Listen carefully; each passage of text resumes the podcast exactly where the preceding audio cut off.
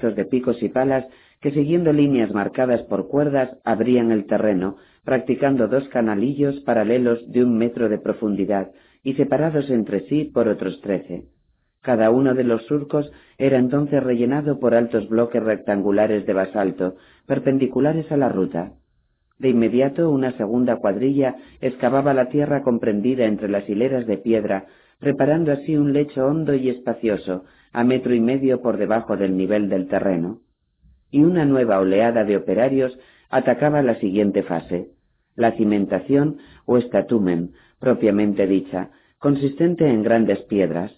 Por encima se disponía el rudo, grava de menor consistencia y tamaño, y por último el núcleo, una tercera capa generalmente de creta. Acto seguido entraban en acción pesados rodillos de más de mil kilos, tirados por seis obreros cada uno, y otra partida de trabajadores provista de mazas con las que concluían el apisonado. El pavimento o suma crusta llegaba después. Dependiendo de la importancia estratégica del sumum dorsum calzada y del dinero y materiales disponibles, la nueva ruta era rematada con losas perfectas o medianamente labradas. En este caso el pulido no era tan exquisito como el de la célebre vía Apia. Las lajas de basalto negro, sin embargo, presentaban sendos espolones en las caras inferiores, facilitando el anclaje de la creta. Pacientes y concienzudos canteros iban encajándolas de forma que la flamante plataforma, a un metro por encima del primitivo suelo, quedara ligeramente combada en el centro. El agua así discurría hacia los laterales, favoreciendo la marcha y preservando la obra. Lenta y minuciosamente los artesanos rellenaban los intersticios, soldando las placas con argamasa, la utilísima pozolana. Nota 1. Y limaduras de hierro. Nota 1. Para cimentar ladrillos o piedra, los romanos disponían de un invento que les proporcionó gran fama, la pozzolana, una ceniza volcánica que endurecía la tradicional argamasa a base de arena, cal y agua. El nombre procede de la ciudad romana de Puteoli, hoy Pozzuoli.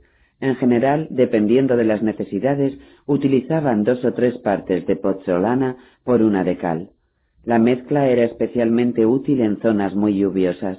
Con ella la calzada, según los constructores, se convertía en hierro, y el paso de los siglos les dio la razón. Entre paréntesis, nota del mayor. Fin de la nota 1. Finalmente, al pie de las cantoneras que encorsetaban la calzada, otros operarios daban el toque definitivo, roturando el terreno y preparando a ambos lados una especie de pasillos o caminos paralelos, a base de grava, por los que en principio deberían transitar los caminantes y aquellos animales no acostumbrados a la dureza del sumum dorsum. Todo este aparato aparecía sustentado y abastecido por diferentes talleres móviles en los que se afanaban cortadores de piedra, carpinteros, herreros y los obligados servicios sanitarios, intendencia y aguadores. En uno de los cobertizos, alrededor de una mesa de campaña repleta de planos y dibujos, creí distinguir a los delegados o representantes de los curatores viarum, cuidadores de caminos, los funcionarios responsables de la construcción y mantenimiento de estas notables obras.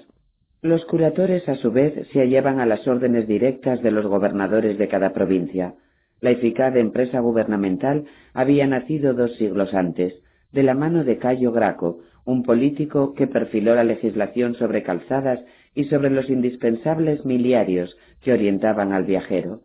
Al contrario de lo que sucede hoy en día, estas vías eran costeadas por el Tesoro Público, autoridades locales y propietarios de las tierras por las que pasaban. Satisfecha la curiosidad, Eliseo y quien esto escribe reanudamos la marcha, desembocando efectivamente en la no menos trepidante ruta del este. Una calzada, a diferencia de la vía de Lule, más ancha y desahogada, y tan meticulosamente pavimentada como la que estaban construyendo un kilómetro más abajo.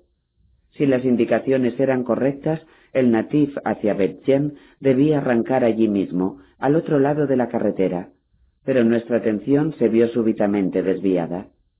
A una veintena de pasos por la derecha, en el pasillo de grava en el que nos hallábamos detenidos y que corría paralelo a la congestionada senda, cientos de aves se atropellaban, peleaban y graznaban furiosamente. Algunos burreros al pasar las espantaban, golpeándolas con varas y látigos. Otros se tapaban el rostro y volvían la cabeza en dirección contraria. Muchos de los jumentos y mulas, al llegar a la altura del desquiciado averío, cabeceaban inquietos o se negaban a avanzar.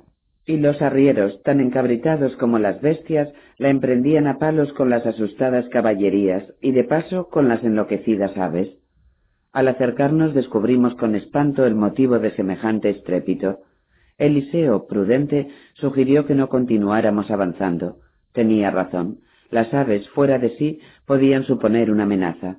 Los corpulentos buitres leonados, de cabezas y cuellos blancos y pelados, nos observaron nerviosos y desafiantes. A su alrededor, sobrevolándolos o intentando aproximarse con cortas y bien estudiadas carreras, se disputaban la pitanza todo un ejército de correosas y manchadas gaviotas reidoras, cornejas cenicientas y funerarios cuervos de hasta un metro de envergadura. La pelea, sin embargo, era desigual. A pesar de la evidente superioridad de los diez o quince leonados, los cientos de implacables competidores, atacando por todos los ángulos, terminaban invadiendo el territorio de los buitres, sacando tajada de las mutiladas víctimas. De pronto, empujado por el incesante aleteo de los carroñeros, nos vimos asaltados por una peste pútrida, y retrocedimos. Ya habíamos visto y comprendido. Al filo del camino, como una advertencia, las autoridades de la Galaunitis, puede que los Kitim habían abandonado los cuerpos de tres posibles maleantes o bandoleros. Aparecían sentados, espalda con espalda, y firmemente sujetos con una cadena. No debían llevar muertos mucho tiempo. Las aves voraces y despiadadas medio los ocultaban con sus alas, desgarrándolos y vaciándoles las entrañas. Los rostros irreconocibles eran una masa informe, sanguinolenta y con las cuencas oculares negras y vacías. Colgando de la cadena, agitada por los continuos picotazos, se distinguía una tabla en la que en griego y arameo se leía la siguiente inscripción. Tres bucoles menos, los deudos de sus víctimas se felicitan. No cabía duda. La palabra bucoles hacía referencia a los facinerosos que habitaban los pantanos y la jungla de Lule. El término, sin duda, fue tomado de otros bandoleros, tan tristemente famosos como estos, que asolaron en su día la comarca de Damiete, en el Nilo. De ellos habla Eratóstenes cuando recorrió Egipto invitado por Ptolomeo III. Estas partidas de sanguinarios eran el peor problema de Palestina y países limítrofes en la época de Jesús de Nazaret. A pesar de los esfuerzos de Roma y de los tetrarcas, las bandas organizadas sembraban la muerte y el horror en la Alta Galilea, al este del Jordán y en los desiertos de Judá y del Negev. Pronto, muy pronto, estos exploradores vivirían una amarga experiencia con uno de estos escurridizos y violentos grupos. Naturalmente, tanto los vecinos de la Gaulanitis como los de otras regiones en las que imperaban estos desalmados aplaudían este tipo de exhibiciones, y los esqueletos permanecían en caminos o a las puertas de las ciudades ante el regocijo de propios y extraños. Casi escapamos del lugar, y al cruzar al otro lado de la ruta, en efecto, distinguimos al punto el angosto y maltrecho senderillo de cabras que ascendía hacia el este, materialmente encajonado entre las estribaciones del Hermón por la izquierda y los cerros sobre los que se asentaba el lago Piale a nuestra derecha. Intentamos divisar la aldea. Fue inútil. A cosa de medio kilómetro el natif desaparecía, engullido primero por los bosques de olivos y posteriormente, conforme trepaba, por otra oscura, apretada y puntiaguda masa de cipreses. Una vez más quedamos maravillados ante los cientos, quizá miles de olivos sabia y pacientemente plantados a ambos lados del desfiladero, en interminables y eficaces terrazas. Tenían razón los rabinos cuando refiriéndose al río de aceite que emana de la gaulanitis, aseguraban que era más fácil criar una plantación de olivos en la Galilea que un niño en Judea. Eliseo, inquieto, señaló la peligrosa posición del sol. En cuestión de hora y media, como mucho, desaparecería por detrás del Meroz. La verdad es que nos habíamos descuidado. Lanzamos una última ojeada al silencioso paisaje y preocupados iniciamos el ascenso. Si nuestros cálculos y las indicaciones de los felá no erraban, Betjen tenía que aparecer al final del solitario sendero, a cosa de cuatro kilómetros y a unos mil doscientos metros de altitud. En otras palabras, teniendo en cuenta que partíamos de la cota 330, si los cuerpos resistían y el destino era benévolo, quizá coronásemos los riscos en hora y media, es decir, justo al anochecer. Pero el hombre propone... A medio camino, como era previsible, las fuerzas fallaron, el cansancio acumulado pasó factura y la marcha se ralentizó. Hasta los livianos sacos de viaje pesaban como el plomo.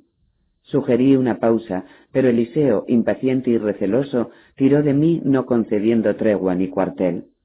Reconozco que llevaba razón. La soledad del natif no era normal.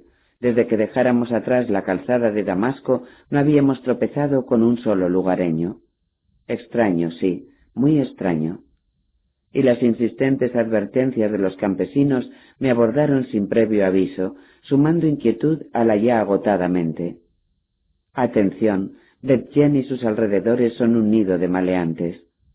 Luché por sacudir los negros presagios. La senda, culebreando entre olivares, parecía tranquila e inofensiva. De vez en cuando, a nuestro paso, alguna madrugadora rapaz nocturna huía sigilosa y molesta, cambiando de observatorio entre las verdeazules copas de los árboles. Todo, en efecto, respiraba calma. Sin embargo, el instinto continuó en guardia, y poco faltó para que me ajustara las crótalos las lentes de visión infrarroja. Pero no quise alarmar a mi hermano. Y la luz inexorable se apagó, obligando a detenernos y a recapacitar. Para colmo, los espaciados olivos se rindieron, siendo reemplazados de inmediato por el bosque de Veros, los cipreses siempre verdes, mirando hostiles desde sus veinticinco y treinta metros de altura. Eliseo buscó descanso al pie de uno de los piramidales cipreses. Yo hice otro tanto e intentamos calcular la distancia que nos separaba de la hipotética aldea. No nos pusimos de acuerdo. Él estimó que nos encontrábamos muy cerca, quizá un kilómetro, yo, basándome en la altitud a la que había desaparecido el olivar, alrededor de mil metros, deduje que aún restaba el doble, unos dos kilómetros. Y en ello estábamos cuando de pronto en la negrura sonaron unos silbidos. Nos alzamos como impulsados por un resorte. En el fondo no era el único preocupado por los bandidos. Inspeccionamos el laberinto de troncos. Imposible. Las tinieblas de la luna nueva eran casi impenetrables nuevos silbidos, largos, con una clara intencionalidad. Mi hermano preguntó, pero no supe aclarar el origen de los repetitivos y cada vez más cercanos sonidos. Allí. Eliseo marcó un punto entre el confuso y rectilíneo ramaje. Veo unos ojos, allí. Me aproximé unos pasos y efectivamente en la parte baja de uno de los veros medio ocultos se distinguían dos pares de ojos redondos, grandes, amarillos y perfectamente alineados. Los silbidos, ahora monótonos, se repitieron, pero no parecían proceder del árbol desde el que éramos observados. Avancé algunos metros más y súbitamente los ojos desaparecieron. Al detenerme a los pocos segundos surgieron de nuevo en el mismo lugar. Respiré aliviado y creyendo conocer la identidad de los propietarios de los espectaculares y pertinaces ojos, regresé junto a mi compañero. Eliseo, impaciente, me acosó a preguntas, pero divertido guardé silencio mortificándolo. Extraje las lentes de contacto y ajustándolas le invité a que me acompañara. Lo hizo receloso. A una distancia prudencial me detuve, y alimentando la farsa, conteniendo la risa como pude, indiqué con el dedo que guardara silencio. Los cuatro ojos, ante la proximidad de los intrusos, se apagaron por segunda vez. Eliseo, descompuesto, señaló el extremo superior de la vara de Moisés. Asentí, y deslizando los dedos hacia el clavo de los ultrasonidos, hice como si me preparara para un inminente ataque. Una oportuna tanda de silbidos multiplicó la tensión, y los ojos calculadores aparecieron de nuevo ante el perplejo ingeniero. La visión infrarroja efectivamente ratificó las sospechas iniciales. Dos cuerpos calientes, ahora rojos, de unos treinta centímetros de altura, surgieron nítidos entre las ramas. No lo dudé. Pulsé el clavo y el finísimo cilindro de luz coherente fue a impactar en el centro de la plateada cara de uno de los ejemplares. El leve choque fue suficiente para descontrolarlo, y saltando del árbol, emitiendo un agudo chillido, voló directo hacia Eliseo. El segundo, presintiendo el peligro, siguió al compañero y ambos nos rebasaron como una exhalación, peinando nuestras cabezas. Las risas de quien esto escribe, incontenibles, pusieron al tanto a mi hermano, y durante un buen rato tuve que sufrir, merecidamente lo reconozco, toda clase de improperios y maldiciones. Entre paréntesis, esta vez en inglés, por supuesto.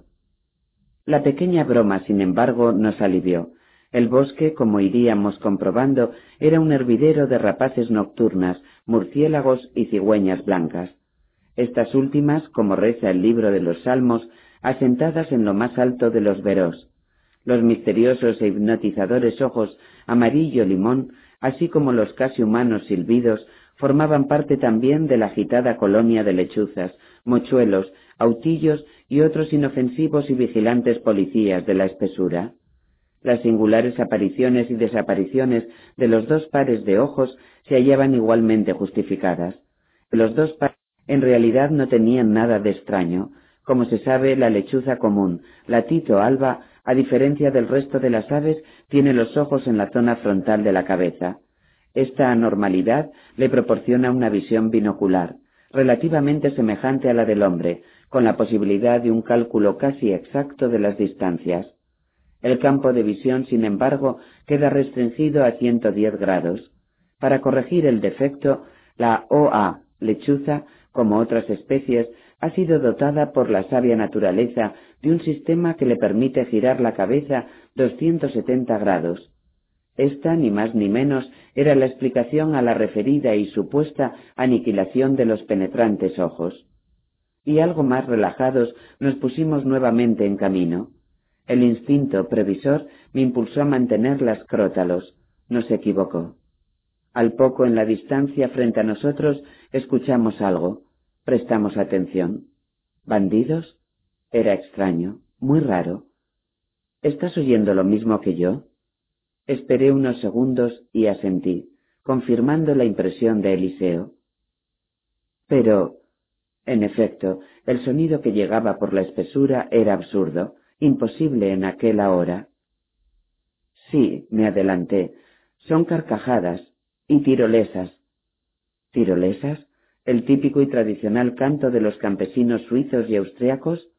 ¿Aquí en la Alta Galilea y en el año veinticinco? Dios santo, clamó mi compañero desmoralizado, estamos perdiendo el juicio. No supe qué decir.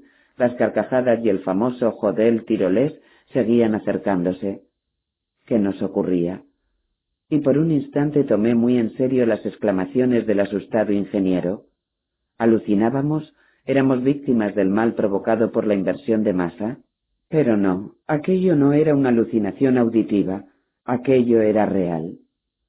Instintivamente nos hicimos a un lado del senderillo, ocultándonos entre los cipreses. Increíble. Aunque sin demasiado acierto, los entrecortados cánticos pasaban de los sonidos de pecho a los agudos y al revés, y entre uno y otro, colmando la confusión, unas discretas carcajadas. Jasón, ¿ves algo? Segundos después llegaría la respuesta. No puede ser. ¿Qué pasa? ¿Qué has visto? Y transmití lo que ofrecía la visión IR el espectro infrarrojo no alucinaba. A medio centenar de metros al fondo de la pista surgieron en la oscuridad seis figuras rojas y azules verdosas. Veo un individuo y... hice una pausa, asegurándome. Un individuo y qué más. Las crótalos presentan otras cinco imágenes. Parecen perros. El hombre va armado. En el cinto se distingue una daga. Pero, añadí estupefacto, eso es imposible. ¿Imposible? ¿Qué es imposible? ¿La daga? Dudé, y dejé que el grupo se aproximara un poco más. Jasón. Finalmente, consciente de la locura que iba a pronunciar, aclaré. El individuo no canta, se limita a sujetar los animales con sendas cuerdas. Eliseo, mirándome con terror, subrayó. Locos, estamos locos. Acto seguido remachó hundiéndome. Entonces los que cantan son los perros, perros que entonan tirolesas, que ríen a carcajadas. Sí, de locos, pero eso era lo que tenía ante mí. Y sucedió lo inevitable. El caminante de pronto se detuvo, reteniendo con dificultad a los cada vez más inquietos canes. Los animales nos detectaron, y la música, descompuesta, emborronada con las no menos increíbles risas, creció y creció, consecuencia, supongo, del fino olfato de los compañeros del alto y sudoroso paisano. Rostro y manos, en efecto, ahora en un color plata fulgurante, denotaban el esfuerzo de la marcha. ¿Quién va? La voz, autoritaria y amenazante, dejó las cosas claras. ¿Qué hacíamos? En décimas de segundo, ante la posibilidad de que soltara los perros, preparé la vara. Con suerte, si atacaban, uno o dos caerían fulminados antes de que se nos echaran encima. Después ya veríamos. Afortunadamente mi hermano reaccionó. Saltó al centro del camino y alzando la voz replicó con un claro y contundente Salom Moved, Paz, amigo. Sin dudarlo me sumé al temerario gesto, saludando en los mismos términos y sin dejar de apuntar a los cráneos de los excitados animales. El rojo encendido y pulsante de los cuerpos, con las fauces blancas y paveantes, me sobrecogió. A pesar de la protección de la piel de serpiente, aquellas bestias podían hacernos pasar un mal rato. El individuo vaciló. En el fondo, supongo, se hallaba tan sorprendido y desconcertado como estos exploradores. Pero Eliseo, valiente, intentó cegar las suspicacias. Se adelantó unos pasos, identificándose e identificándome. Somos griegos, hombres de paz. Nos hemos perdido. Buscamos una aldea llamada Bet Yem. Los perros, ante el corto avance de mi hermano, tensaron las cuerdas, riendo y cantando amenazadores. Sé que resulta paradójico, pero en esos momentos carcajadas y tirolesas no sonaban precisamente como una hospitalaria bienvenida. Y toscamente, parapetado en la desconfianza, preguntó a su vez «¿Bedjem? ¿Por qué? ¿A quién buscáis? Intervine conciliador. A Tiglat. El nombre, la segunda pista proporcionada por el anciano Cebedeo, suavizó en parte la lógica brusquedad del interlocutor. Se retiró a un lado de la senda y tras acariciar y calmar a los perros procedió a amarrarlos a uno de los troncos. Me felicité. El peligro en principio se alejaba. Se acercó despacio y lacónico respondió. Yo soy Tiglat. La inesperada aclaración nos confundió. Según nuestro confidente, el personaje que buscábamos y que al parecer ayudó a Jesús de Nazaret era un muchacho, quizá un niño. Sin entrar en profundidades, le explicamos que probablemente se trataba de un error. Escuchó en silencio y comprendiendo que aquella pareja de inconscientes extranjeros nada tenían que ver con bandoleros o merodeadores de caminos, se abrió definitivamente y sin disimular la sorpresa comentó El señor Baal os protege, no hay duda, ese joven al que buscáis es mi hijo. Eliseo y yo nos cruzamos una mirada atónitos. ¿Casualidad? Ahora sé que aquello no fue consecuencia del azar. Alguien, no me cansaré de repetirlo, parecía guiar nuestros pasos. Tiglat se encuentra en la aldea, redondeó el cada vez más amable y providencial fenicio. No marcháis descaminados. Betjen está cerca, a unos cinco estadios. Si lo deseáis puedo acompañaros. Si el señor Baal os ha puesto en mi camino, seréis bien recibidos en mi humilde casa. Cinco estadios, eso representaba un kilómetro escaso. La verdad es que sorprendidos, gratamente sorprendidos, no fuimos capaces de replicar. El destino, magnífico y eficaz, seguía protegiéndonos. Y dicho y hecho, el alto y fornido padre de Tiglat se reunió con los apaciguados perros y haciéndose con las cuerdas nos invitó a seguirle. Esa noche, al amor del fuego, al contemplar a nuestro alrededor a los pacíficos, bien plantados y musicales canes, mi hermano no pudo contenerse y preguntó por el origen de los singulares animales. Tiglat no supo dar muchas explicaciones. vivían en la aldea desde siempre, eran buenos cazadores, excelentes guías y mejores compañeros. Casi todos los vecinos disponían de dos o tres. Su hijo, Tiglat, también disfrutaba de la compañía de uno de ellos. Al día siguiente, en la azarosa e inolvidable jornada del lunes 20, mientras ascendíamos hacia el Hermón, el muchacho contaría la curiosa historia de Ot, su perro. No, no estábamos locos. Aquellos ejemplares, casi con seguridad, eran los únicos del mundo que no ladraban. En su lugar emitían los ya mencionados y rarísimos sonidos, mitad risa, mitad tirolesas. Naturalmente, al retornar a base Madre 3, al ingeniero le faltó tiempo para consultar a mi novio. Santa Claus, millonario en información, ofreció imágenes y una interesante documentación. Más o menos esto es lo que recuerdo. La particular raza procedía del antiguo Egipto. Hoy es conocida como Basenji. Su imagen aparece en estelas funerarias cuya antigüedad se remonta a 2300 años antes de Cristo. En dos de ellas resulta perfectamente reconocible, en la de User, hijo de Mesta, y en la de un tal Sebeba, inspector de transportes. Los arqueólogos que los han localizado en pinturas y grabados de la cuarta dinastía los bautizaron como perros de Keops. El parecido, desde luego, con los de Bet era asombroso. Más tarde, hacia 1870, los exploradores blancos que penetraron en Sudán y en el Congo los descubrieron entre las tribus. La estampa, como decía, era agradable y bien proporcionada. Pesaban poco, entre nueve y diez kilos. Presentaban un cráneo plano, con el hocico afilado desde los ojos a la trufa. Al alzar las orejas, arrugaban sistemáticamente la frente, avisando a los dueños. Algo no iba bien. Aunque la mayoría tenía los ojos color avellana, otros, como el fiel y valiente Ot, se distinguían por unos atractivos y vivísimos ojos azules, siempre almendrados y hundidos entre los párpados. Algunos incluso lucían unos espectaculares ojos amarillos. Los cuellos eran largos, sólidos como troncos, poderosos, el pecho bajo, breve y recto, manos y patas musculosas, como cinceladas en piedra, con los jarretes aplomados. Las colas, enroscadas en uno o dos anillos, jamás se movían, permaneciendo apoyadas sobre uno de los lados de la grupa.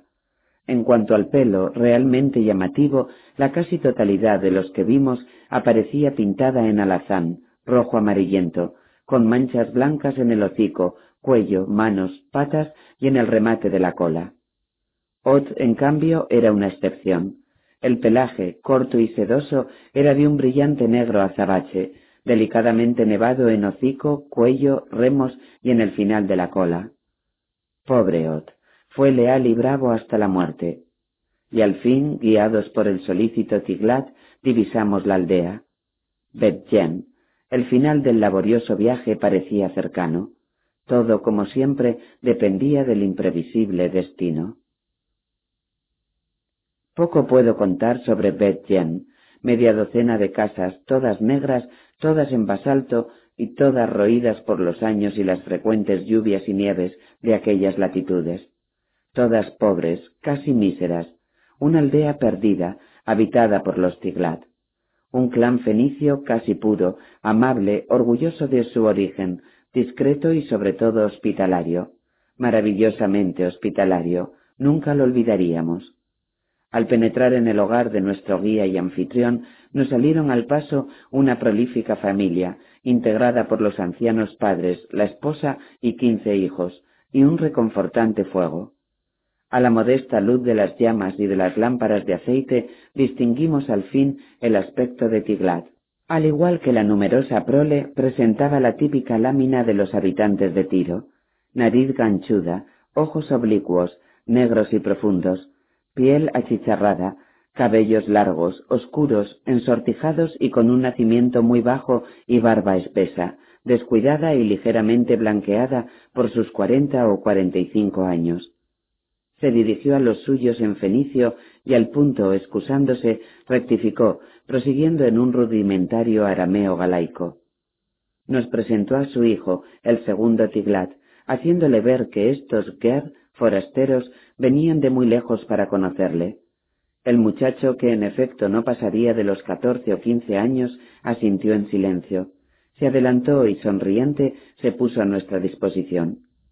Pero cuando nos disponíamos a interrogarlo, la madre, regañando a la cabeza de familia, le reprochó su falta de atención para con aquellos ilustres invitados, y antes de que acertáramos a replicar, nos vimos obligados a tomar asiento sobre una enorme y mullida piel de oso negro. Tiglat pidió perdón por su desconsideración y nos ofreció unas pequeñas tazas de barro, animándonos a brindar. Lejaim. Por la vida, repetimos agradecidos. Y de acuerdo a la costumbre, apuramos de un trago el transparente y furioso licor, una especie de aguardiente o arac fabricado con arroz. Eliseo, poco hecho a estos brebajes montañeses, carraspeó provocando las risas. Fue entonces, mientras mujeres y niños se afanaban en la preparación de la cena, cuando el complacido Tiglat sugirió que preguntásemos a su hijo. Lógicamente extrañado, no acertaba a entender el porqué de nuestro interés por aquel jovencito. Tomé la iniciativa y midiendo las palabras expliqué que andábamos detrás de un viejo amigo. En parte fui fiel a la verdad. En el Yam, otro antiguo conocido nos había proporcionado un par de importantes pistas. Betjen y el nombre del muchacho. Padre, abuelo e hijo siguieron las aclaraciones con interés, y sin hacer mención de la identidad del amigo al que pretendíamos encontrar, añadí que probablemente en esos días podía hallarse en algún lugar del Genel Seik. Según esas mismas noticias, Tiglat hijo fue su ayudante, auxiliándole en el transporte de la impedimenta. Los tres al unísono asintieron en silencio y mi hermano y quien esto escribe, cruzando una triunfante mirada, respiramos aliviados. Al fin, la información del anciano Cebedeo era correcta. El anfitrión tomó entonces la palabra y vino a ratificar cuanto acababa de exponer, añadiendo algunos preciosos datos. El extraño Galileo llegó a la aldea a mediados de ese mes de agosto.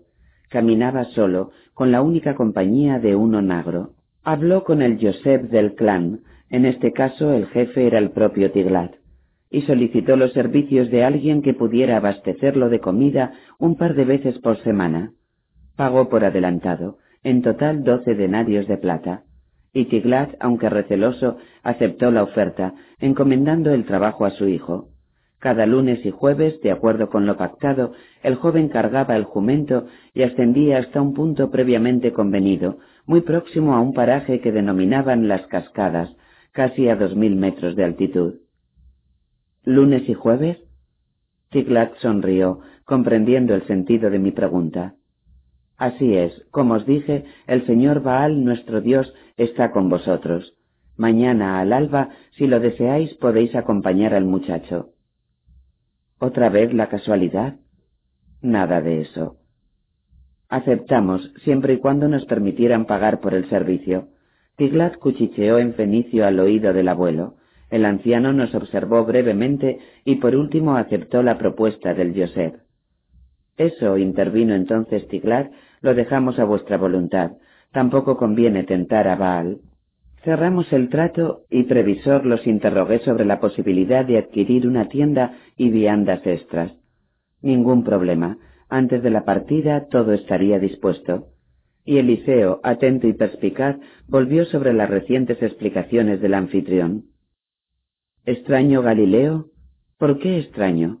Tiglat, rápido y ágil, no deseando empañar la sagrada hospitalidad, rectificó. No he pretendido ofender a vuestro amigo, simplemente me pareció raro que deseara vivir en soledad en un lugar tan aislado y peligroso. Esta vez fui yo quien intervino. ¿Peligroso? Estas montañas, estimados Ger, Yeguani, corregí intentando eliminar el despreciativo carácter del término forastero, somos Yeguani, griegos. Tiglat, indulgente, prosiguió con una media sonrisa. Estas montañas, estimados Yeguani, son una vergüenza. Aquí, en cualquier rincón, en cualquier cueva, se refugia lo peor del bandidaje. Últimamente hasta los bucoles de Lule le han tomado gusto a nuestros bosques, y raro es el día en que no tenemos noticia de algún asalto. El resto de los Tiglat asintió con la cabeza. ¿Comprendéis ahora? Si es así, terció el ingeniero con evidente preocupación, ¿por qué consientes que tu hijo cruce esas montañas dos veces por semana? En eso, como en todo, estamos en las manos de Baal, nuestro Señor. Tenemos que ganarnos la vida, no podemos escondernos como viejas asustadas. Y mañana, os lo aseguro, todo el capar, entre paréntesis, la aldea, invocará al hijo de Aserá y de él para que nada os ocurra. Agradecimos los buenos deseos. Lamentablemente, como espero tener ocasión de relatar, el sordo Baal no debió escuchar las plegarias de sus fieles y confiados hijos. Padre, arrancó al fin el adolescente, sumando una nueva y negra nota al ya delicado panorama de los bandoleros. Y no olvides a Dob. Algunos dicen que los han visto por las cascadas. Confirmó el anuncio del hijo, erizando los pelos de Eliseo y también los míos. En los parajes donde se hallaba el maestro, según los lugareños, habían sido observadas algunas parejas de los temibles y poco sociables Dob, los osos sirios, negros, de más de doscientos kilos de peso y hasta dos metros de altura cuando se alzan sobre los cuartos traseros. Algunos judíos y también gentiles solían dedicarse a la captura de los osednos, adiestrándolos para el trabajo en los circos o como atracciones ambulantes. Estos robos obviamente provocaban las iras de los montañeses, como asegura el profeta Samuel muy acertadamente, libro 2, capítulo 17, versículo 8. No hay nada más peligroso que una osa a la que le hayan arrebatado la cría. Excelente perspectiva. Los sangrientos bucoles por doquier y para colmo los dob merodeando en las proximidades del maestro. La familia, sin embargo, no consintió que nos perdiéramos en tan oscuros presagios, y tras reiteradas excusas, rogando perdón por lo improvisado y parco de la cena, fueron a colocar ante estos desfallecidos exploradores dos reconfortantes y apetitosos platos. ¿Parca cena? Menos mal que la visita fue inesperada. Cena, para despabilar el apetito, aunque el nuestro se hallaba más que despierto, lo que llamaban holodets, un caldo espeso y aguerrido en el que flotaba una gelatina preparada con patas de vaca, una receta típica de la Alta Galilea. Tras lavar y limpiar las piezas, las mujeres braseaban, procediendo después al escalpado de la piel, una vez saneadas, eran introducidas en agua y escoltadas en la gran marmita por sucesivas oleadas de cebolla, laurel, sal, pimienta, ajos, zanahorias y un generoso chorro de arac o vino blanco. El caldo se servía muy caliente. A continuación, el segundo y no menos nutritivo plato, carne y médula minuciosamente molidas y mezcladas con huevo duro, y para terminar de ponerlo en pie, un suspiro de mostaza y unas cucharadas de miel que humillaban el poderío del condumio. Delicioso. El liceo naturalmente repitió.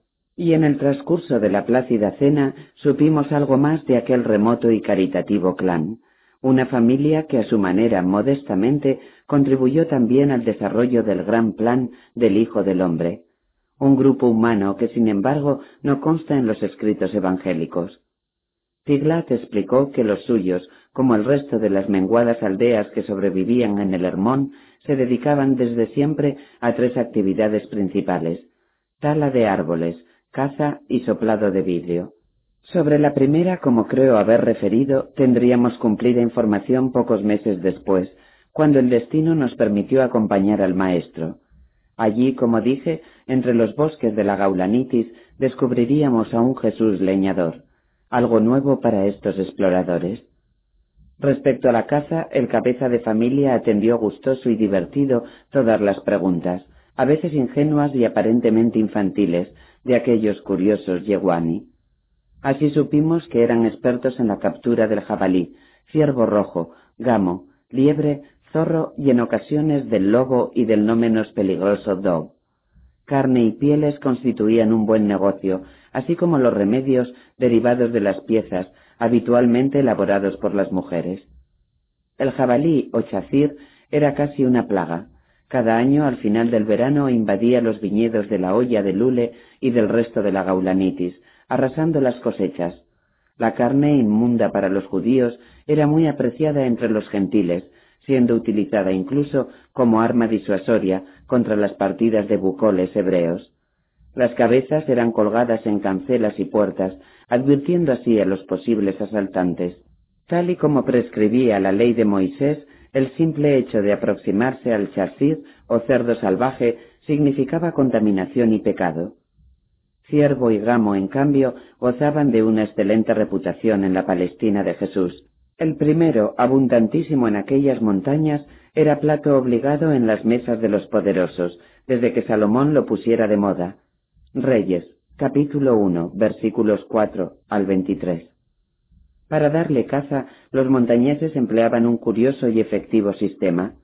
A la caída del sol se ocultaban junto a ríos y fuentes y esperaban pacientemente la llegada del tsevi, término hebreo más próximo a gacela que a ciervo.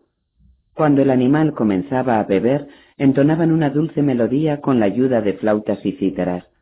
El Chevy entonces, lejos de huir, quedaba como hipnotizado, aproximándose y cayendo en manos de los astutos cazadores. Los cuernos eran comercializados como amuletos de especial fuerza, capacitados según los Tiglat para contrarrestar cualquier veneno y sobre todo muy útiles para evitar broncas y peleas con esposas y suegras. La ingenuidad de estas gentes era conmovedora. Con el sual o zorro sucedía algo parecido a lo mencionado sobre el jabalí. Su afición a las uvas, arruinando las prósperas vides, lo había convertido en otro enemigo público. Y dueños y capataces pagaban entre uno y tres denarios de plata por cabeza presentada. En realidad, según nuestras observaciones, no se trataba del zorro rojo europeo, sino del Vulpes vulpes niloticus, un hermano de menos talla, de pelaje pardo amarillento, con el lomo y vientre grisáceos y el dorso de las orejas en un negro profundo. En el fondo, judíos y gentiles lo admiraban por su sagacidad, y corrían decenas de leyendas, una en especial hacía las delicias de grandes y chicos. Decía más o menos así. Tras el pecado de Adán, Yahvé entregó al mundo al ángel de la muerte, y todas las especies animales, incluida la serpiente, fueron arrojadas al agua por parejas. Cuando le tocó el turno a Sual, la astuta raposa, señalando su imagen reflejada en las aguas, comenzó a gemir y a lloriquear. El ángel entonces preguntó el porqué de tanto lamento, y el zorro explicó que se hallaba apenado por la triste suerte de su compañero. Al reparar en el sutil engaño, Dios ordenó que fuera indultado. Esto aclaraba por qué los judíos se negaban a darle caza, quedando el asunto en las casi exclusivas manos de los paganos.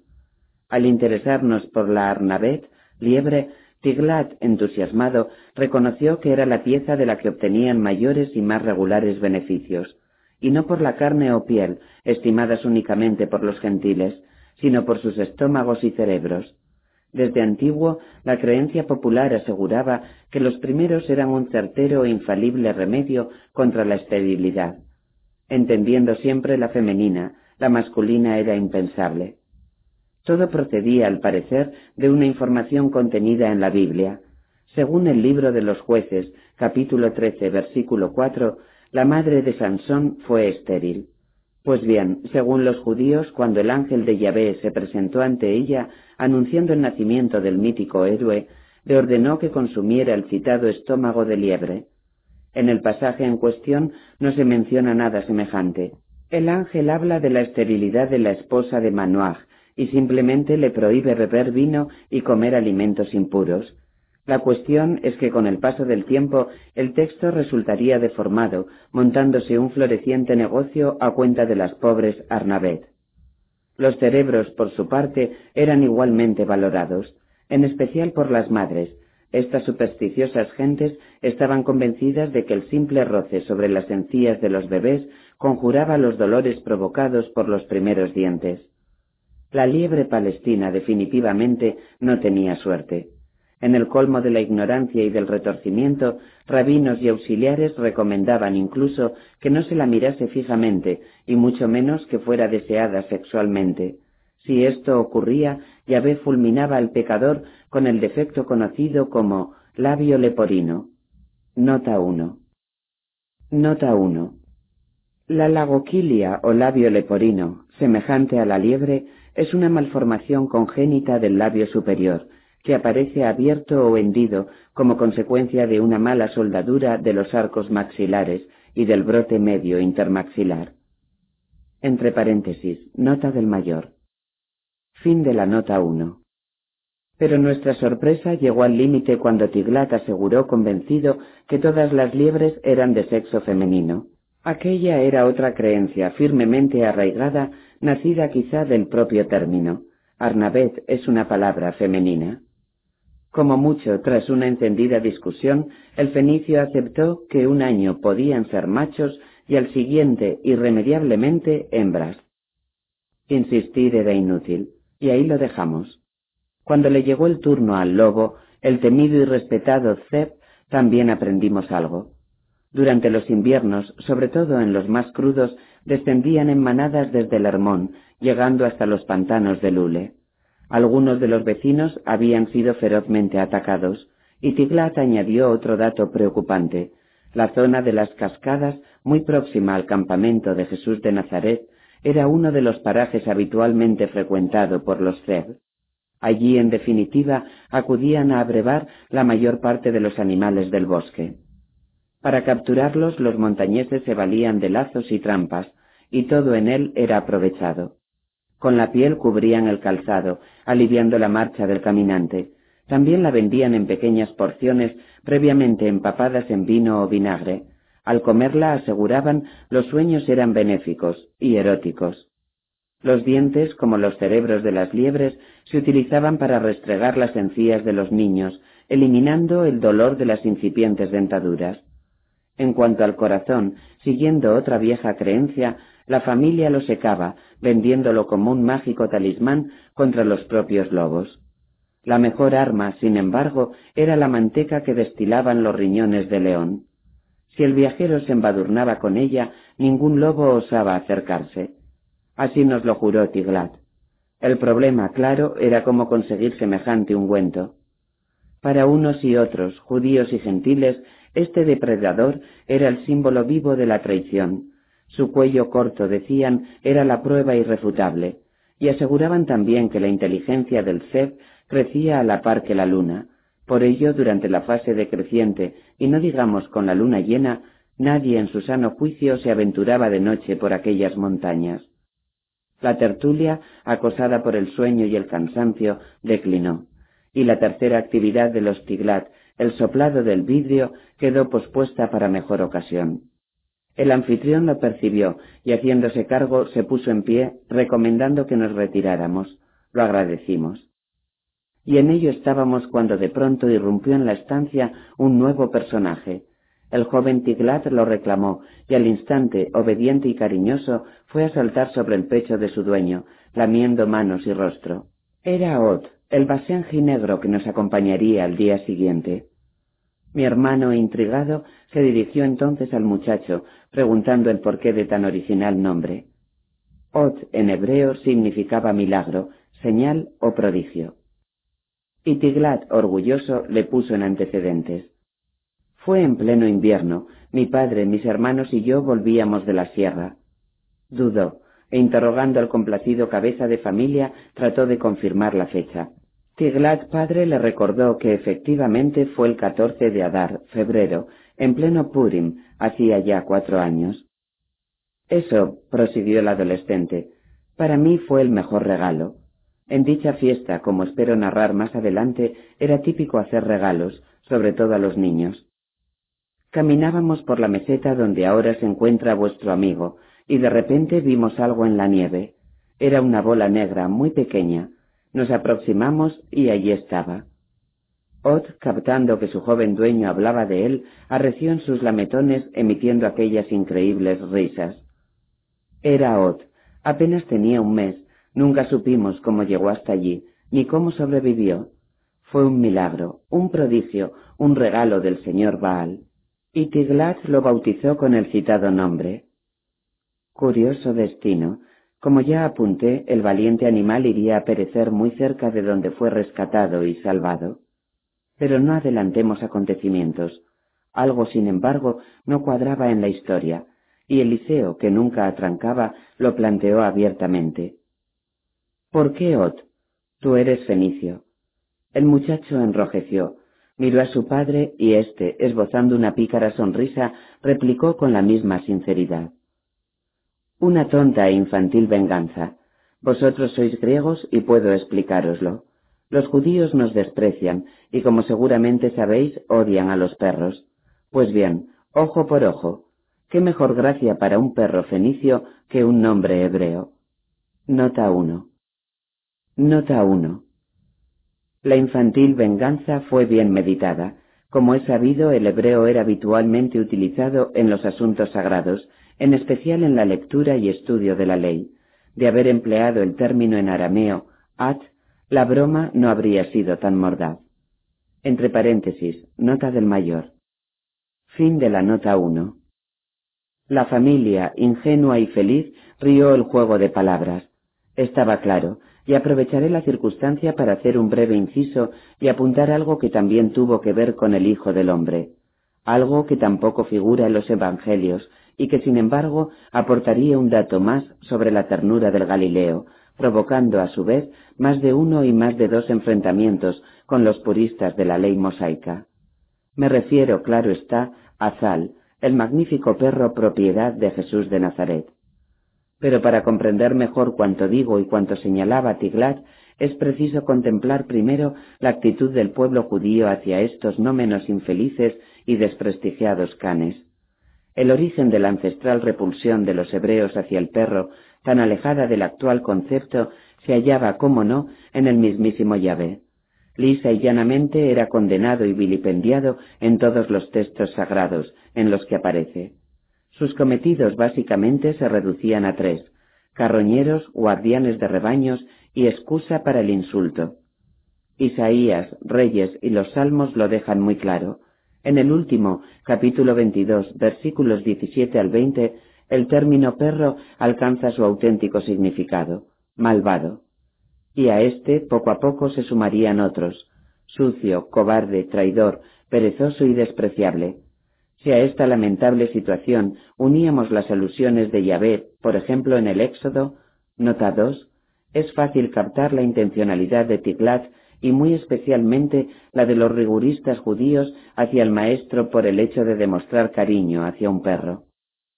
Nota 2. En el capítulo 22, versículo 30, Yahvé dice, Hombres santos seréis para mí, no comáis la carne despedazada por una fiera en el campo, echádsela a los perros. Entre paréntesis, nota del mayor. Fin de la nota 2.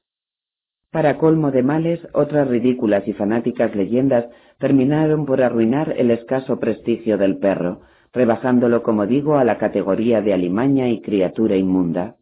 Una de las más extendidas se remontaba al supuesto diluvio. Según esta creencia, el perro fue tachado por Dios de inmoral por no haber sabido contener sus instintos sexuales durante su permanencia en el arca de Noé. Sí, verdaderamente de locos. Al margen de esta realidad cotidiana, muchos judíos bajo cuerda se aprovechaban, sin embargo, de los sarnosos perros, convirtiendo su caza y captura en un interesante negocio. Así, lenguas, ojos y dientes eran estirpados siendo vendidos como amuletos. La lengua, colocada bajo el dedo gordo del pie, decían, evita que otros perros ladren al propietario de tan estimado talismán. Lo mismo sucedía con los ojos de los perros negros, siempre que se tuviera la precaución de colgarlos del cuello antes de iniciar un viaje. Pero la eficacia suprema contra los ataques de otros canes se hallaba en los dientes de un perro rabioso. Eso sí, antes de atarlos al hombro, el can en cuestión tenía que haber mordido a un hombre si la víctima era mujer, miel sobre hojuelas. Ziglat nos condujo hasta la sala contigua y excusándose de nuevo nos hizo ver que no disponía de nada mejor. El lugar, amplio y espacioso como la vivienda, era en realidad el taller en el que la familia fabricaba toda suerte de utensilios de vidrio. Agradecimos la hospitalidad. Para aquellos agotados caminantes cualquier rincón era bueno. Preparamos los ropones al pie de uno de los apagados hornos y tras desearnos paz, Tiglat depositó una lucerna de aceite en una de las estanterías, arrancando guiños verdes y dorados a los abombados y transparentes vasos, jarrones y botellas. Nos observó un instante y feliz cerró la puerta, desapareciendo. La providencia, en efecto, seguía velando y protegiéndonos. Aquella familia fue una bendición y un chorro de oxígeno en nuestro camino. Al poco el bueno de Eliseo dormía profundamente. Yo, en cambio, me agité inquieto. No hubo forma de llamar al sueño, y lo atribuí al cansancio. ¿O fue la inquietud? La verdad es que una y otra vez, obsesivamente, la imagen del maestro se presentaba en la memoria. Estábamos muy cerca, sí, casi a un paso. Pero ¿por qué me preocupaba? Y me había saltado por una jauría de furiosas e irritantes incógnitas. ¿Nos reconocería? ¿Nos admitiría en su compañía? ¿Qué podíamos decirle? ¿Cómo explicarle? Y la seguridad que me había acompañado hasta esos momentos huyó de quien esto escribe. Me sentí desolado, quizá estábamos equivocados. ¿Qué sucedería si Jesús de Nazaret no nos aceptaba junto a él? Dios, en eso no habíamos pensado. Y la figura del Galileo, hora distante, hora seria y ajena, seguía visitándome en la penumbra del taller. Me resistí. Ese no era el afable y entrañable amigo que conocía. El agotamiento sin duda jugaba conmigo. Finalmente, incapaz de soportar aquel suplicio, me alcé. Tomé la débil y amarillenta flama e intenté distraerme. Repasé hornos, fuelles, cañas de soplado, materia prima, nota uno, y nutrida batería de objetos que se apretaba fría e indiferente en paredes y suelo. Nota 1. Los inteligentes Tiglat, además de a las costas de la vecina Tiro, sabían sacar provecho de la propia tierra del Hermón, rica en cuarzo. De ella obtenían el ácido silícico, clave para la fabricación del vidrio. Este subproducto, mezclado con cenizas de plantas marinas, bicarbonato sódico y caliza o creta, era calentado hasta 800 o 900 grados, consiguiéndose así el cotizado y codiciado vidrio fenicio. Entre paréntesis, nota del mayor. Fin de la nota 1. Imposible. El sueño rebelde se mantuvo a distancia, y opté por asomarme al exterior. Allí seguramente me relajaría. Pero todo aquella noche parecía huraño y contrario a mi voluntad. Al empujar la achacosa portezuela que comunicaba con el resto de la aldea, los goznes irritados protestaron. Me volví hacia el lugar donde descansaba mi hermano. Bendito ingeniero, ni un terremoto lo hubiera despertado. Las casuchas, oscuras y silenciosas, ni se inmutaron. Busqué refugio al pie de uno de los muros del taller. Inspiré profundamente y me bebí las estrellas. Casi podía tocarlas con las manos. Dios, qué hermosa y blanca negrura. De pronto en la lejanía, en ninguna parte, sonó limpio y prolongado un aullido. Sentí un escalofrío. Lobos, chacales y Venus y Júpiter en conjunción me hicieron una señal, después otra y otra. Nuevos aullidos, nuevo estremecimiento, y como huida de aquella luminosa ciudad flotante vi entrar en mi agitada mente una inconfundible figura. Vestía de negro y sujetaba una reluciente y afilada guadaña. La rechacé. ¿Qué ocurría? Pero la imagen decidida alzó la cuchilla avisando, y súbitamente se extinguió. Y dos, tres, cuatro nuevos aullidos más cercanos me erizaron los cabellos. ¿Qué era aquello? ¿Un presentimiento? ¿Una advertencia? ¿Una locura? ¿Por qué la muerte? ¿Y por qué en esos instantes y en ese lugar? Horas más tarde, por desgracia, comprobaría que la visión no fue fruto de mi cansada y casi nula imaginación. El destino, supongo, a su manera, me advertía. Y poco a poco, consumada la extraña aparición, la inquietud fue anestesiada y caí en el pozo de los sueños. Sí, otra vez las ensoñaciones. En esta ocasión me vi caminando entre bosques. Era el Hermón. Aparecía muy cerca, con la cumbre nevada. En cabeza marchaba el joven Tiglat a lomos de un jumento. A su lado, Ot, el basenji negro. Detrás, alegre, cargando el saco de viaje, Eliseo, y cerrando la expedición, este explorador. Y cerrando la expedición, este explorador. Pero no, quien esto escribe no era el último caminante. A mis espaldas, a cuatro o cinco metros, con paso igualmente presuroso, avanzaba una vieja conocida. La muerte. Se cubría con la misma y larga túnica funeraria, cargando sobre el hombro una temible y larguísima guadaña. Intenté avisar, pero la voz no salía de mi garganta.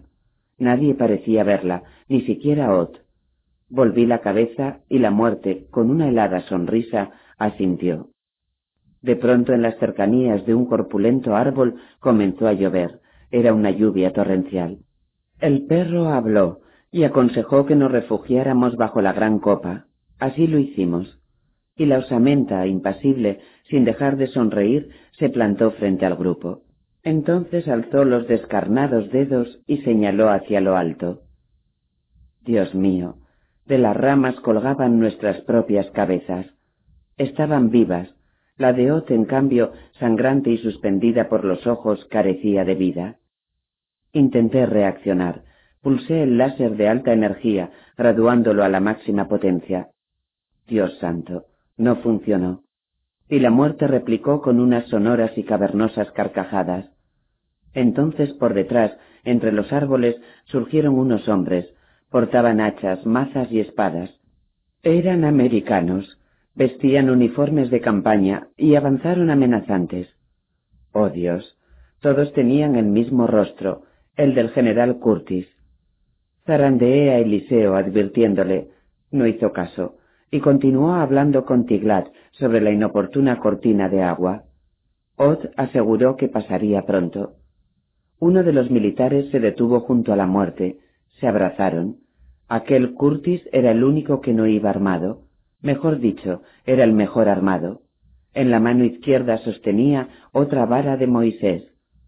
Cuchichearon. De vez en cuando me miraban y seguían hablando en voz baja. Finalmente el chorreante Curtis indicó que me acercara. Obedecí. Y al separarme del árbol la intensa lluvia me empapó. Los informes, queremos los informes de ADN, tú los tienes. Negué con desesperación. El individuo entonces se quitó el gorro que lucía unas estrellas de general y lo arrojó al suelo pisoteándolo con rabia. Volví a negar. Entrégamelos, eso es propiedad de la USAF. E irritado, soltando el callado, se abalanzó sobre mí. Hizo presa en mis brazos y gritó Jasón, obedece, Jasón. En ese instante alguien me despertó. Jasón. Eliseo, tan empapado como yo, me zarandeaba sin miramiento. ¿Qué? Mi general, yo no sé nada. Mi hermano, al escuchar las inconexas frases y en inglés, se alarmó definitivamente. ¿Qué te ocurre? Despierta. Los fríos y densos goterones terminaron devolviéndome a la realidad. Me puse en pie y aturdido me excusé. ¿Otra pesadilla? Asentí en silencio. Te lo dije, Anoche abusamos del Holodech y del maldito Arak. ¿Pero qué diablos haces aquí afuera? Respondí como pude, improvisando. Tampoco deseaba abrumarlo con mis extrañas inquietudes y las no menos locas ensoñaciones. ¿Locas? Hoy sé que algunos sueños no son tan demenciales ni absurdos como parecen a simple vista. Demenciales ni absurdos como parecen a simple vista. Página 347. 20 de agosto, lunes.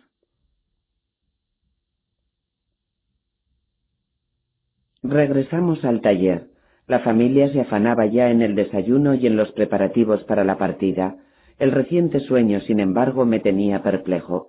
Seguía viendo la cara de aquel Curtis y la calavera de la muerte. Qué extraño. Me aproximé a la portezuela e inspeccioné el cielo. El brillante firmamento había sido borrado de un plumazo. Durante la noche un inesperado frente borrascoso escapó del Mediterráneo, cubriendo parte de la gaulanitis, y la lluvia benéfica descargó sobre valles y colinas.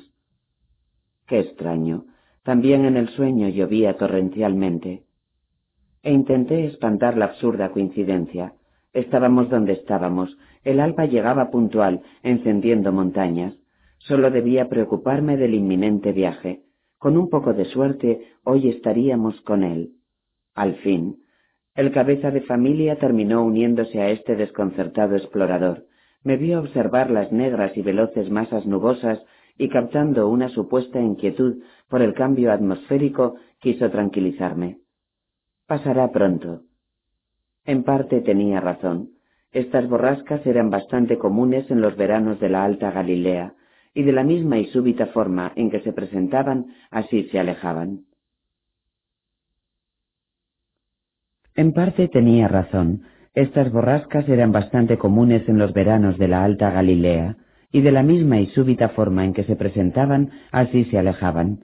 En esta oportunidad, sin embargo, el espectáculo de los yunques, inmensos como torres, castigándose mutuamente con fulgurantes culebrinas, me dejó inquieto. ¿Pasarían? Con esto no habíamos contado. Si la lluvia no cesaba, el viaje peligraría. Compartimos el desayuno, y hacia la hora tercia, las nueve, tal y como pronosticara Tiglat, escampó. Los cumulonimbos, no obstante, continuaron desembarcando por el oeste, sombreando el paisaje y obligando al sol a derramarse en estrechas y clandestinas cascadas blancas, azules y doradas. Aquello no me gustó. La lluvia seguía allí, amenazante. Y el sueño de nuevo tocó mi hombro. Tiglad revisó la carga. El onagro, propiedad del maestro, aguantó sin problemas. El animal, alto, joven y fuerte, recibió dos grandes alforjas de junco, repletas de viandas, y entre ambas, meticulosamente enrollada, la tienda de pieles de cabra solicitada la noche anterior y ante nuestra sorpresa el anfitrión solicitó que inspeccionáramos el cargamento. Me negué. El jefe del clan entonces, con voz autoritaria, ordenó al hijo que retornara a la casa. Comprendimos. Si no accedíamos, no había viaje.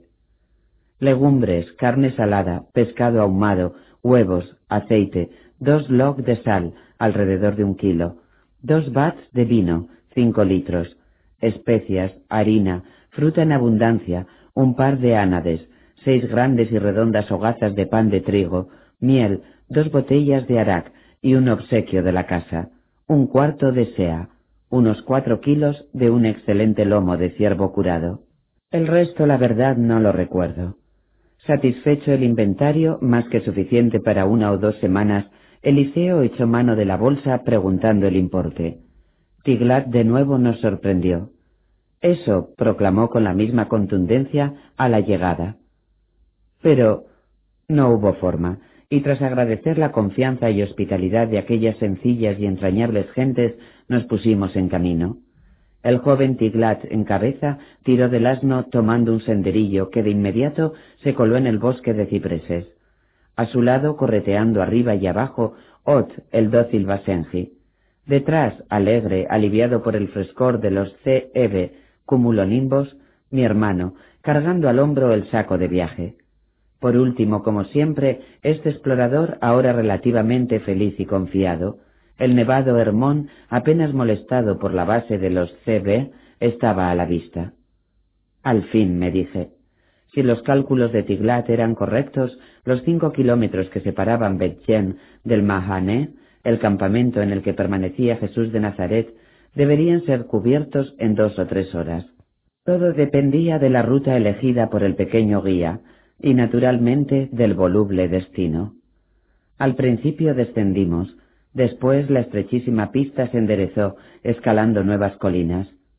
Cota 1500. Al mirar atrás, entre la arboleda, distinguí la media docena de casitas negras de Betjen. Por debajo, en la cota 1198, el verdinegro lago Piale, un antiguo volcán anegado por las corrientes subterráneas que huían del Hermón.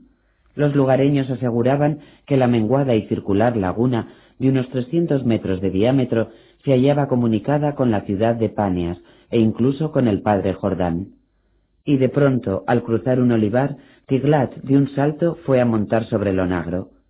¿Cómo no me había dado cuenta? Me estremecí. La reducida expedición presentaba el mismo orden de marcha que el sueño, y como un idiota llegué a volver la cabeza.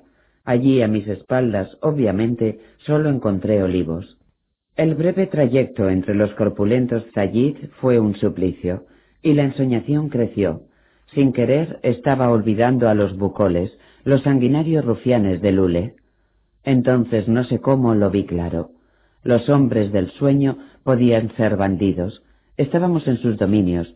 El jefe del clan ratificó las advertencias de los Felá. Aquellas alturas eran un nido de maleantes. No, los militares armados no eran un residuo del subconsciente. Allí latía algo más. Pero ¿y las cabezas colgadas de las ramas? ¿Por qué la de Ot era la única sin vida? Y el negro presentimiento tomó posesión definitivamente de este angustiado explorador. Por fortuna el fragante olor a tierra mojada y la aparente paz de los riscos fueron relajándome, y el susto se diluyó. Cerca de la cota 1700 el paisaje cambió de rostro. Cipreses y olivos se rezagaron, y en su lugar las estribaciones del Hermón presentaron una cara más adusta y cerrada. Al frente y a la derecha, picudos y vigilantes, aparecieron los Ar, Nida y Caal, con las laderas vestidas de enebros griegos, pinos de Calabria, abetos cilicios y los perfumados mirtos, dulcificando con sus coronas de flores blancas los graves enmarañados y azules perfiles del espeso Aar, el bosque anunciador, siempre súbdito del rey Hermón, el monumental y mítico cedro. La senda, como pudo, torció a la izquierda y atacó los nuevos promontorios. En lo alto, montada en el viento, patrullaba en círculo una familia de buitres negros y leonados. De vez en cuando, bregando con la fuerza de los CB, se dejaban caer, señalizando algo. No presté mayor atención. Probablemente vigilaban alguna carroña. Tiglat también miró a los cielos y sin previo aviso azuzó al jumento, avivando la marcha. ¿Qué ocurría? Pronto lo sabríamos. Al cabo de unos minutos el bosque se abrió momentáneamente y el sendero se dividió en dos. El muchacho descendió e inmovilizó al onagro. Al reunirnos, señalando hacia nuestra derecha, fue a descubrir un minúsculo grupo de chozas, medio oculto por el pinar. Era Quinea, un poblado de leñadores. Pidió que esperásemos. Deseaba entrar y consultar la situación de la zona. La presencia de los buitres no le agradó. No era buena señal. Esos, manifestó, llegan siempre detrás de los bucoles. Y dicho y hecho, Tiglat corrió hacia los árboles seguido del bullicioso Basenji. Eliseo observó las evoluciones de los buitres y me interrogó con la mirada. Poco pude decirle. Mi experiencia con los bandidos, al margen de la vivida en la pasada Operación Salomón, era casi nula. E inquietos nos entretuvimos inspeccionando el calvero. El senderillo, en efecto, se bifurcaba a escasa distancia. El nuevo ramal partía hacia la izquierda, tragado prácticamente por la espesura. En la encrucijada, un grueso poste clavado en la escoria volcánica advertía Panias, siete millas. Tomamos nota de la referencia. La senda, al parecer, descendiendo hacia el suroeste, moría en la ruta de Damasco, muy cerca de Cesarea de Filipo. Regresamos al centro del claro. Tiglat se demoraba. Todo a nuestro alrededor parecía tranquilo. El silencio, sin embargo, se me antojó raro. Podía oírse, y lo atribuí a lo alejado y remoto del lugar. De pronto, Ot surgió entre los pinos, y detrás su dueño acompañado por dos individuos. Malas noticias, gritó Tiglat mientras se aproximaba. Esos malditos merodean por los alrededores. ¿Esos malditos? La pregunta de Eliseo era innecesaria, pero el guía aclaró los bucoles, y refiriéndose a los fornidos y renegridos leñadores, añadió Acaban de confirmarlo. Esta mañana al alba han visitado la aldea. Se han llevado vino y provisiones. El muchacho se dirigió entonces a uno de los paisanos y en fenicio volvió a interrogarlo. El Otep, un leñador curtido y con cara de pocos amigos, se extendió en un largo parlamento, marcando el norte con la mano derecha. Dice, tradujo el guía, que los vieron alejarse hacia las cascadas. Eran seis, los manda un viejo conocido, Kedab, también llamado Al. El nombre en arameo significaba mentiroso. En cuanto al apodo Al, me dejó confuso, e inseguro pregunté, ¿Al? Tiglat asintió. No había entendido mal. Al, en efecto, quería decir no y moviendo la cabeza negativamente, el preocupado jovencito resumió el resto de las explicaciones del OTEP. Dice también que van armados hasta los dientes, seguramente a estas horas estarán borrachos. ¿Y qué aconsejan tus amigos? Tiglat transmitió la cuestión planteada por mi compañero al tipo de las malas pulgas.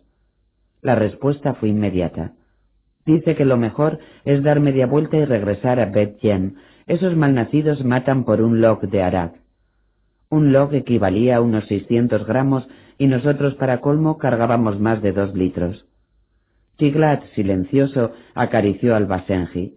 Comprendí sus dudas, pero por puro instinto permanecí mudo. Finalmente, tras una larga pausa, hizo una recomendación. Si lo deseáis, podéis permanecer en Quinea. La menguante de agosto ya ha terminado, y ellos, se dirigió entonces a los leñadores, no reemprenderán la tala hasta la próxima luna llena. Nota 1. Nota 1. A la hora de talar los bosques, aquella gente con una envidiable sabiduría solía ajustarse a las fases de la luna. Sabían que en menguante la savia permanece en las raíces. Esos eran los momentos propicios para el corte. El mejor era el de enero. La madera cortada en esas fechas es más duradera. Le seguían los menguantes de agosto e invierno. En cuanto a la creciente y luna llena, los leñadores las aprovechaban únicamente para la madera destinada al fuego. Con la savia en ascenso, algunos poblados se limitaban a descortezar los árboles, preparándolos para la tala del invierno. Entre paréntesis, nota del mayor. Fin de la nota 1. Aquí estaréis bien y a salvo, son hombres honrados. ¿Y tú? Tiglat sonrió sin ganas. Yo cumpliré lo pactado con el extraño Galileo. Pero, ¿no atendió las razones de Eliseo? Confío en mi señor Baal, él me protegerá. Estaba claro. Tomé a mi hermano por el brazo y retirándonos unos pasos cambié impresiones. Ambos estuvimos de acuerdo, proseguiríamos. No habíamos llegado hasta allí para echarnos atrás por causa de los bucoles. Así se lo hicimos saber, y el muchacho complacido aceptó. Doscientos o trescientos metros más allá, el bosque volvió a abrirse y nos encontramos frente a un adolescente y parlanchón río Hermón. Al cruzar el decrépito puentecillo de troncos que lo burlaba, Tiglat, señalando las verdes aguas, proclamó orgulloso Aleyín, el que cabalga las nubes. Este era el nombre del tributario del Jordán entre los montañeses. Aleyín, uno de los hijos del dios Baal, favorecedor de las plantas. Por regla general los fenicios gustaban bautizar a los ríos con los nombres de sus divinidades. El menguado cauce, como tendríamos ocasión de verificar días más tarde, nacía en los betisqueros del Hermón, de ahí también su atributo, cabalgador de las nubes. El puente sobre el Naal era otra excelente referencia, y calculé el tiempo invertido desde Betjen. Si no me equivocaba, hacía unas dos horas que caminábamos, distancia recorrida unos tres kilómetros. Restaban pues otros dos, con un tiempo estimado de una hora aproximadamente. Y me sentí feliz. Si todo discurría con normalidad, hacia el mediodía, hora quinta, estaríamos en presencia del maestro. ¿Con normalidad? Pobre ingenuo. El destino desde alguna parte debió sonreír con benevolencia. Al otro lado del Naal Hermón, al filo del bosque, entre un atrevido y oloroso maquis formado por arbustos de menta, cisto, salvia amarilla y tomillo, se alzaba una novedad. Cinco piedras cónicas, toscamente labradas de metro y medio de altura y perfectamente alineadas de este a oeste. Tiglat desmontó. Se aproximó reverencioso a la hilera de basalto negro y durante unos minutos permaneció en silencio con la cabeza baja. Después, volviéndose, nos invitó a descansar. A partir de allí, según sus palabras, empezaba lo más duro. El senderillo, paralelo a la margen derecha del río, trepaba arduo y desequilibrado, saltando de la cota 1700 a la 2000 en cuestión de 1500 metros. Poco antes de dicha cota 2000, a unos tres estadios, algo más de medio kilómetro, finalizaba el viaje. Para ser exactos, el de Tiglat. Allí, explicó, de acuerdo a lo convenido con el extraño Galileo, depositaría las provisiones. Acto seguido regresaría. El muchacho dejó libre al onagro y sentándose al pie de una de las rocas abrió el zurrón que colgaba en bandolera. Extrajo pan y una oscura porción de cecina de jabalí y se dispuso a dar buena cuenta del refrigerio. Ot, atento, se plantó frente al dueño aguardando su parte. Mi hermano, imitando al guía, buscó apoyo en la piedra contigua. Yo, por mi parte, intrigado, dediqué unos minutos a la exploración del monumento sagrado, porque esa, en definitiva, era la intencionalidad de las puntiagudas rocas. Tiglat más tarde lo confirmaría. Estábamos efectivamente ante una serat, una formación megalítica muy frecuente en Fenicia y sobre todo en las montañas. Aunque nos encontrábamos en territorio de la Gaulanitis, es decir, Palestina, estos centros de culto pagano eran relativamente habituales. A veces, en lugar de piedra, los montañeses utilizaban altos y robustos troncos de cedro, bien en círculo o también en línea recta. Los judíos, en especial los amantes de la paz, hacían la vista gorda, ignorando tales construcciones. Yahvé, en el Deuteronomio, capítulo 16, versículo 21, era especialmente rígido con estos símbolos idolátricos. Finalmente me uní a Eliseo y curioso interrogué al muchacho sobre la naturaleza del conjunto. Los erectos peñascos, en efecto, recibían el nombre de Aserat, en honor a la diosa y madre de Baal, aunque en este caso habían sido dedicados a dos de los hijos de Baal Ros, señor de los promentorios, Resef y el mencionado Alayin. El primero, según el ceremonioso Tiglat, gobernaba el rayo y el trueno. El segundo, como fue dicho, cuidaba de fuentes, ríos y aguas subterráneas. Cada fenicio, siempre que acertaba a pasar junto a uno de estos templos, tenía la obligación de detenerse y orar ante los dioses, representados por las piedras o leños. Concluidas las explicaciones, el ingeniero intervino, planteando un asunto tan oportuno como interesante un asunto del que forzados por las circunstancias casi no hablamos en Betjen. ¿Qué aspecto tiene tu amigo, el extraño Galileo? El adolescente, sorprendido por la súbita pregunta, contestó con una hábil y lógica interrogante. ¿Pero no dices que lo conoces? Mi hermano, atrapado, escapó como pudo. Sí, bueno, pero hace mucho que no lo vemos. No sé, balbuceó Tiglat, dirigiendo el rostro hacia la cumbre del Hermón, no hemos cruzado ni diez palabras. Y añadió pensativo, parece serio y preocupado. Algo grave debe sucederle para que se haya refugiado en ese lugar. Eliseo, de ideas fijas, insistió. Me refiero al aspecto físico. El guía, desconcertado, encogiéndose de hombros, repitió la cuestión. ¿Aspecto físico? No te entiendo. Intenté hacérselo más fácil. ¿Tiene buena salud? Ya lo creo. Y aportó un dato interesante. Es un hombre muy fuerte, es un Sayid. Así denominaban a los individuos poderosos, con especial fuerza física. Él solo ha levantado un refugio de piedra. Pero poco amante de las medias verdades, corrigió. Bueno, yo también colaboré. Pronto lo alcanzaremos. Allí dejo siempre la comida. ¿Allí? Tiglat asintió. Entonces redondeó Eliseo, ¿no permite que llegues al Mahane, al campamento? Eso fue lo establecido, él paga y yo obedezco. Mi hermano y yo cruzamos una inquieta mirada. ¿Por qué Jesús no consentía que el jovencito pasara del refugio de piedra? ¿Qué ocurría en el lugar donde acampaba? Y lo más importante, ¿seríamos una excepción? ¿Nos autorizaría a permanecer junto a él? pero lógicamente ninguna de las irritantes cuestiones le fue formulada. Eso deberíamos averiguarlo por nosotros mismos. ¿Y qué supones que hace ahí arriba? Los negros y despiertos ojos del adolescente, intuyendo una segunda intención, se clavaron en los de Eliseo. El ingeniero, sin embargo, frío como las piedras de la Serat, aguantó impertérrito. Finalmente, tras una tensa pausa, Tiglat esgrimió una audacia. ¿Quiénes sois? ¿Quién es en verdad ese extraño Galileo? No has respondido a mi pregunta. Vosotros tampoco. Te lo dijimos, tercié conciliador. Somos griegos, viejos amigos de tu amigo. Necesitamos hablar con él. No pareció muy convencido, pero se resignó. En primer lugar, no es mi amigo.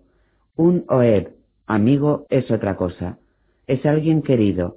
A un Oeb no se le cobra. Y os diré más. Nunca espío. Eliseo acusó el golpe. Los dioses no lo permiten, y mi padre tampoco. Nunca he pasado del refugio. Además, como sabéis, ese paraje, el de las cascadas, no es muy recomendable. ¿Él lo sabe? Fue lo primero que le dijimos cuando se interesó por nuestros servicios. Nadie en su sano juicio acampa en ese lugar, y menos ahora, con Al y su gente merodeando por los alrededores. ¿Comentó algo? ¿Os dio alguna explicación? Sí, se refirió a que no estaba solo, pero francamente no le entendimos. Que yo sepa, ahí arriba no hay nadie más, salvo esos malnacidos. Hizo un silencio y cayendo en la cuenta de algo, añadió convencido. Claro, ahora lo entiendo. Él os espera, por eso dijo que no estaba solo. No le sacamos del error. ¿O no fue un error? Es que el maestro sabía. No, eso era imposible. Y Eliseo, desviando la conversación, retornó al tema inicial. ¿Y por qué dices que parece preocupado? No sé, quizá porque habla poco. Además, en sus ojos se nota cierta tristeza. ¿Sabes cómo se llama? Negó con la cabeza, y nuevamente sorprendido admitió. Es curioso, ahora que lo mencionas nadie se lo preguntó, y él tampoco lo dijo. Mi padre y yo nos referimos a él como el extraño Galileo. Y curioso se adelantó a nuestros pensamientos. ¿Cuál es su gracia? Yeshua. Jesús. Jesús de Nazaret, precisé sin disimular un cierto orgullo. Un A. Un hermano. Pero vosotros sois extranjeros, ¿cómo podéis llamar hermano a un Yehudai, judío? Este Yehudai no es como los demás. ¿Es rico? El ingeniero, encantado ante la sinceridad del joven fenicio, rió con ganas y replicó con la verdad. Su corazón es inmensamente rico. Comprendo, es un judío que no teme a ese despiadado Yahvé. Es un ser humano. Humano y judío, imposible. Ya veo que no te agradan, sentenció Eliseo. No me gusta su Dios, los vuelve locos, discrimina, se consideran en posesión de la verdad, nos desprecian. ¿La verdad? intervine. ¿Qué es para ti la verdad? No lo dudo. Señaló las piedras cónicas y seguro de sí mismo afirmó.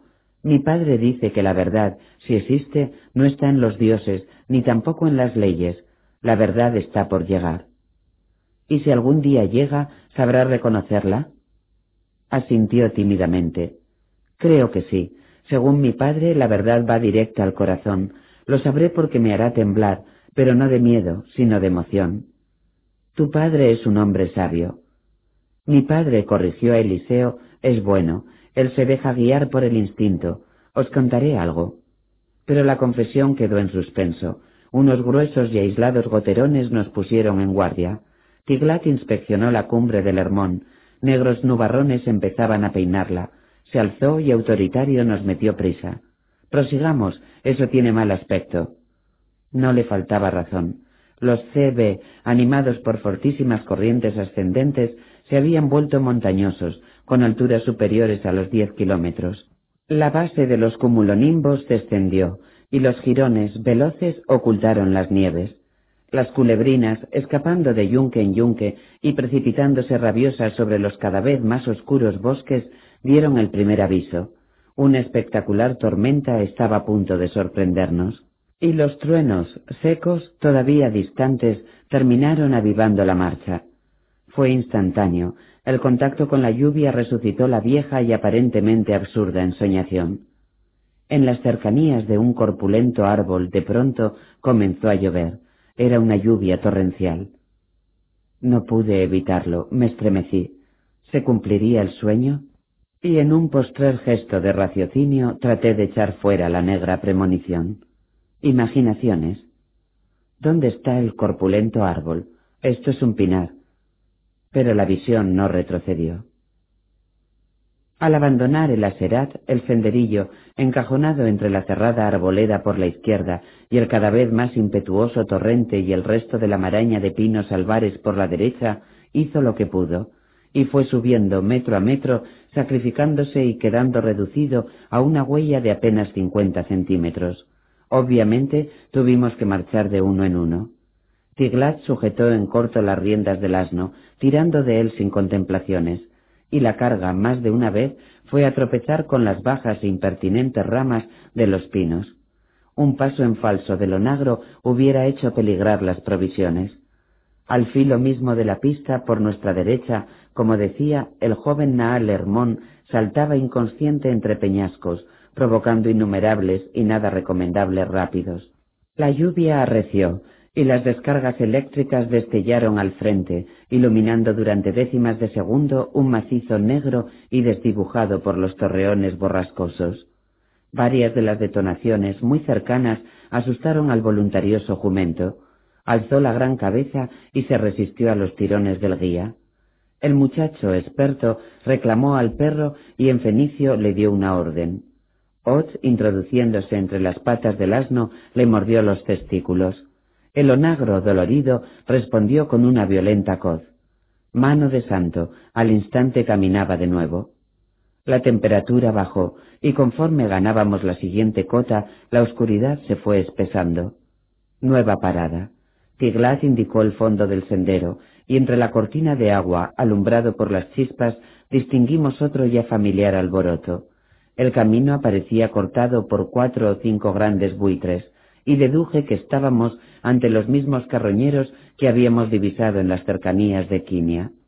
Como en el caso de las aves que devoraban a los bucoles en la ruta de Damasco, éstas igualmente nerviosas y agitadas saltaban unas sobre otras disputándose la presa. El guía volvió a gritar al Basenji, y el can, emprendiendo una veloz carrera, se lanzó hacia los ciegos buitres negros y leonados. Dos de ellos, sorprendidos, tuvieron el tiempo justo de abrir las enormes alas grises, despegando con apuros. Un tercero no tuvo tanta suerte. Ot cayó sobre el largo, blanco y desnudo cuello, destrozándolo.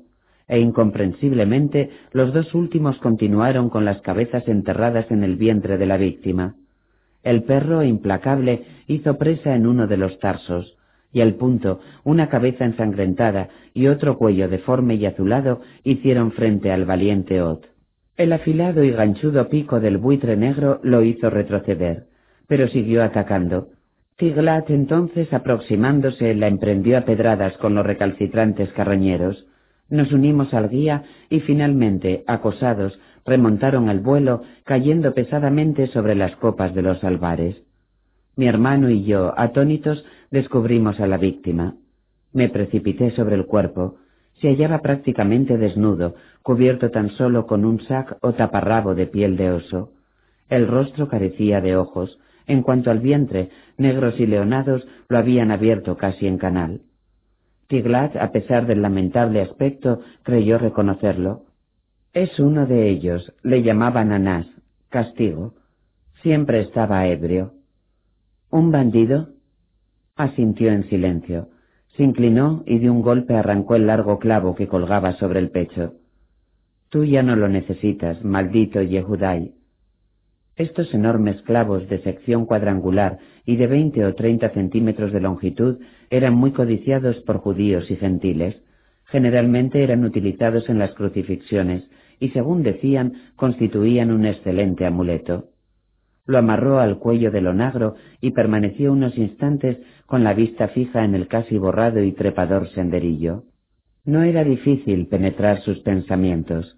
Allí en alguna parte del bosque debía encontrarse el resto de la partida. ¿Qué podíamos hacer? Francamente, muy poco. A estas alturas lo más probable es que estuvieran al tanto de nuestra presencia. Pero ¿por qué no atacaban? E imaginé que quizá esperaban a que amainase la tormenta. Una vez más me equivoqué. El decidido y valeroso jovencito no dijo nada, tiró del burro y continuó ascendiendo por la resbaladiza y brillante huella de ceniza volcánica. Eliseo, prudente, hizo un gesto, recomendando que me ajustara las crótalos. Si los bucoles hacían acto de presencia, habría jaleo.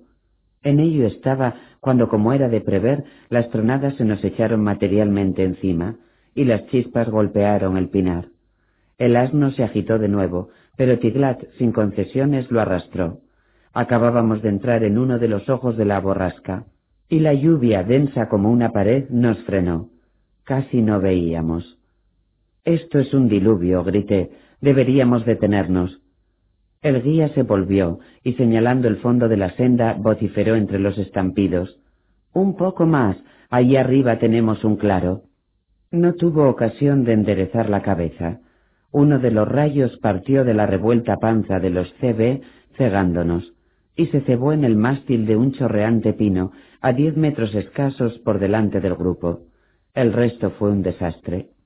En una milésima de segundo, quizá menos, el canal por el que descendió la chispa se calentó a más de treinta mil grados centígrados, provocando dos fenómenos simultáneos. De un lado, el aire caliente del milimétrico túnel por el que viajó el rayo se expandió, dando lugar a un espantoso trueno que nos dejó temporalmente sordos. Por otro, al impactar en el húmedo árbol, la súbita y violenta evaporización creó una onda de choque, y la expedición, incluyendo perro y onagro, rodó por los suelos. Fueron instantes de gran confusión. Nadie gritó, nadie se lamentó, no hubo tiempo material. Y aturdidos, mi hermano y yo nos incorporamos como pudimos. El torrencial aguacero terminaría despejándonos, y lo que vimos nos llenó de espanto. Tiglat yacía en tierra, permanecía inmóvil, parecía muerto, me asusté. Od, a su lado, emitía aquellos extraños sonidos, lamiendo sin cesar la cara de su dueño. En cuanto al jumento, despavorido, galopaba colina arriba. ¿Galopaba?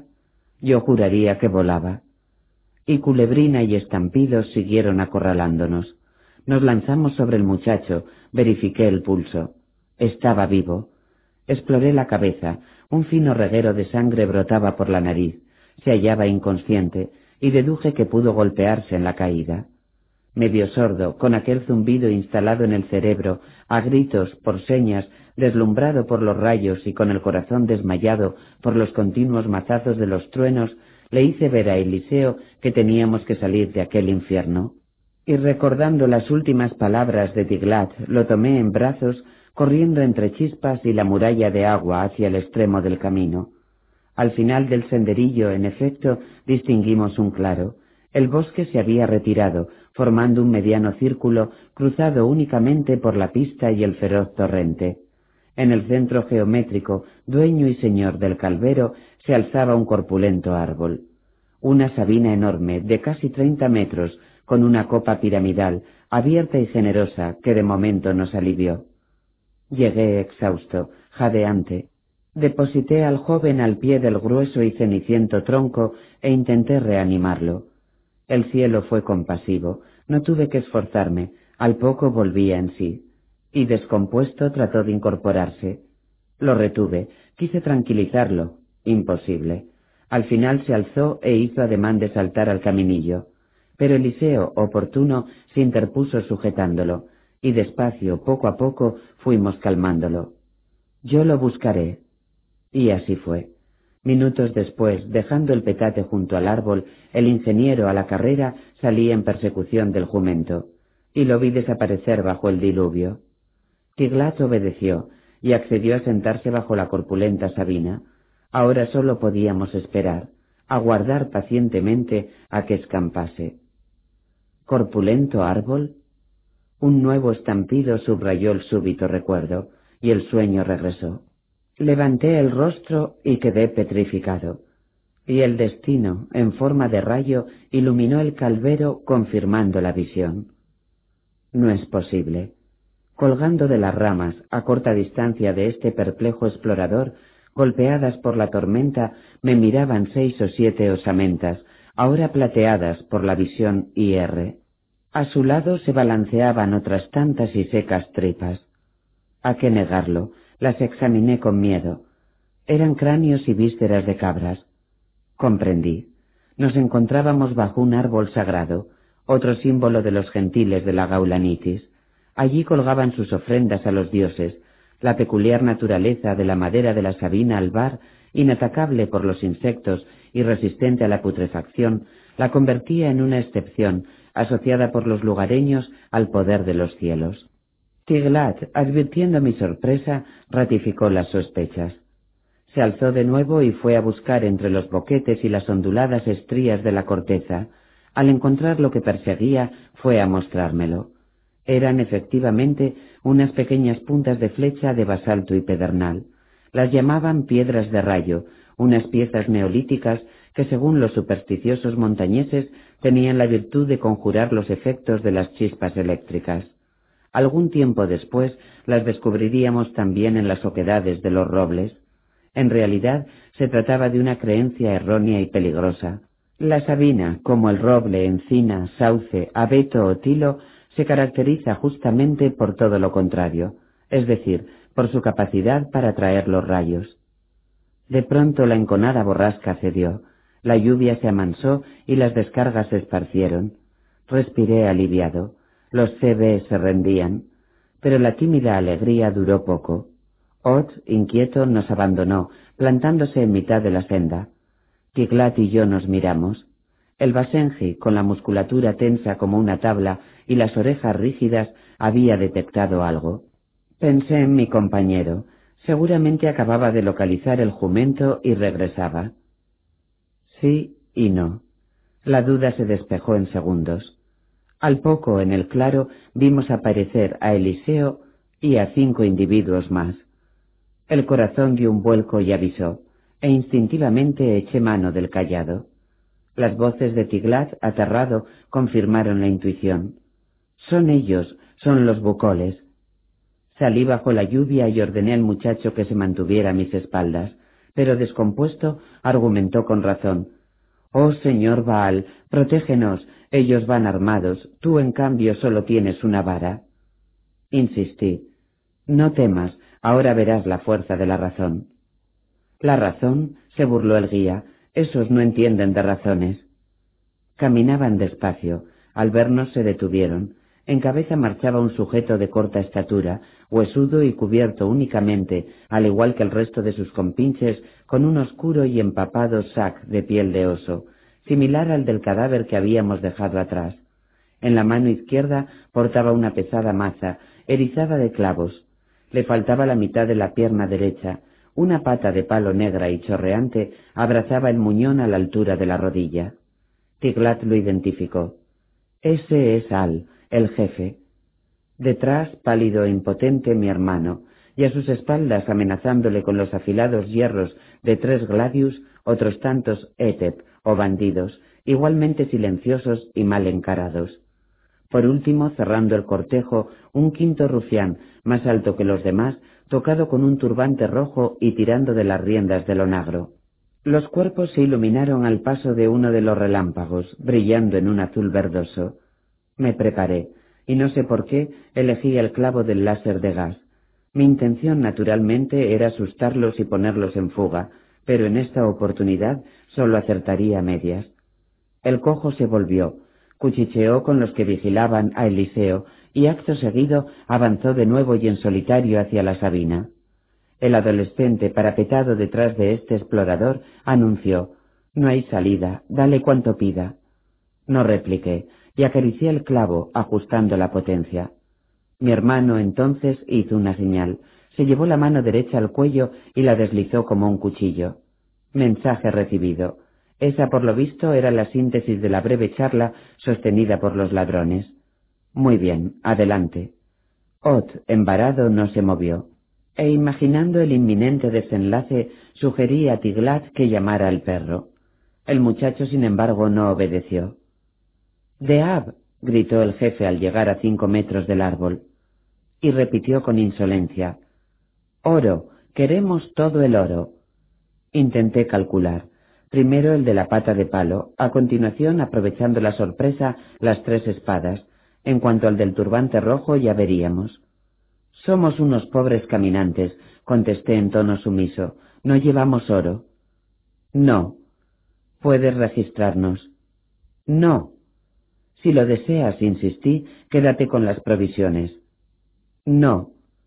Tiglat, apretado a mi cintura, susurró. Es la única palabra que conoce, por eso le llaman Al. Por el señor Baal. Dale el oro. Mientes, prosiguió el energúmeno, cada vez más violento y enfurecido. Quesap, plata. El Basenji, pendiente de la voz de su amo, abrió las fauces dispuesto a saltar sobre el cojo. No lo pensé más. Aquella comedia tenía que concluir. Levanté ligeramente la vara de Moisés, y Eliseo, comprendiendo, se arrojó al suelo. Al punto, una invisible descarga de ocho mil vatios hizo blanco en la semipodrida prótesis del bandido, incendiándola. El desconcierto, como era de esperar, fue general. Tiglat retrocedió espantado, y Al, aullando, soltó la maza. Dos segundos después, uno de los gladius, consumido por el láser, se quebraba y caía a tierra. Y los bucoles, al unísono, levantaron las cabezas hacia la negra tormenta. Eliseo gateando trató de alejarse del grupo. El guía reaccionó y en Fenicio ordenó a Ot que atacase. Y el perro, como un ariete, cayó sobre el jefe derribándolo. Uno de los sujetos, sin embargo, al descubrir la huida de Eliseo, se arrojó sobre él, descargando un fuerte mandoble a la altura de los riñones. Y la espada se partió en dos. Preso de rabia, lancé una descarga contra el sac del atónito agresor. Esta vez el láser, además de consumir el taparrabo, alcanzó el bajo vientre, achicharrándolo, y el fulano cayó desmayado. Busqué al que continuaba armado. Miedo y sorpresa lo mantenían inmóvil, pálido como la cera, y en la precipitación cometí un error. En lugar de quemar el gladius, apunté hacia uno de los extremos de la piel de oro, y al instante, a pesar de la humedad, unas llamas aparecieron en el sac, desencadenando el pánico de su propietario. Y el sujeto, descompuesto, soltó la espada corriendo hacia el torrente. Poco después, arrollado por las turbulentas aguas, se perdía río abajo. Y digo que me equivoqué porque contra todo pronóstico el que sostenía las riendas del asno supo reaccionar con presteza, apoderándose del único gladius que no había sido inutilizado. Y aullando corrió hacia el maltrecho Al. Apunté de nuevo y pulsé el clavo. Mierda. El láser no respondió. Lo intenté una segunda vez y una tercera vez. Negativo. Algo falló en el dispositivo de defensa. Esos segundos fueron decisivos. Ot, ciego, encelado por el berreante e incendiado cojo, seguía buscando el cuello del rufián.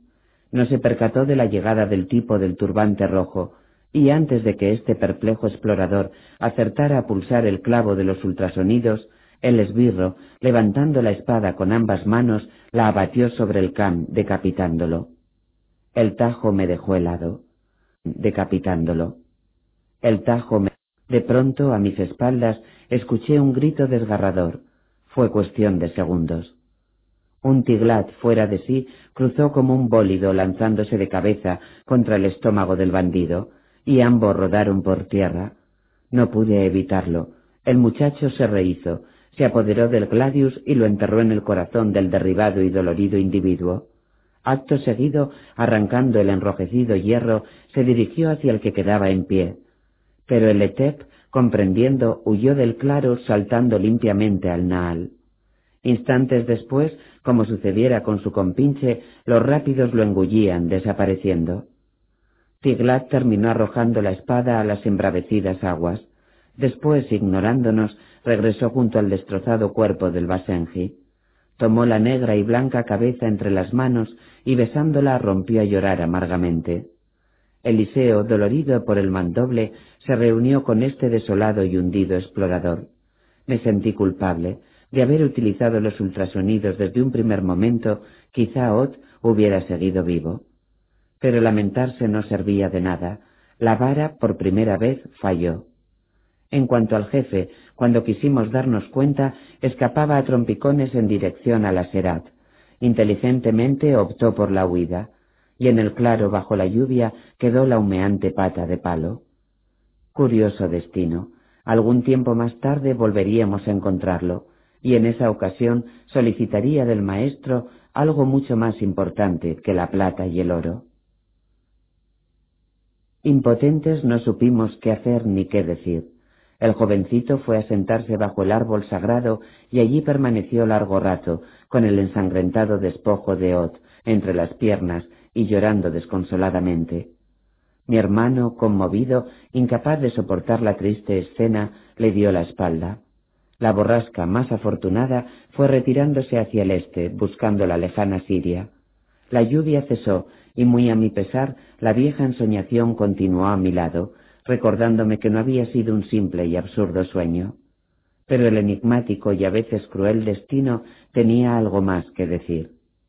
Tiglat se secó las lágrimas y amurallado en aquel impenetrable mutismo trepó hasta las ramas más bajas. Eliseo y yo, intrigados, le vimos rasgar la túnica y manipular la cabeza del Basenji. Después, con delicadeza, amarró el lienzo a la sabina y Ot quedó colgado por las cuencas oculares. Dios, aquella cabeza, goteando sangre y oscilando, también formaba parte del sueño. Acto seguido, al descender, se abrazó al tronco, cerró los ojos y con un hilo de voz, entre suspiros, entonó un cántico. No supimos lo que decía. El ritual, porque de eso se trataba, se desarrolló en Fenicio. Días después, cuando las relaciones con el muchacho se normalizaron, explicó que sencillamente intentó congraciarse de nuevo con los dioses, suplicando que le dieran fuerzas para vivir sin su amigo. Y he dicho bien, cuando nuestras relaciones se normalizaron. La cuestión es que concluida la ceremonia, Tiglat nos observó brevemente. Noté algo raro en la mirada, quizá odio. Mi amigo ha muerto por tu causa.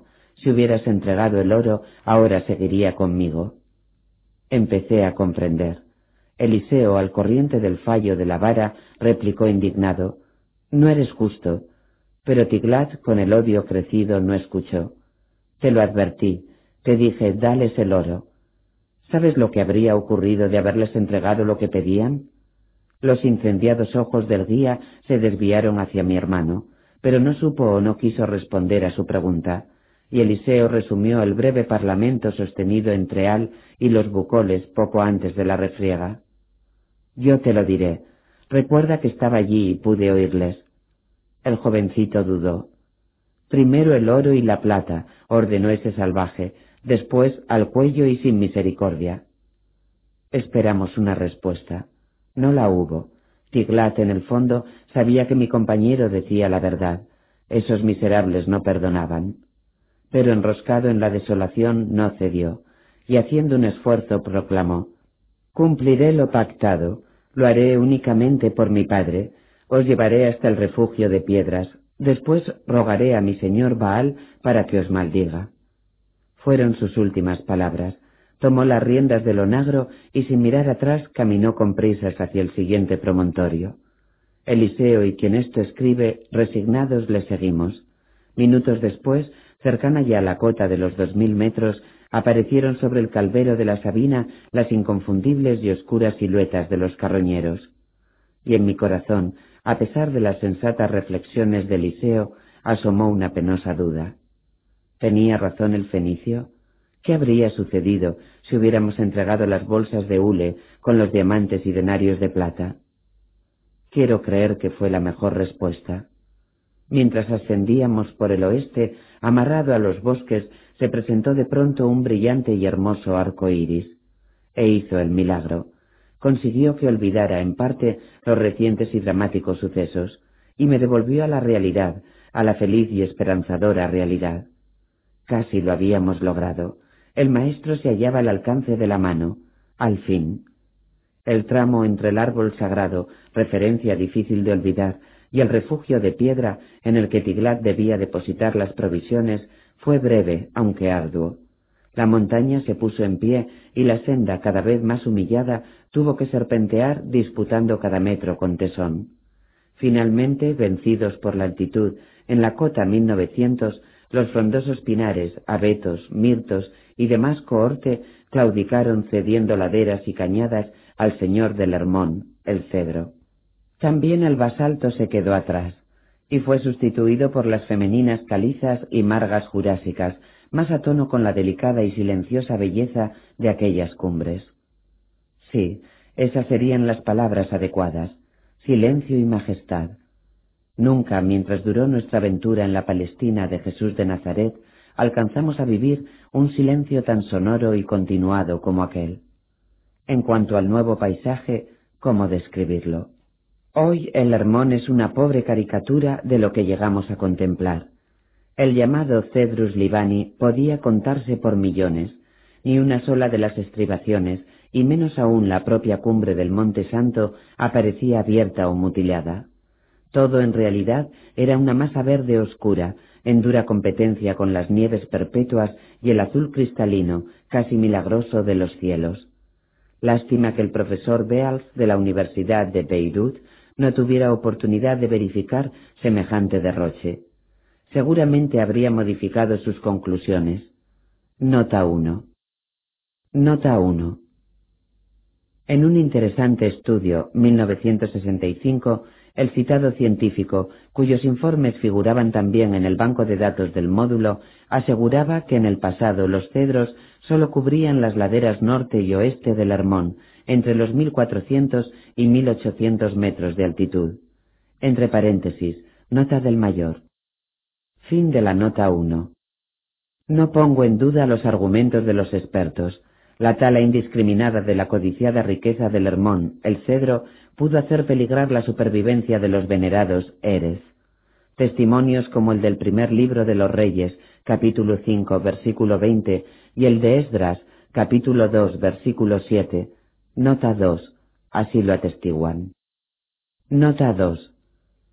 En dichos textos sagrados se hace alusión efectivamente a la intensa tala de cedros, los afamados Eres, desde los tiempos del rey Salomón. Hiram, rey de Tiro, firmó un acuerdo con Salomón, suministrándole madera del Líbano. Con estos cargamentos, enviados probablemente por mar hasta el puerto de Jope, el hijo de David edificaría el primer templo a Yahvé. La madera de cedro, liviana, amarillenta, olorosa y de excelente calidad, era muy buscada y cotizada. También los asirios, egipcios y persas la demandaban desde tiempos remotos. Cuando escaseó, el rey Sargón II, en el año 720 a.C., la buscó en los montes de Amanús y Zagros. También el llamado segundo templo de Jerusalén sería edificado con los cedros del Hermón, símbolo de fuerza, dignidad y grandeza entre judíos y gentiles. Entre paréntesis, nota del mayor. Fin de la nota 2. Pero de eso hacía ya mucho tiempo. La montaña evidentemente se recuperó, convirtiendo el norte de la Gaulanitis en el más grande e intrincado bosque de toda Palestina. Recuerdo bien los primeros pasos entre los altos Eres, la gloria del Líbano, según Isaías, la mayoría de veinte y treinta metros, con el ramaje en candelabro, filtrando con cuentagotas los audaces rayos del sol. Mi hermano sonriente se volvió, destacando la fortísima y dulce fragancia de la espesura un aroma casi sofocante que terminaría impregnando ropas y enseres. Y en lo más alto, entre el ramaje y los ondulados troncos gris plomo, la inevitable y desenfadada tropa alada, descendiendo en ocasiones hasta un Naal Hermón igualmente despreocupado, rápido y prematuramente encanecido por rocas, desniveles y pequeñas cascadas. No soy capaz de explicarlo, pero al ingresar en aquellas alturas, conforme ascendíamos, algo en mi interior desplegó las alas, convirtiéndome en otra persona. No voy a decir que mejor, pero sí más feliz. O fue quizá la seguridad del inminente encuentro con el rabí de Galilea. Y rondando la nona, las tres de la tarde, Tiglat se detuvo. En mitad del bosque, a escasa distancia del escandaloso aprendiz de río, se alzaba el famoso refugio de piedra. Toda una desilusión. ¿Pero qué habíamos imaginado? ¿Una casa robusta y espaciosa? Nada de eso. El modesto habitáculo, por llamarlo de alguna manera, consistía en un montón de pequeñas y medianas rocas, apiladas en semicírculo, de un metro de diámetro por otro de altura, y techado con ramas de cedro. En suma, una especie de despensa o almacén habilitado únicamente para las provisiones. El guía, adusto y en silencio, procedió a la descarga del asno, introduciendo las viandas en el refugio. No permitió que le ayudásemos. El corazón aceleró. ¿Dónde estaba el maestro? Por un momento, siendo lunes, uno de los días acordado para el suministro de comida, imaginé que estaría allí, aguardando. Nueva desilusión. El bosque aparecía desierto, y me consolé. No puede tardar y durante algunos minutos me entretuve en una minuciosa inspección de la falda a la que fuimos a parar.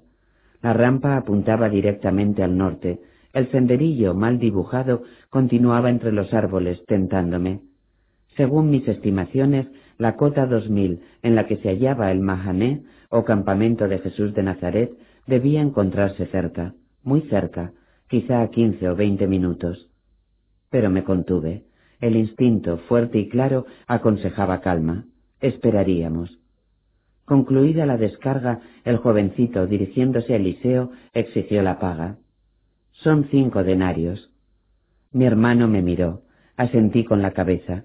Entonces, echando mano de la bolsa, contó las monedas, pero en lugar de entregárselas, las introdujo de nuevo en el saquete de hule. Lo desató del ceñidor y volvió a interrogarme con la mirada. Comprendí, y repetí el ligero movimiento de cabeza, aprobando el generoso gesto del ingeniero. Era lo menos que podía hacer por el decepcionado Tiglat. Mi compañero le ofreció la bolsa y sonriente, en un vano intento por suavizar la tensa situación, preguntó ¿Por qué no te quedas? Pronto oscurecerá. Tu padre lo aprobaría. No replicó. Contó las piezas de plata y sorprendido exigió una explicación. ¿Qué es esto? Aquí hay diez denarios. Eliseo, con su mejor voluntad, trató de justificar la retribución extra, pero el orgulloso adolescente, reteniendo la mitad de las monedas, le devolvió la bolsa, hiriéndonos. Guardaos el dinero, no pienso lavar vuestra culpa con cinco denarios. Ot valía más que eso, y más que vosotros. Acto seguido tiró de la caballería, alejándose con rapidez entre los cedros. Y allí quedamos los tres, Eliseo, quien esto escribe, y una profunda tristeza. No hubo comentarios. ¿Qué podíamos decir? Y Eliseo, regresando a la realidad, solicitó mi parecer.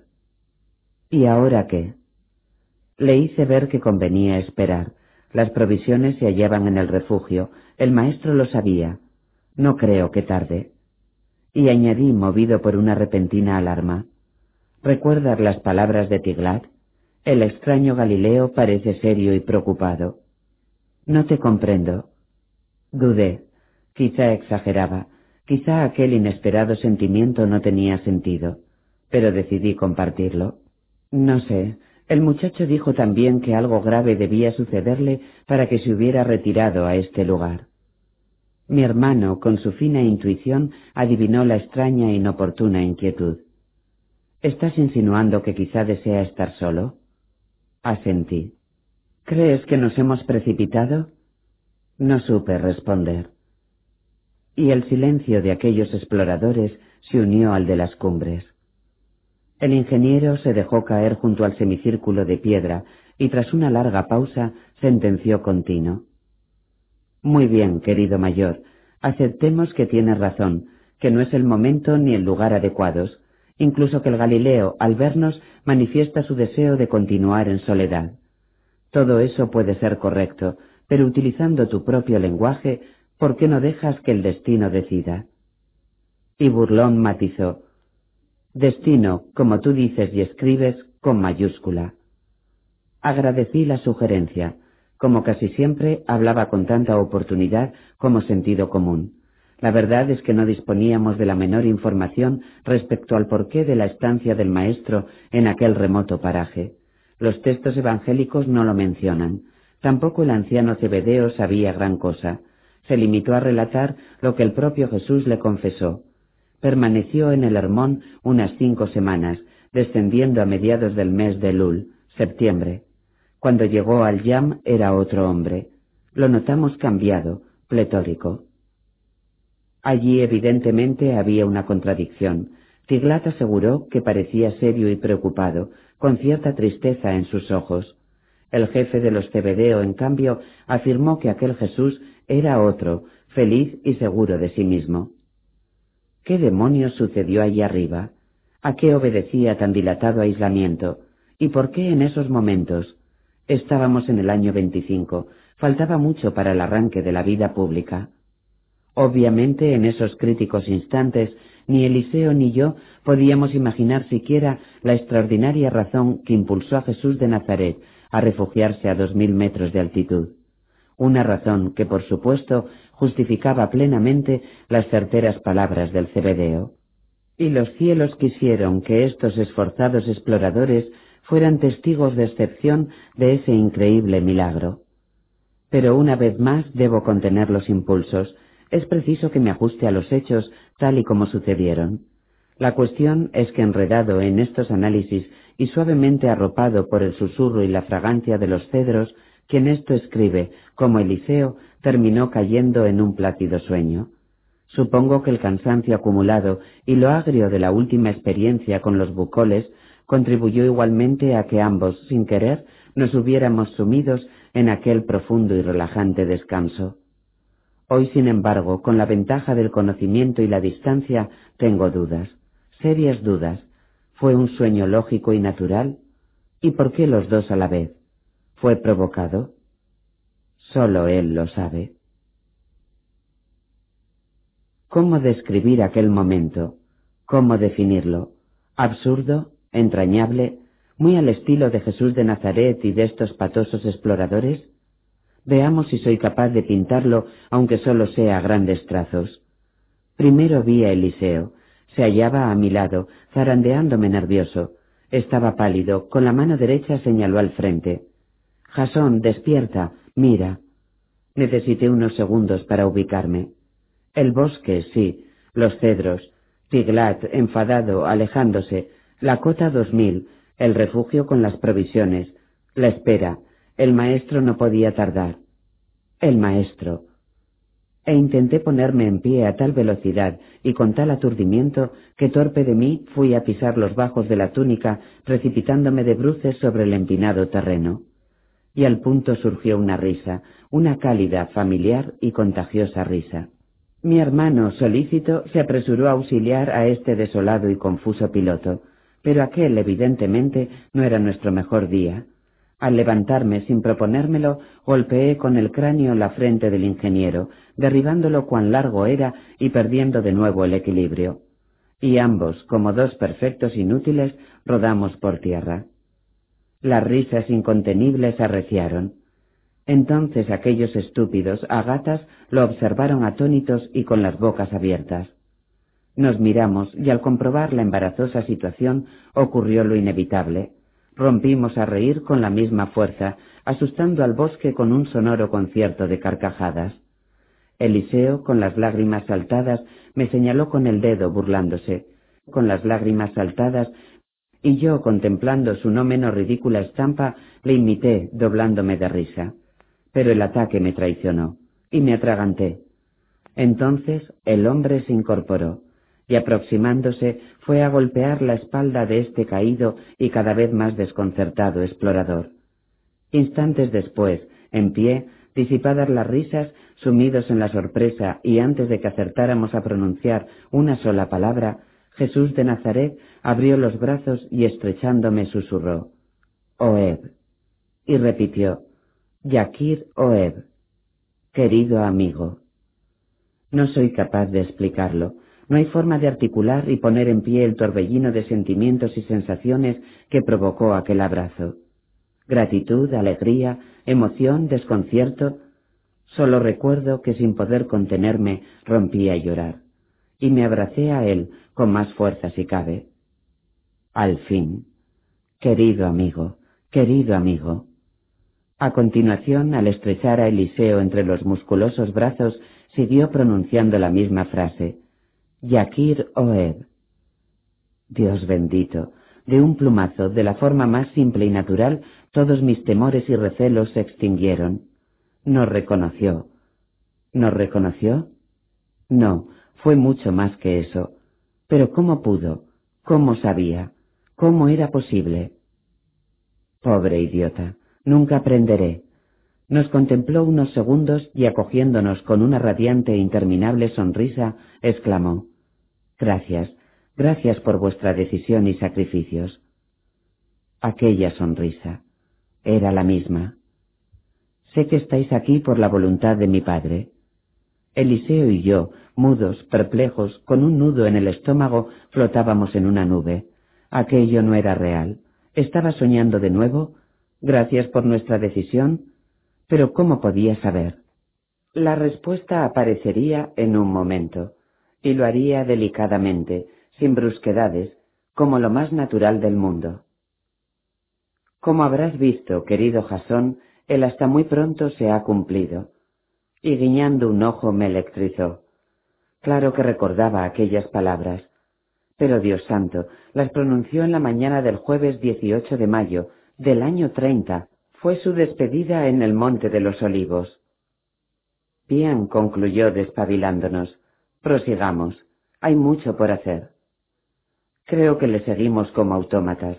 Ni el ingeniero ni quien esto escribe fuimos capaces de pronunciar un sí o un no. Sencillamente parecíamos hipnotizados. Cargamos las provisiones y la tienda y marchamos tras él. Y de pronto, mal que bien, rememoré la reciente escena. Él estaba allí, frente a estos dormidos exploradores. Lo vi plácidamente, sentado, observándonos. Dios, cuánto tiempo estuvo pendiente de nosotros. A los pocos pasos mi hermano, emparejándose con este explorador, habló al fin, y repitió mis propios pensamientos. ¿Cómo es posible? Nos ha reconocido. Entonces, pillándonos de nuevo por sorpresa, el maestro fue a detenerse, giró sobre los talones y esbozando una pícara sonrisa, fijó su irresistible mirada sobre quien esto escribe, pronunciando unas palabras que me remataron. ¿Recuerdas? y en el aire de los corazones quedó aquel pañuelo blanco, flotando como un definitivo adiós. Supongo que palidecí. Increíble. Esas frases surgidas a raíz de su ascensión habían sido escritas en mi diario poco después del histórico y ya mencionado 18 de mayo del año 30, al retornar al Rabí. Nadie las conocía. Pero divertido no concedió cuartel y añadió, pues no, Ahí te equivocaste. Los que conocen al Padre nunca se despiden, nunca dicen adiós, solo hasta luego. Nuevo guiño de complicidad. La sonrisa se abrió al máximo y dándonos la espalda continuó ascendiendo por la trocha con aquellas casi olvidadas grandes zancadas. Eliseo, sin comprender el alcance de la pequeña gran revelación, me interrogó impaciente, solicitando una aclaración. No hubo respuesta. Mi mente confusa se hallaba muy lejos. Nota 1. Nota 1. El mayor hace referencia a la última aparición del Hijo del Hombre en la llamada Ascensión. Ver Caballo de Troya 5, página 438. Entre paréntesis, nota del autor. Fin de la nota 1. ¿Estaba soñando? No podía ser. Él tampoco conocía esas frases, unas frases escritas en el futuro. Sin embargo, acababa de pronunciarlas, las conocía. El enigma, lo reconozco, me obsesionó. Después, conforme pasaron los días en aquel inolvidable campamento, creí entender. Era él, sí, un ser humano, pero también un dios. No fue fácil asimilar la idea, nada fácil, y menos para unas mentes racionales y científicas, pero los hechos día tras día se impusieron y decía que era él. En efecto, aparentemente poco había cambiado en su figura física. Era cinco años más joven, pero la estampa seguía siendo casi la misma. Así lo vimos. Alto, muy alto para la media de los judíos, alrededor de un ochenta y uno metros, todo un atleta. Hombros anchos, poderosos, tórax olímpico, musculatura elástica, envidiable, ni un gramo de grasa, piernas fibrosas, duras como piedras, manos estilizadas, velludas, pausadas, asomadas al trabajo, uñas sanas, siempre cortas y limpias. El rostro, alto y bien proporcionado, fue quizá lo que más me sorprendió. Aparecía intensamente bronceado y más dulce y risueño que el del otro ahora. No creo equivocarme si afirmo que en ese tiempo aquel Jesús era más extravertido y confiado. No era de extrañar, se hallaba en los comienzos. La barba, partida en dos, se presentaba ahora más crecida, aunque igualmente cuidada. El cabello, lacio, color caramelo, menos encanecido, fue otra novedad. En esos momentos, mucho más largo, lo recogía con una cola. Mentón valiente. La nariz prominente, típicamente judía, era el único rasgo ligeramente en discordia. Labios finos, el superior apuntando levemente bajo el bigote. Dentadura impecable, blanca y alineada, reforzando aquella peculiar y abrazadora sonrisa. Frente audaz, alta y con las cejas rectas y bien marcadas, pestañas largas, tupidas, perfilando unos ojos rasgados. Los ojos, ¿cómo describirlos? Eran y no eran humanos, de tonalidad miel clara, líquida, vivos, furiosamente vivos, penetrantes como dagas, a veces insostenibles, dulces, compasivos, atentos, veloces, socarrones, amigos, sin necesidad de palabras. Los ojos de un hombre Dios. Un hombre irresistible, magnético, imprevisible, cercano, sabio, humilde y sobre todo en esos momentos feliz. Tampoco el atuendo nos sorprendió. Vestía su querida túnica de lana, sin costuras, de un blanco inmaculado, flotando hasta los tobillos, de anchas mangas y sujeta a la cintura, sin aprietos, por una doble y sencilla cuerda trenzada con fibra de lino. Las sandalias en cuero de vaca empecinado, similares a las nuestras, aparecían notablemente desgastadas. Sí, así lo vimos. Un hombre ilusionado. Un hombre que, como veremos, acababa de hacer su gran descubrimiento. Un hombre, lo adelanto sin la menor sombra de duda, que acababa de estrenarse como Dios. Y ese hallazgo, esa seguridad durante un tiempo lo catapultó hasta las estrellas, hasta su Padre Celestial.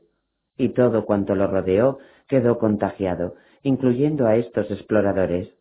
Jamás vivimos una experiencia tan gratificante como aquella, al pie de las nieves perpetuas del Hermón. Lástima que los evangelistas no hicieran mención de unos sucesos tan memorables. Pero debo serenarme. Me estoy precipitando una vez más. Todo en su momento, todo paso a paso. Ahora, vencida la nona, las tres de la tarde, sólo contaba el presente, sólo contaba él.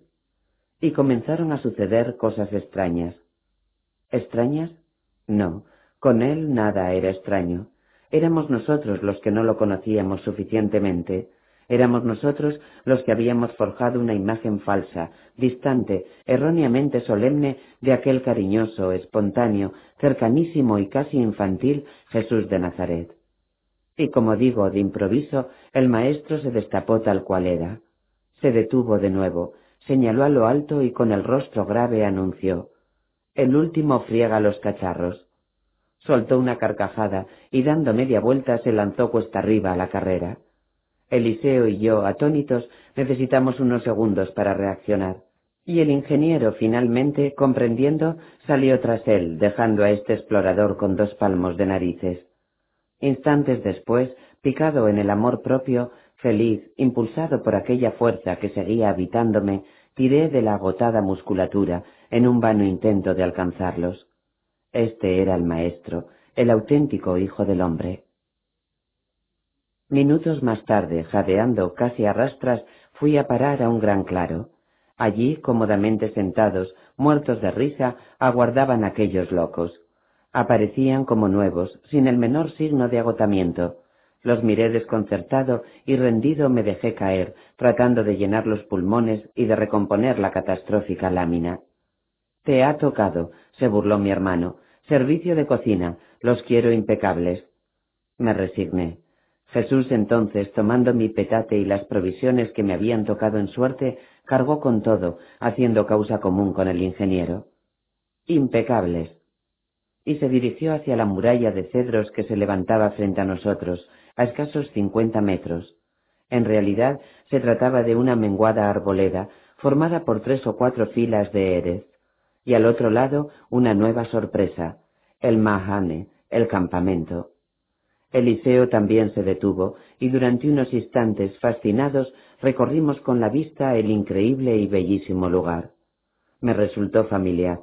Yo conocía aquel paraje, pero al punto rechacé la ridícula idea. Jamás estuve allí.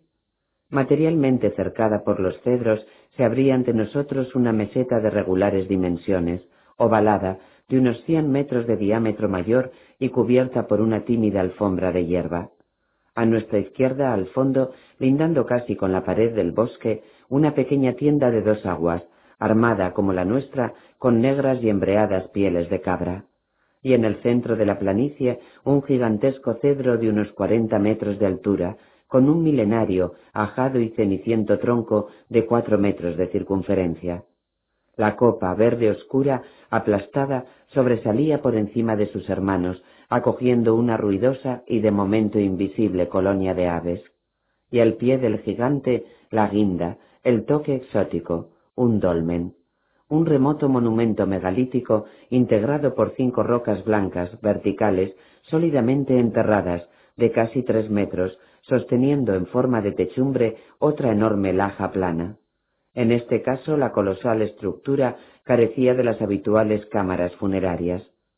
Pasé mucho tiempo a la sombra de aquella impresionante construcción y siempre me pregunté lo mismo. ¿Cómo la levantaron? O mucho me equivocaba o la roca superior pesaba más de dos toneladas. Y al norte, a poco más de ochocientos metros por encima de las mesetas, el pico nevado refulgente del Hermón, amado de cerca por el verde azul de los bosques. Quedamos estasiados, pero no, no lo habíamos visto todo. Acto seguido, auxiliados por el maestro, nos centramos en el montaje de la tienda y en la organización de la modesta impedimenta. El rústico refugio, muy próximo al del Galileo, quedó listo en cuestión de minutos, y en ello estábamos cuando de pronto en el silencio de los dos mil metros sonó algo. Mi hermano y yo, soltando los petates, nos miramos atónitos. El pensamiento fue el mismo, pero discreta y prudentemente no hicimos comentario alguno. Al poco el increíble ruido se repitió, esta vez más nítido. No había duda. Jesús, atareado en el anclaje de uno de los vientos, captó nuestra inquietud. Nos miró y divertido esbozó una media sonrisa, pero siguió a lo suyo. La tercera tanda fue incluso más espectacular. Procedía, al parecer, del flanco oriental de la meseta, pero allí solo se distinguían los árboles. De improviso sobre los cedros apareció la silueta de una rapaz. No estoy seguro, pero juraría que se trataba de una perdicera de gran tamaño, dotada con la fuerza del águila y la agilidad del halcón. Planeó lenta y majestuosa, trazando círculos al otro lado de la arboleda. Súbitamente se dejó caer en un rápido e impecable picado, desapareciendo por detrás del bosque, y al instante el desconcertante e imposible sonido. Eran disparos, ráfagas. Creí que alucinaba. ¿Disparos en el año veinticinco? Medio minuto después, el águila reapareció, alejándose hacia el Hermón, y las ráfagas de ametralladora cesaron. Esperamos un nuevo tableteo. Nada. Silencio. No volveríamos a escucharlo. A la mañana siguiente llegaría la explicación. Concluida la faena, el maestro buscó el sol. Podía ser la décima, las cuatro de la tarde. Faltaban, pues, algo más de dos horas para el ocaso. Y atento y servicial preguntó ¿Qué tal un baño antes de la cena? ¿Un baño? ¿A dos mil metros de altitud? Mi hermano, entusiasmado, accedió al instante y con un gesto de su mano izquierda nos invitó a seguirle. Como decía, no lo habíamos visto todo. El Galileo cruzó la explanada, adentrándose en la breve arboleda del referido flanco este. Al otro lado nos aguardaba una no menos reconfortante sorpresa. Las cascadas. Creo que fue normal. Eran demasiadas emociones como para recordar algo tan insustancial como las repetidas alusiones de los montañeses a aquel poco recomendable lugar. Espero volver sobre ello, pero francamente la presencia del Hijo del Hombre me tenía, nos tenía medio hipnotizados. Al filo mismo de los cedros apareció el olvidado Naal Hermón. Bajaba de los ventisqueros, y lo hacía espumoso, enfadado y protestón, a la altura de la meseta, a cosa de cinco o seis metros por debajo de nuestros pies, el terreno se escalonaba, forzando a saltar al torrente. Resultado, dos blancas y rumorosas cascadas de más de dos metros de altura cada una, y entre ambas una espaciosa y mansa piscina de aguas frías y transparentes. Un amarillento circo rocoso de yeso cenozoico magistralmente diseñado por la naturaleza, ocupaba parte de la piscina frenando el ímpetu del Naal. El roqueo acompañaba a la corriente, formando un segundo islote al pie de la última cascada. Desde este instante, para Eliseo y para quien esto escribe, el remanso en cuestión sería bautizado como la piscina de yeso. Frente a nosotros, asomándose a dicha piscina, desafiando a los cedros, vigilaba una solitaria patrulla de robles, y entre la mini arboleda algunos sauces y los inevitables corros de adelfas. Y dicho y hecho, el maestro alborozado se despojó de túnica y sandalias, y de un salto se lanzó de cabeza a las aguas, provocando la precipitada huida de decenas de inquilinos del robledal, nectarinas de cabezas y pechos violetas, trigueros de oreja negra y cola blanca, y tímidos carpinteros sirios, entre otros. Eliseo, nervioso, se desnudó como pudo, y sin dudarlo siguió el ejemplo de Jesús de Nazaret. Y yo, sin poder creer lo que estaba viendo, fui a sentarme al filo de la piscina, contemplándolos. El maestro nadando. Quizás suene a infantilismo, no lo sé, tampoco importa. Para mí aquel Jesús era nuevo, distinto, tan cercano y natural. Braceaba ágil, con fuerza, se detenía, tomaba aire y desaparecía bajo las aguas. Buscaba al ingeniero, hacía presa en sus piernas y como si fuera una pluma lo levantaba sobre la superficie dejándolo caer. Risas. Eliseo desconcertado se recuperaba y ni corto ni perezoso perseguía al maestro. Se apoyaba en los brillantes y musculosos hombros e intentaba hundirlo. Imposible. El hijo del hombre era una roca. Imposible. El hijo se revolvía, chapoteaba y entre carcajadas terminaba hundiendo de nuevo al pobre Eliseo. No sé cuánto tiempo permanecí allí arriba, atónito y feliz. Sí, esa es la palabra exacta, feliz. Pero de pronto les vi cuchichear, y en silencio se desplazaron hacia quien esto escribe. Ambos lucían una sospechosa sonrisa de complicidad. Me puse en pie, y comprendiendo las malévolas intenciones, supliqué calma. Me desvestí a toda velocidad, y antes de que fuera presa de aquellos maravillosos locos, salté a la piscina. Cuando acerté a resollar, cuatro poderosas manos cayeron sobre mí, hundiéndome. Y como tres niños, sin dejar de reír, persiguiéndonos una y otra vez, así se prolongó aquel primer e inolvidable baño a los pies del Hermón. Nunca, nunca podré olvidarlo. Una hora después, agotados, nos reuníamos al pie de los cedros. El maestro soltó sus cabellos y fue a sentarse frente a estos jadeantes exploradores. El sol, despidiéndose, rozando el horizonte azul y ondulado de los bosques, empezó a vestir y a preparar para la noche las nevadas cumbres. Y lo hizo despacio, respetuoso, con dedos naranjas. Jesús inspiró profundamente y echó la cabeza atrás. Después, cerrando los ojos, permaneció en un largo y majestuoso silencio. Algunas gotas, irreverentes, resbalaron por las sienes, cayendo sobre el bronceado, ancho y relajado toras. Quedé nuevamente sorprendido. Mientras mi hermano y yo soportábamos el agitado bombeo de los corazones, él, impasible, apenas alzaba la caja torácica. Su capacidad de recuperación era asombrosa. Y de pronto, sin previo aviso, el siempre sincero y espontáneo ingeniero formuló una pregunta una cuestión que nos rondaba y atormentaba desde mucho antes de llegar a su presencia. Eliseo, como de costumbre, fue más valiente que quien esto escribe. Señor, ¿qué haces aquí? De momento el Galileo no replicó. Continuó con los ojos cerrados, ajeno a todo y a todos. Pensé que no deseaba hablar, y fulminé a mi compañero con la mirada. Eliseo, desolado, bajó la cabeza. No, Jasón, intervino el maestro pillándome por sorpresa, no reprendas a tu hermano, porque como tú, ansía la verdad.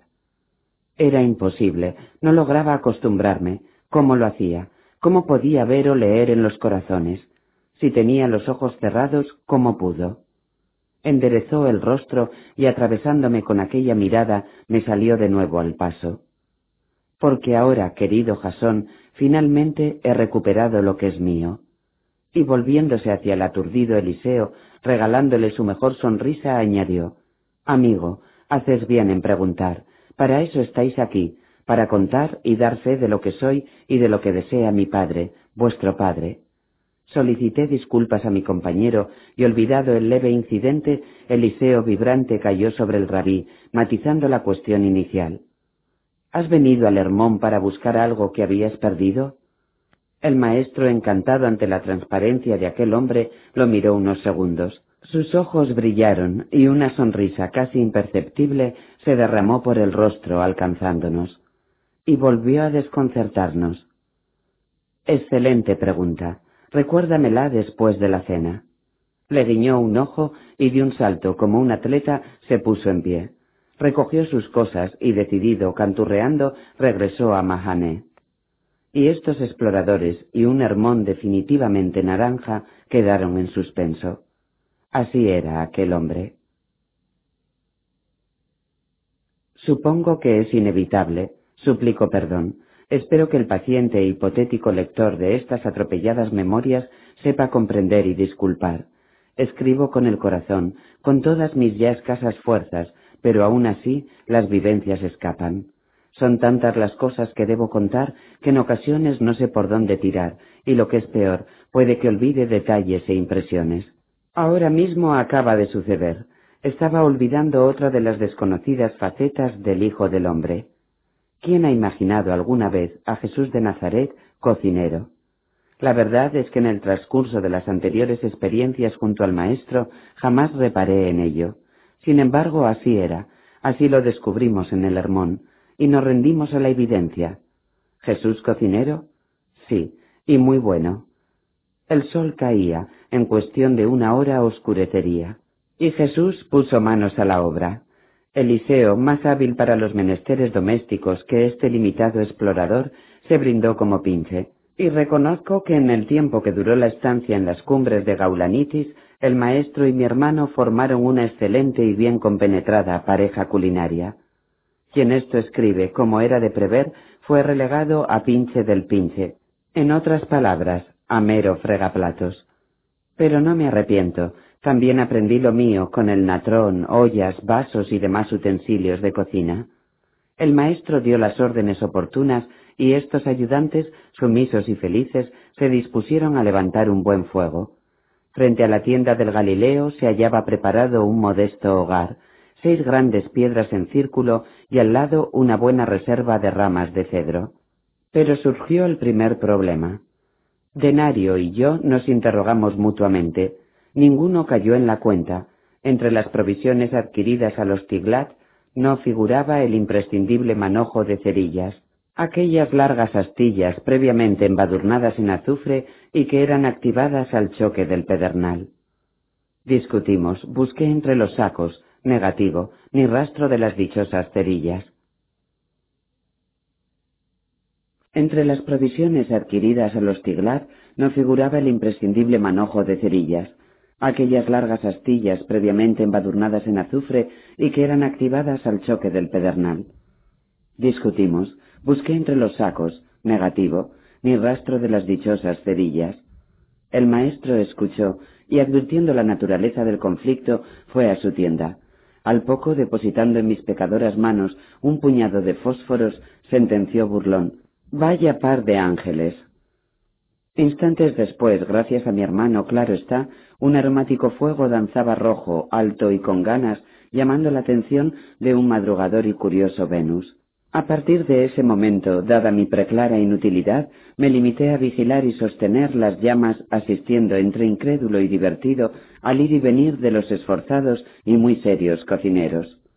¿Quién lo hubiera dicho? Jesús de Nazaret cocinando. Primero extendió una amplia estera de hoja de palma sobre la hierba, después organizó los cacharros y dispuso ingredientes y viandas. Eliseo, atentísimo, cumplió las instrucciones del chef. Tomó media docena de blancas y hermosas manzanas sirias y comenzó el rayado. Sonreí para mis adentros. No lo había visto tan concentrado ni en las operaciones de vuelo de la cuna. De pronto, al llegar al corazón de la primera fruta, se detuvo, e indeciso preguntó Señor, ¿qué hago con el levab? En arameo la palabra levab tenía un doble sentido, corazón y mente. Jesús, absorto en el batido de una salsa, replicó sin levantar la vista del cuenco de madera. ¿Qué le ocurre? ¿Está inquieta? Comprendí. El maestro, distraído, interpretó el término como mente. ¿Inquieta? No, señor. Es que no sé qué hacer con él.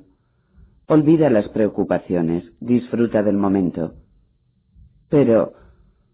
Comprendo, se resignó Jesús, agitando con fuerza la mezcla. La echas de menos. ¿Es guapa? El ingeniero, perplejo, miró el corazón que sostenía entre los dedos. ¿Guapa? No, señor. ¿No es guapa? prosiguió sin dejar de golpear la salsa. Qué raro. ¿Y cuál es el problema? ¿Por qué te inquietas? Señor, intentó aclarar el cada vez más confuso pinche. Es una tapua. Nuevo enredo. Tapua, manzana, era utilizado también como piropo. Equivalía a dulce, sabrosa, deseable, referido naturalmente a una mujer bella. ¿En qué quedamos? ¿Es o no tapua? Sí, pero... No pude contenerme y rompí a reír, alertando al ensimismado cocinero jefe.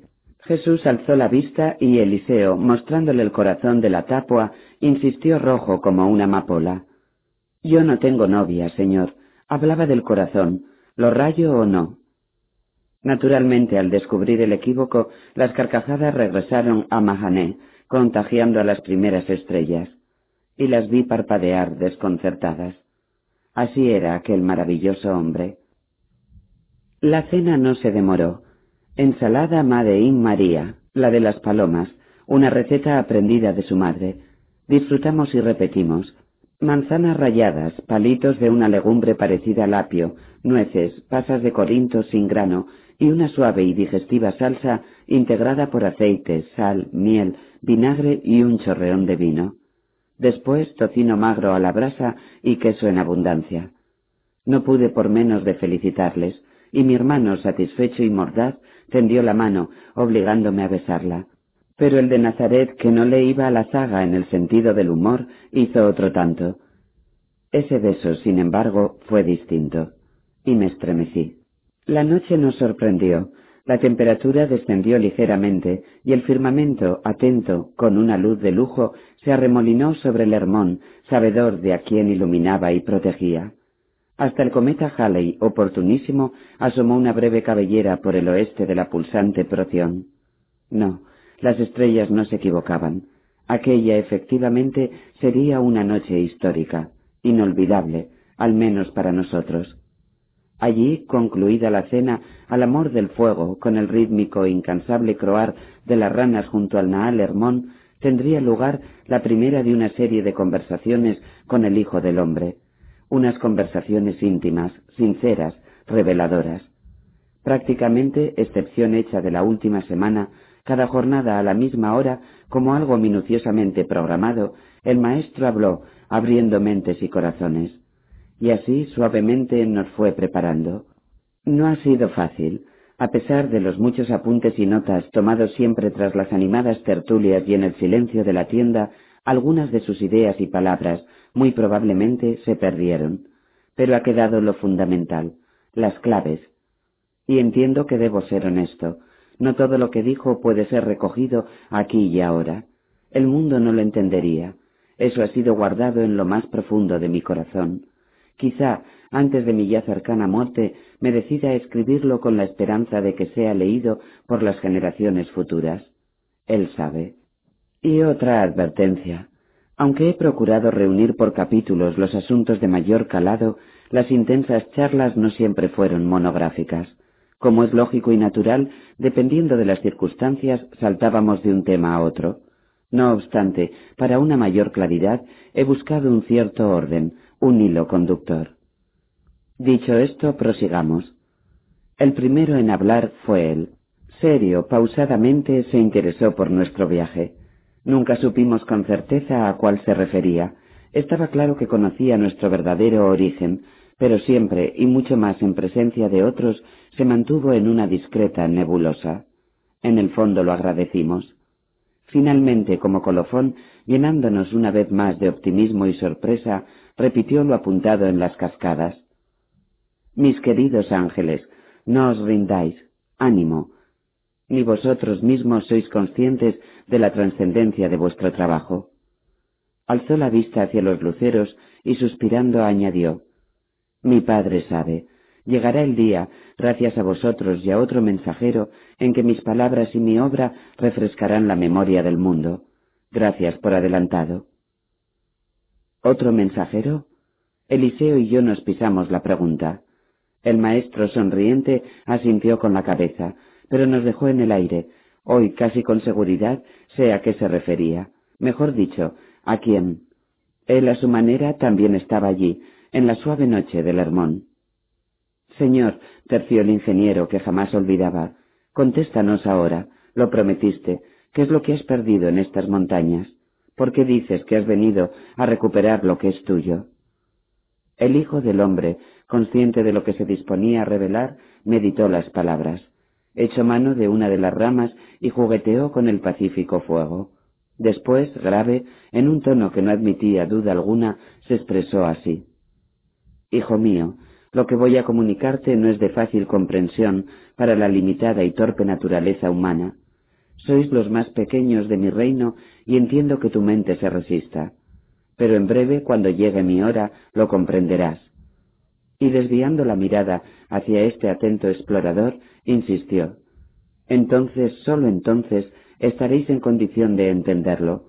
Ahora, por el momento, escuchad y confiad. Eliseo, impulsivo, le interrumpió. Confiamos, Señor, tú lo sabes. Jesús lo agradeció, le sonrió y prosiguió. De acuerdo a la voluntad de mi Padre, ha llegado el momento de restablecer en mí mismo la auténtica identidad del Hijo del Hombre. Mi verdadera memoria, voluntariamente eclipsada durante esta encarnación, ha vuelto a mí, y con ella mi otro espíritu. Quedamos perplejos y confusos, y de pronto una luz me iluminó.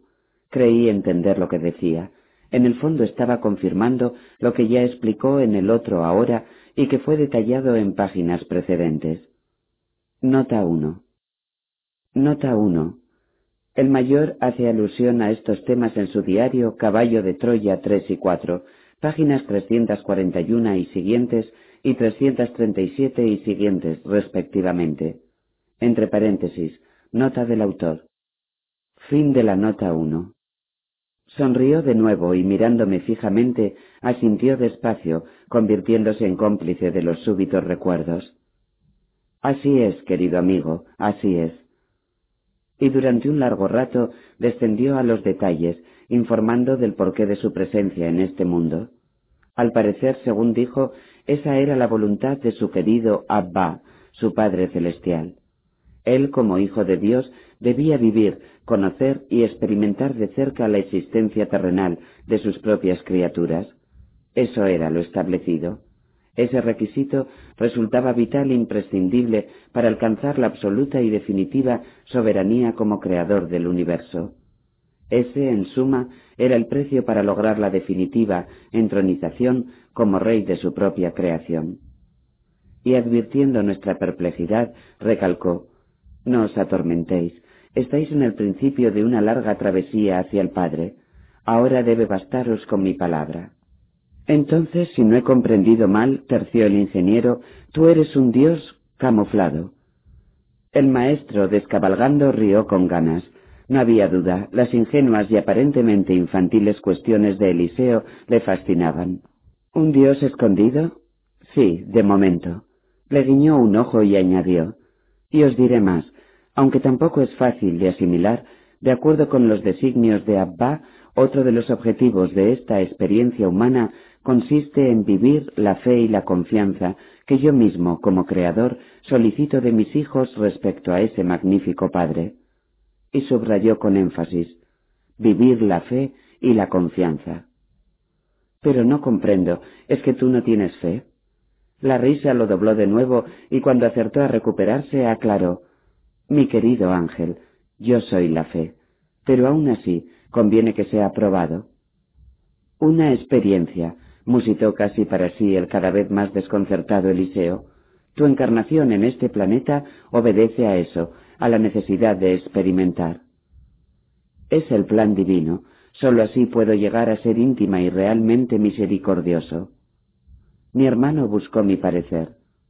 ¿Y tú, pinche de ángel, qué dices? Esto es nuevo para mí.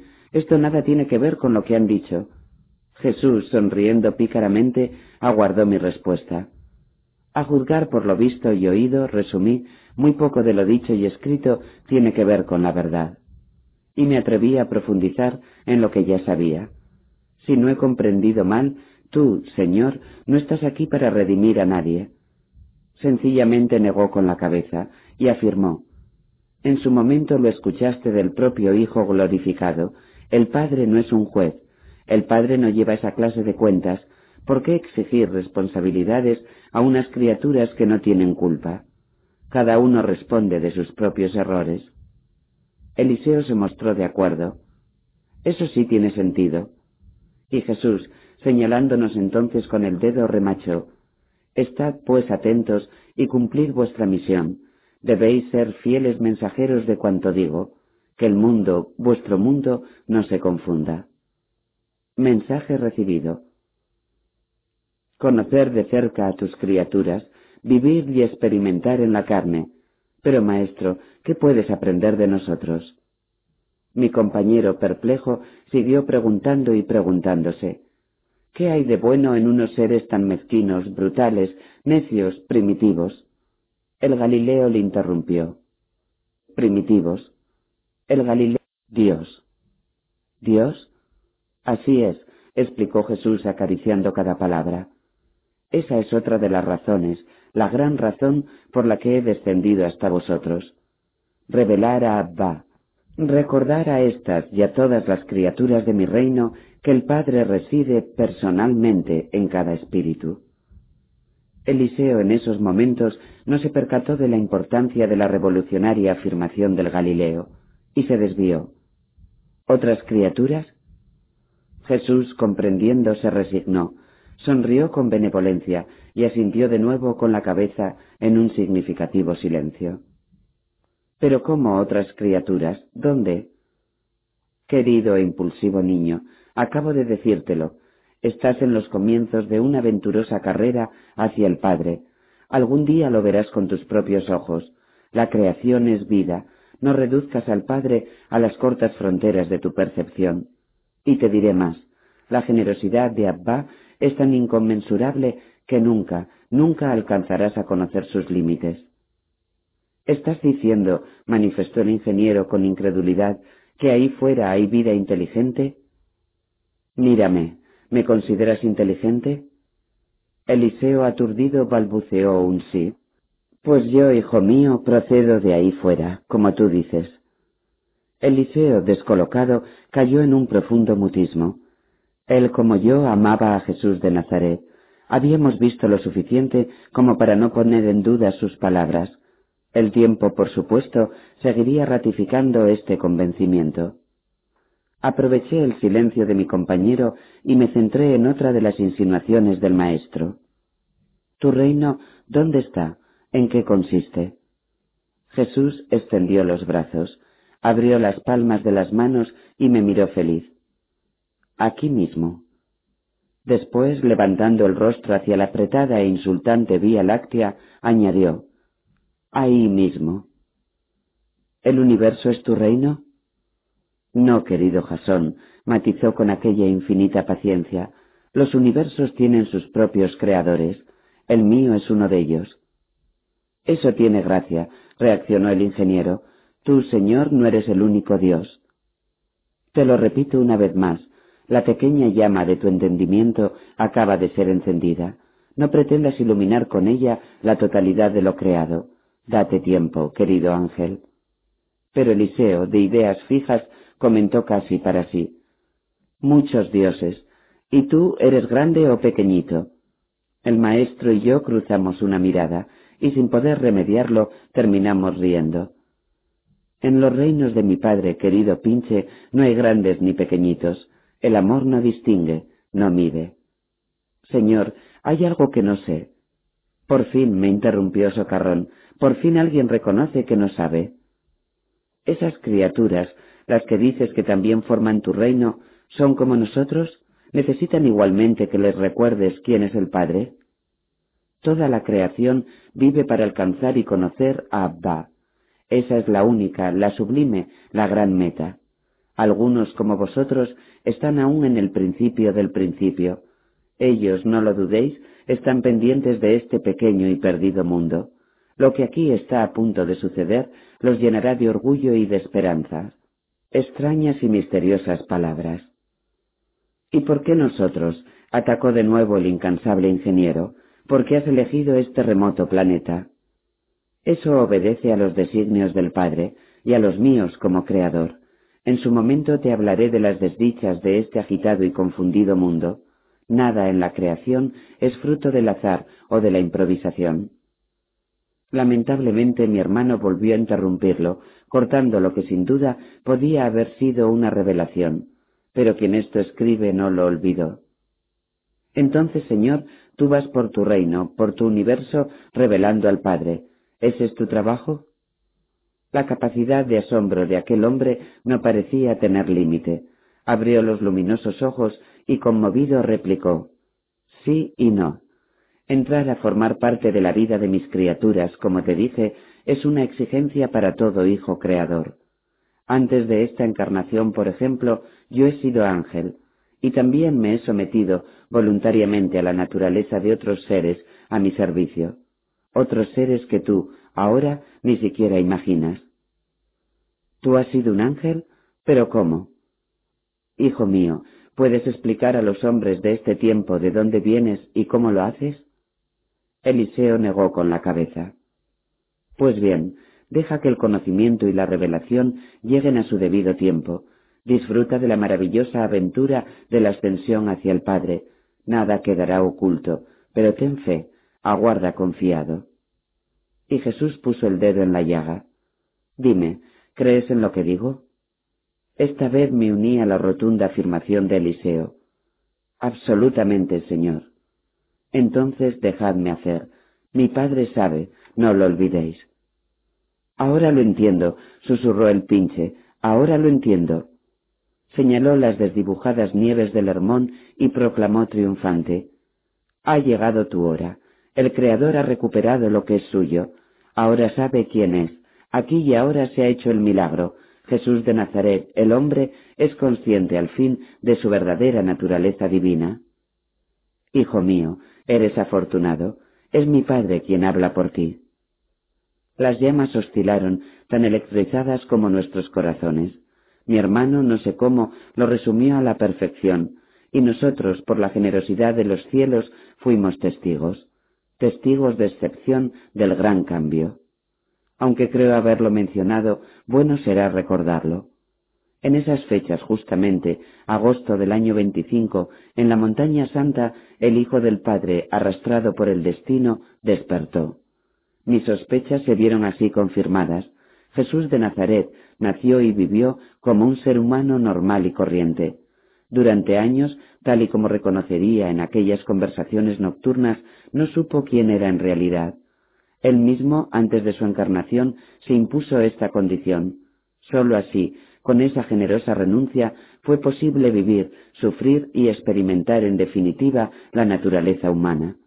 Fueron años turbulentos. Algo férreo e invisible le impulsaba hacia el gran Padre Azul. Pero ¿quién era él? ¿A qué obedecía este irrefrenable tirón?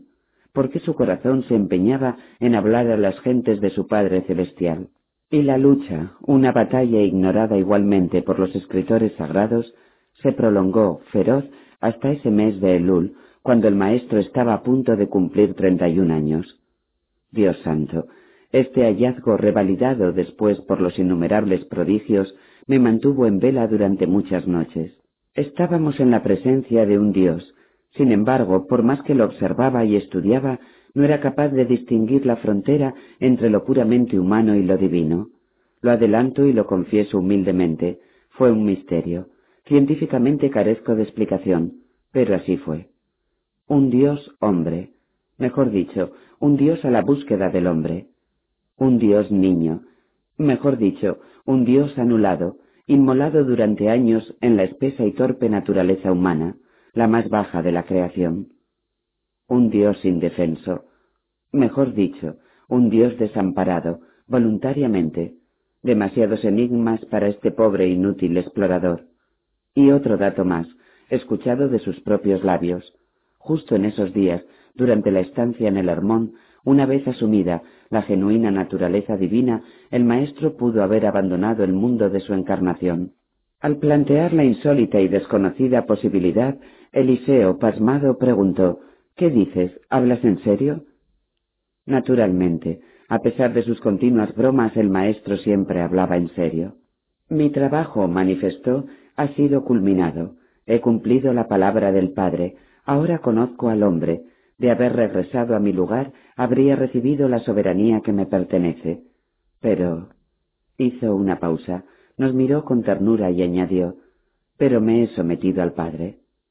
Eliseo, impaciente, le cortó. ¿Y qué ha dicho el jefe? El Galileo, desarmado, interrumpió lo que iba a decir, y entre risas preguntó a su vez, ¿El jefe?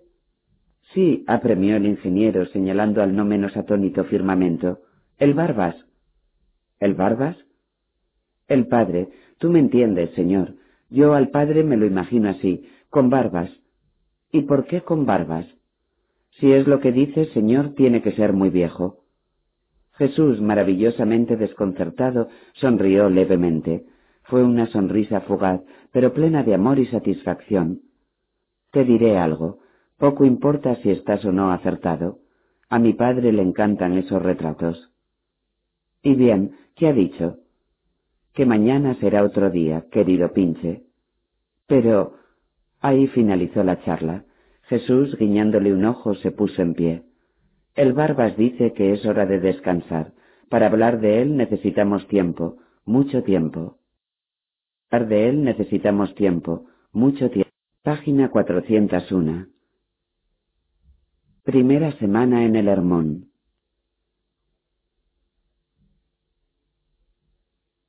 ¿Desilusión? Sí, en parte. A la mañana siguiente, al despertar, el maestro no se hallaba en el Mahane. Frente a la tienda había situado una de las escudillas de madera. En el interior, garrapateado con un tizón, se leía Estoy con el Barbas, regresaré al atardecer. Pronto nos acostumbraríamos, mejor dicho, nos resignaríamos. La verdad es que una vez conocido era difícil vivir sin su compañía. Pero como digo, no tuvimos opción, debíamos respetarlo y respetar sus ausencias. Y así ocurrió a lo largo de aquellas cuatro inolvidables semanas en el Hermón. La mayor parte de las veces desaparecía del campamento con el amanecer, desayunaba algo y feliz tomaba el senderillo que atravesaba los bosques de cedros rumbo a los ventisqueros. Poco antes del ocaso le veíamos retornar, y siempre, siempre aparecía alegre, renovado, casi transfigurado. ¿Explicación? Abba. Según él, ese tiempo en íntima comunión con el Padre era esencial. En varias oportunidades, obedeciendo sus deseos, tuvimos ocasión de acompañarlo, y como iré relatando, descubrimos algunas nuevas facetas de aquel increíble hombre. El prolongado descanso, a que negarlo, fue providencial. No sólo nos llenó de fuerza y optimismo, vitales para los intensos días que aguardaban, sino que por encima de todo nos permitió profundizar en el pensamiento y en los objetivos del Hijo del Hombre y por añadidura nuestros ojos se abrieron, disipando dudas y oscuridades. Hoy en la distancia, agradecido y maravillado, doy gracias. Aquella aventura modificó nuestras vidas, dándole sentido. ¿Cuánto aprendimos? No puedo pensar otra cosa, todo estuvo delicada y magistralmente programado. En cuanto al día a día de estos pletóricos exploradores, fue simple y espartano, quien esto escribe se ocupaba en el repaso de las notas. Atendía junto a mi hermano los modestos quehaceres domésticos. Nos relajábamos en la piscina o caminábamos por los alrededores, siempre sorprendidos por la magnífica naturaleza. Y cada jornada, con el ocaso, el instante culminante, el retorno de Jesús de Nazaret. Después, tras la cena, las ansiadas tertulias. Aquel martes, sin embargo, 21 de agosto, sería diferente. Veamos por qué.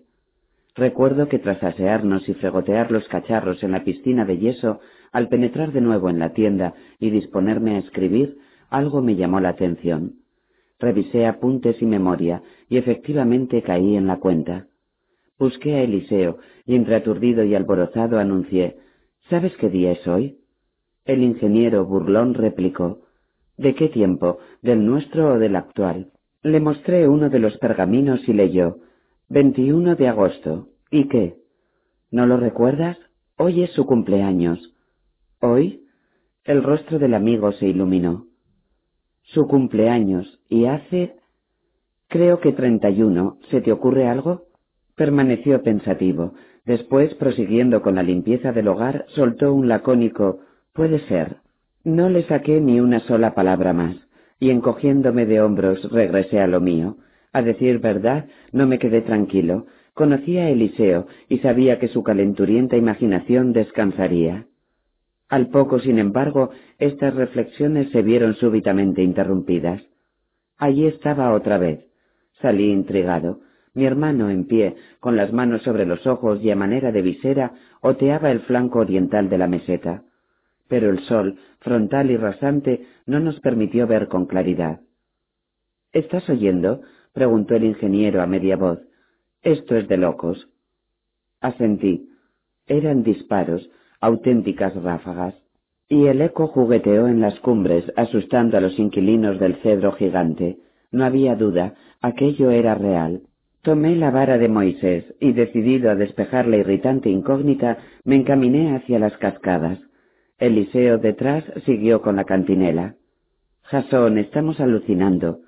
En la última fila de cedros nos detuvimos y ocultos fuimos a descubrir el origen del increíble tableteo. ¿Tableteo? Sí, y además toses, silbidos, ronquidos y un agudo y no menos desconcertante ruido, algo así como un jeje. Eliseo y yo nos miramos, y poco faltó para que le diera con la vara en la cabeza. Alucinados, tú sí que estás loco. ¿Pero qué son? No supe responder. La verdad es que nunca los había visto. Más tarde, al retornar al Rabid y consultar a Santa Claus, recibimos puntual información. Los responsables de los disparos, silbidos, etc., eran en realidad una pacífica tribu de damanes de las rocas, asentada en los peñascos que emergían en la piscina y entre los saltos de agua. Nota 1. Nota 1. El damán de las rocas, hoy conocido como damán del cabo, pertenece a la familia de los procávidos y el orden de los iracoideos. Tres son arborícolas y las dos restantes esteparias. Se trata de unos mamíferos de dimensiones parecidas a las del gato, de cabeza grande, sin cuello perceptible, ojos y orejas pequeños, boca hendida, patas cortas y sin cola. Puede pesar entre tres y cuatro kilos, alcanzando el medio metro de longitud en el caso de los adultos. Dispone de dos incisivos superiores enormes y los testículos, como en el caso del elefante, permanecen siempre ocultos. Entre paréntesis, nota del mayor. Fin de la nota 1. Unos simpáticos y muy sociables animalitos, relativamente similares a las liebres y conejos, con un rostro casi humano en continuo ejercicio sobre las piedras. Algo así como bolas de pelo marrones, negras y naranjas, agilísimas, casi al margen de la ley de la gravedad. En otras oportunidades, al cruzar las montañas de Neftalí, al oeste de Lule, volvimos a encontrarlos en las orillas del Naal Kedes, entre las peñas de yeso cenozoico. Los judíos los llamaban Tafna en arameo o Safán en hebreo, por su costumbre de vivir casi ocultos. Safán significa estar escondidos. Nota 1. Nota 1.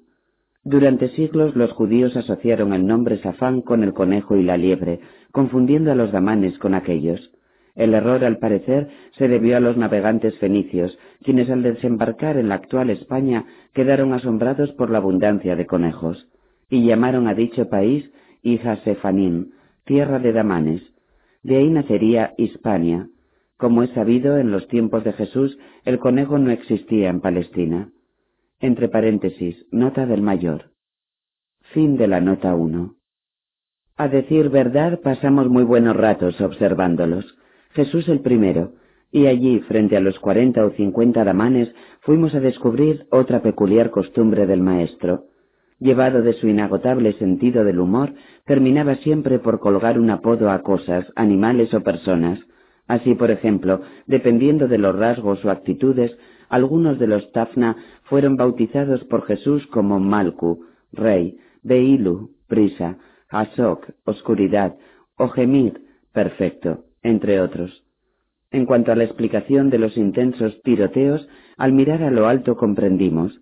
Una rapaz, posiblemente la misma águila perdicera del día anterior, planeaba de nuevo sobre la familia. Se hallaba alta, a unos quinientos metros, y sin embargo fue rápidamente detectada por los damanes vigías. La vista de nuestros vecinos era portentosa, y al instante sonó la alarma, en forma de gritos cortos, secos y estridentes, idénticos a disparos. Algunos de los machos se unieron presurosos a los centinelas e incorporándose sobre las patas traseras buscaron la silueta del águila acompañando las ráfagas con silbidos, ronquidos y aquel inconfundible y desconcertante je, Las hembras con la numerosa prole desaparecieron de inmediato entre las fisuras del roqueo y allí quedaron los inquietos y desconfiados Tafna pendientes de las evoluciones de la perdicera. Minutos después, al descender y sobrevolar la piscina, el tiroteo se intensificó, y al punto la colonia entera se esfumó. La rapaz burlona se dirigió entonces hacia el bosquecillo de robles, buscando un almuerzo menos esquivo. La enorme y silenciosa sombra peinó el ramaje, y una descompuesta escuadrilla de cerrojillos de Orfeo, de Upcher, torcecuellos con traje de camuflaje, alondras de pecho negro, collalbas rubias, gorriones chillones de cola blanca, roqueros de cuellos azules y carpinteros sirios uniformados en blanco y negro, emprendió una escandalosa y desordenada fuga hacia el cedro gigante y bosques próximos. La perdicera no perdió un segundo y en un quiebro impecable atrapó en el aire a una de las alondras laponas, atravesándola con las afiladas garras. La víctima solo tuvo tiempo de emitir un chillido, similar al tañido de una campana. Segundos después, al alejarse, el lugar recobró su habitual aspecto, y los damanes tímidamente ocuparon posiciones, disfrutando del sol y de sus continuos juegos. La jornada, lenta y apaciblemente, fue extinguiéndose, y ojos y corazones continuaron fijos en la muralla de cedros que nos aislaba y protegía. El maestro no podía tardar. Hacia la décima, las cuatro, puntual Jesús de Nazaret irrumpió en el campamento. Lo escuchamos en mitad de la espesura, cuando cruzaba las últimas hileras de cedros. Venía cantando, y lo hacía a voz en grito. Te doy gracias, Padre mío, de todo corazón, cantaré tus maravillas. Al principio no estuve seguro, parecía un salmo, al reunirse con estos boquiabiertos exploradores, soltó el caldero que portaba y sonriendo alzó brazos y rostro hacia el azul del cielo, rematando el canto con voz grave y templada.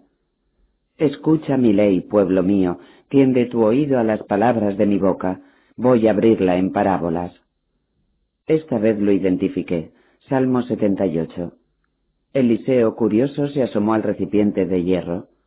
Nieve, el maestro, en efecto, aprovechó la visita a la cumbre para hacer acopio del inmaculado y siempre gratificante cargamento. Esa noche sobre todo resultaría especialmente útil.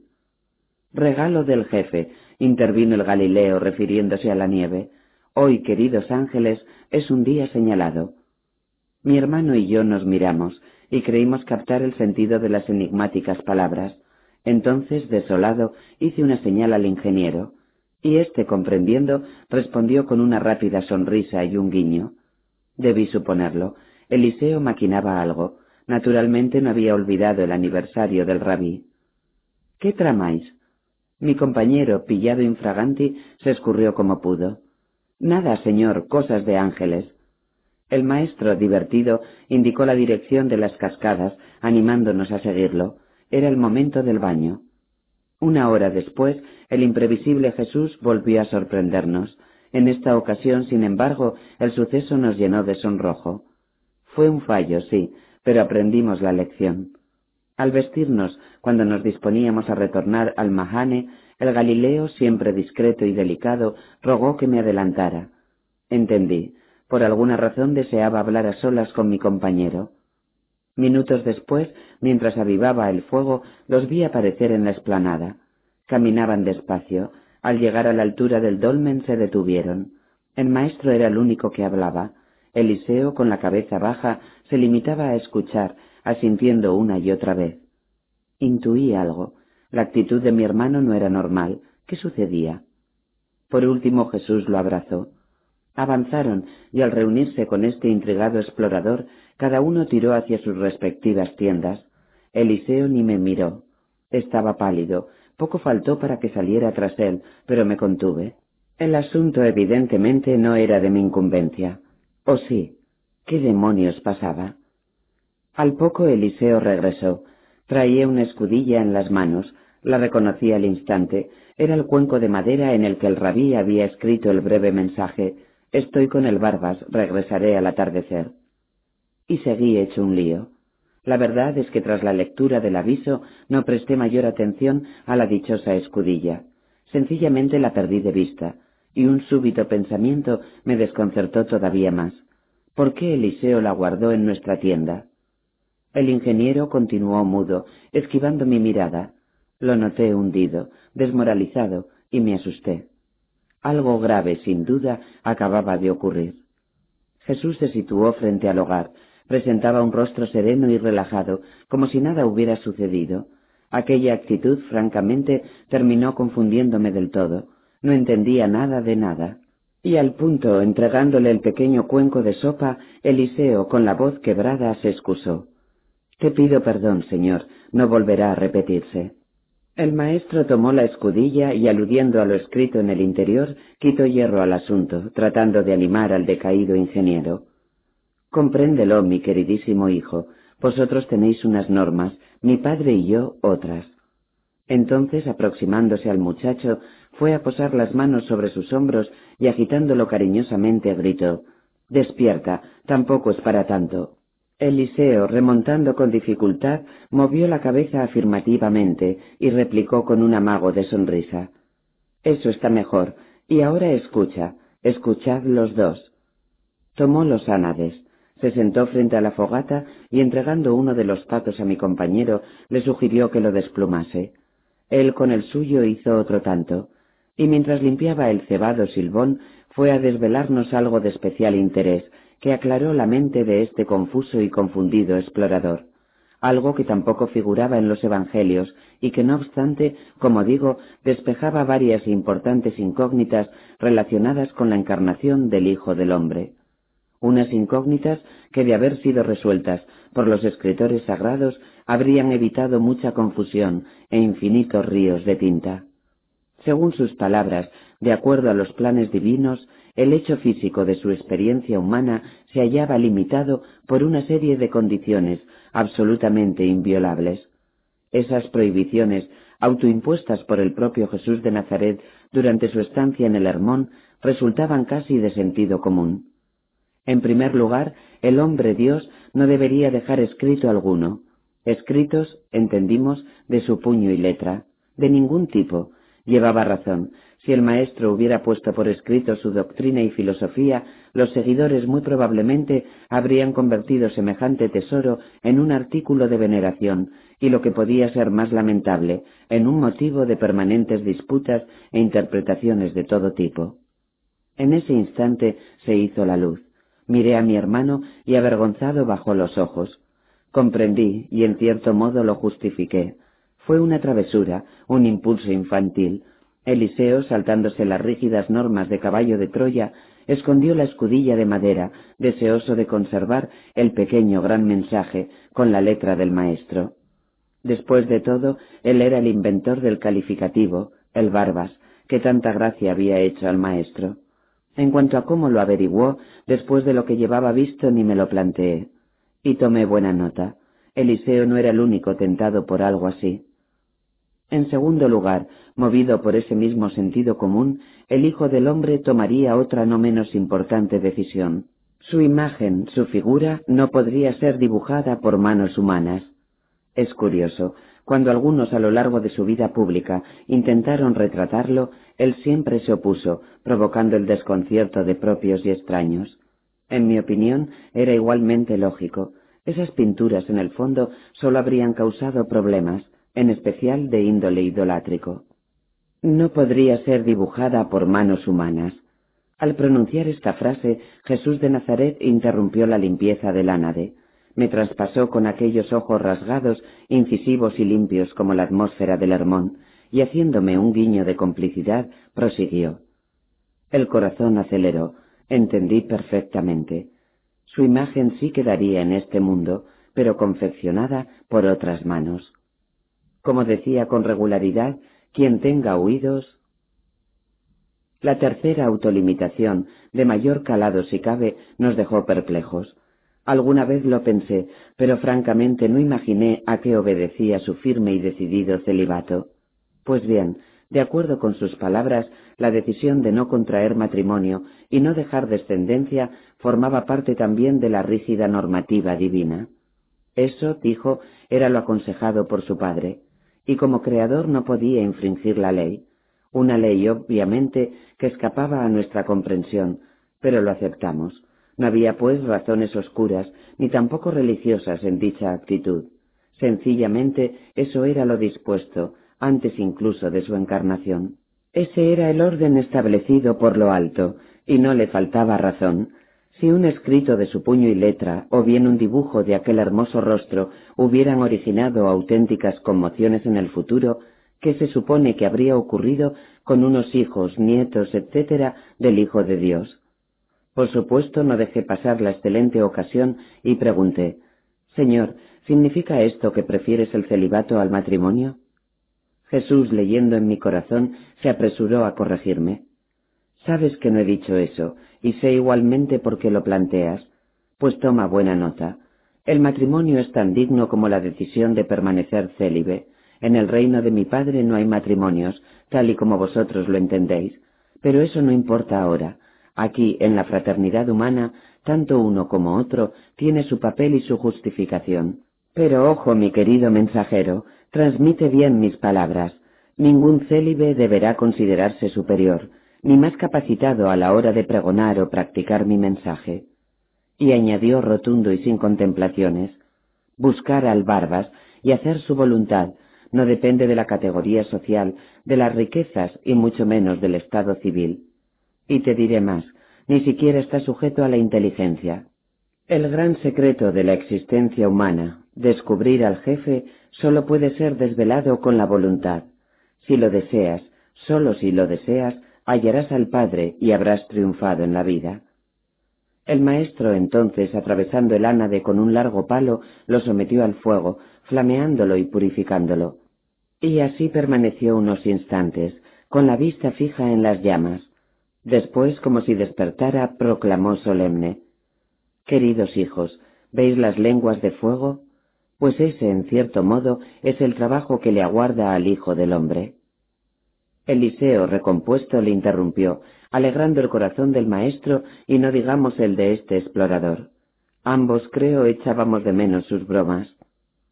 Bombero, piensas ejercer como la militia vigilum.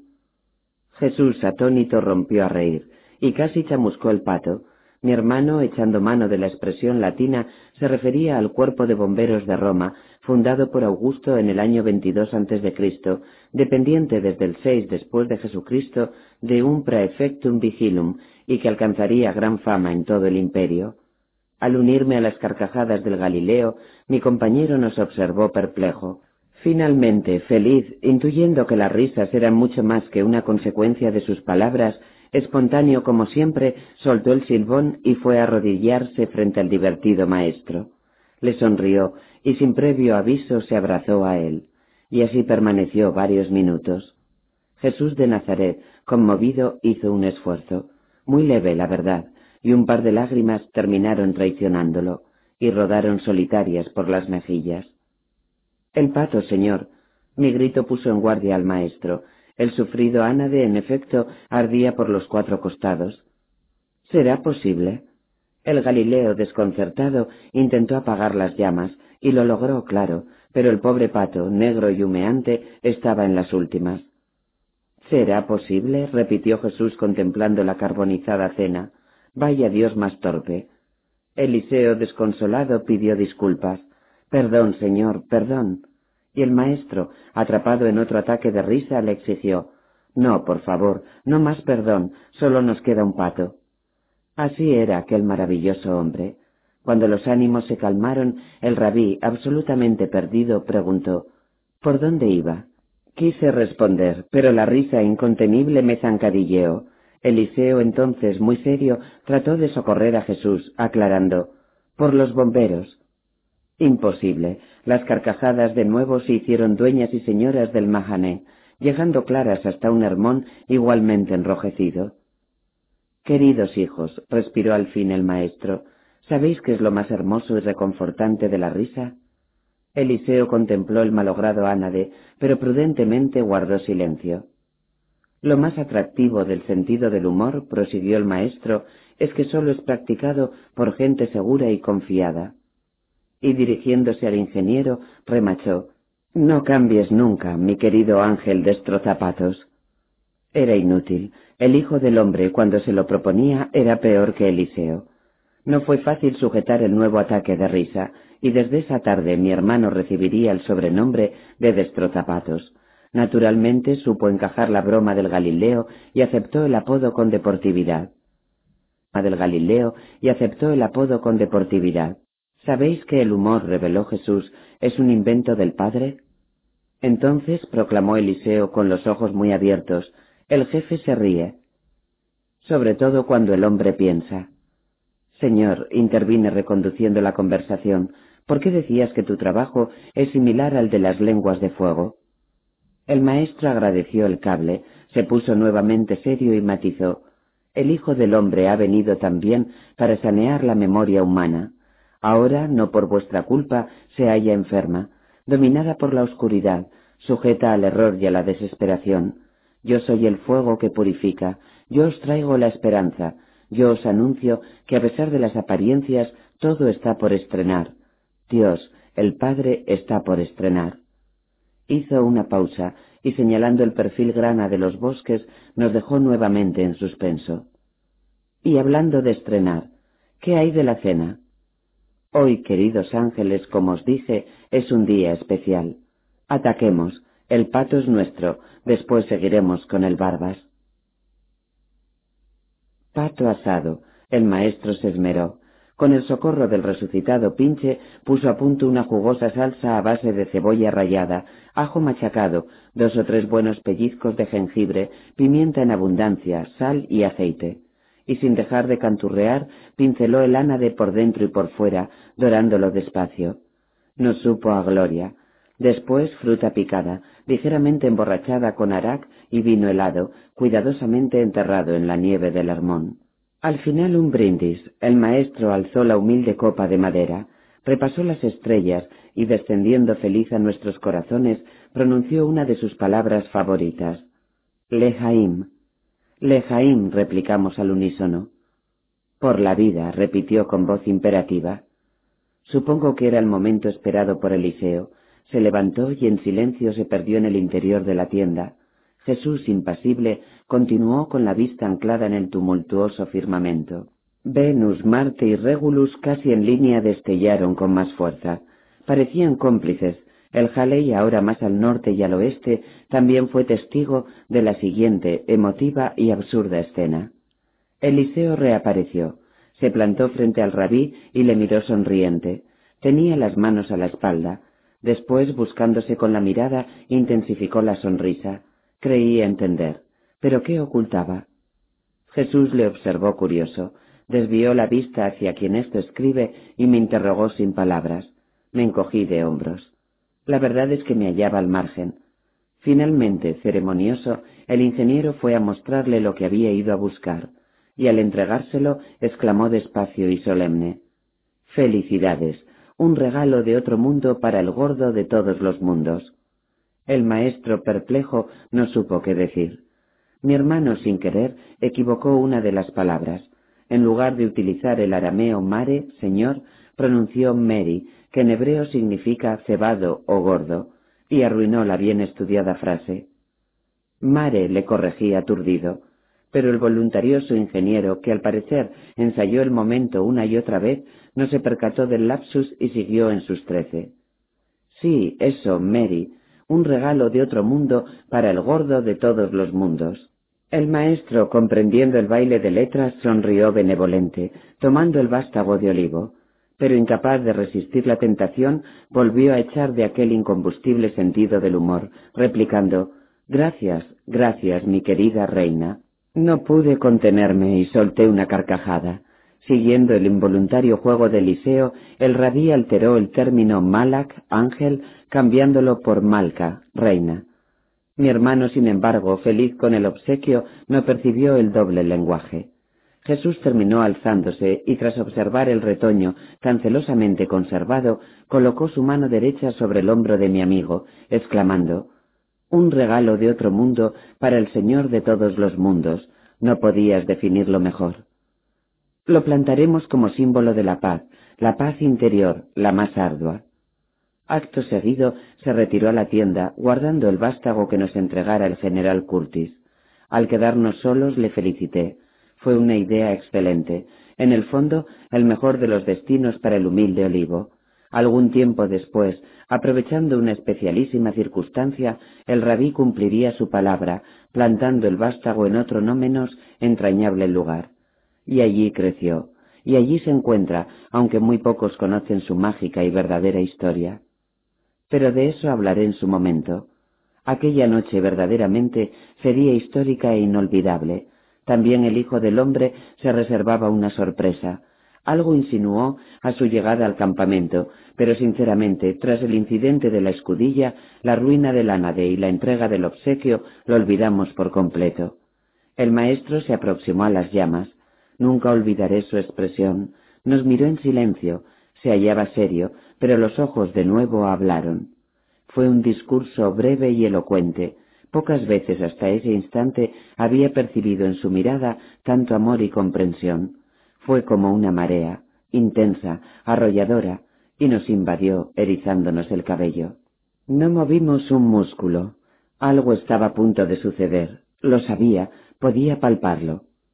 Jesús parpadeó, relajó los corazones con una amplia y sostenida sonrisa y dulcemente fue levantándonos hasta las estrellas. Hoy, en mi treinta y un cumpleaños, en esta forma humana, voy a pedir al Padre que os convierta en mis primeros discípulos. Y quiero hacerlo solemnemente, como corresponde a unos auténticos embajadores y mensajeros. Levantó los brazos y fue a depositar sus manos sobre nuestras cabezas. Fue instantáneo, no sé cómo describirlo. Una especie de fuego frío, una llamarada helada me recorrió en décimas de segundo. Aquella mano era y no era humana. Guardó silencio. Después, con gran voz, prosiguió. Padre, ellos son los primeros, protégelos, guíalos, dales tu bendición. Entonces, intensificando la presión de las manos, añadió solemne y vibrante. Ellos, al buscarme, ya te han encontrado. Bendito seas, Abba, mi querido papá. Nuevo silencio. Y el maestro, retirando las manos, nos atravesó de parte a parte, aquellos ojos eran y no eran humanos. Mis queridos ángeles, bienvenidos, bienvenidos a la vida, bienvenidos al reino, y recordarlo siempre, este viaje hacia el Padre no tiene retorno. Acto seguido, uno por uno nos abrazó. Fue un abrazo sólido, incuestionable, prolongado, un abrazo que ratificó la inesperada y cálida consagración. Sus primeros embajadores, ¿Y por qué no? Éramos observadores, sí, pero observadores atrapados por un Dios. ¿Qué podíamos hacer? Yo personalmente me sentí feliz y agradecido. Mi trabajo fue el mismo. Continué analizando y valorando. Me mantuve siempre en la sombra, a cierta distancia, pero en lo más íntimo compartiendo y aprendiendo. Las normas de la operación fueron respetadas, sí, Palabras y sucesos figuran en este diario con escrupulosa objetividad. En cuanto a los sentimientos, igualmente prohibidos por caballo de Troya, siguieron su inevitable curso. Sencillamente le amamos, y jamás me sentí culpable. Como apuntó el ingeniero, a la mierda Curtis y su gente.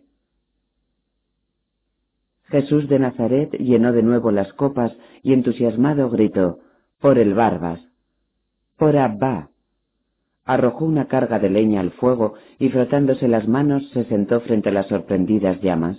Las vio danzar, chisporrotear, después entró en materia, en su materia favorita, el Padre. Y aquellos perplejos exploradores siguieron aprendiendo. ¿Dónde estábamos? Eliseo adelantándose le refrescó la memoria. Decías que tu trabajo ha sido culminado, Decías que ahora conoces al hombre, que podrías regresar si lo desearas y asumir la soberanía de tu universo. Jesús fue asintiendo con la cabeza. Decías también que sin embargo habías optado por someterte a la voluntad del jefe, y yo te pregunté, ¿y qué ha dicho? En palabras simples, que siga con vosotros, que cumpla el segundo gran objetivo de esta experiencia humana, que os hable de él, que encienda la luz de la verdad. Este explorador, más pragmático y prosaico que el ingeniero, intervino de inmediato.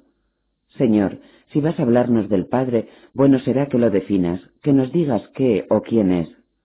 E intentando justificarme, añadí, no olvides que en el fondo somos hombres escépticos.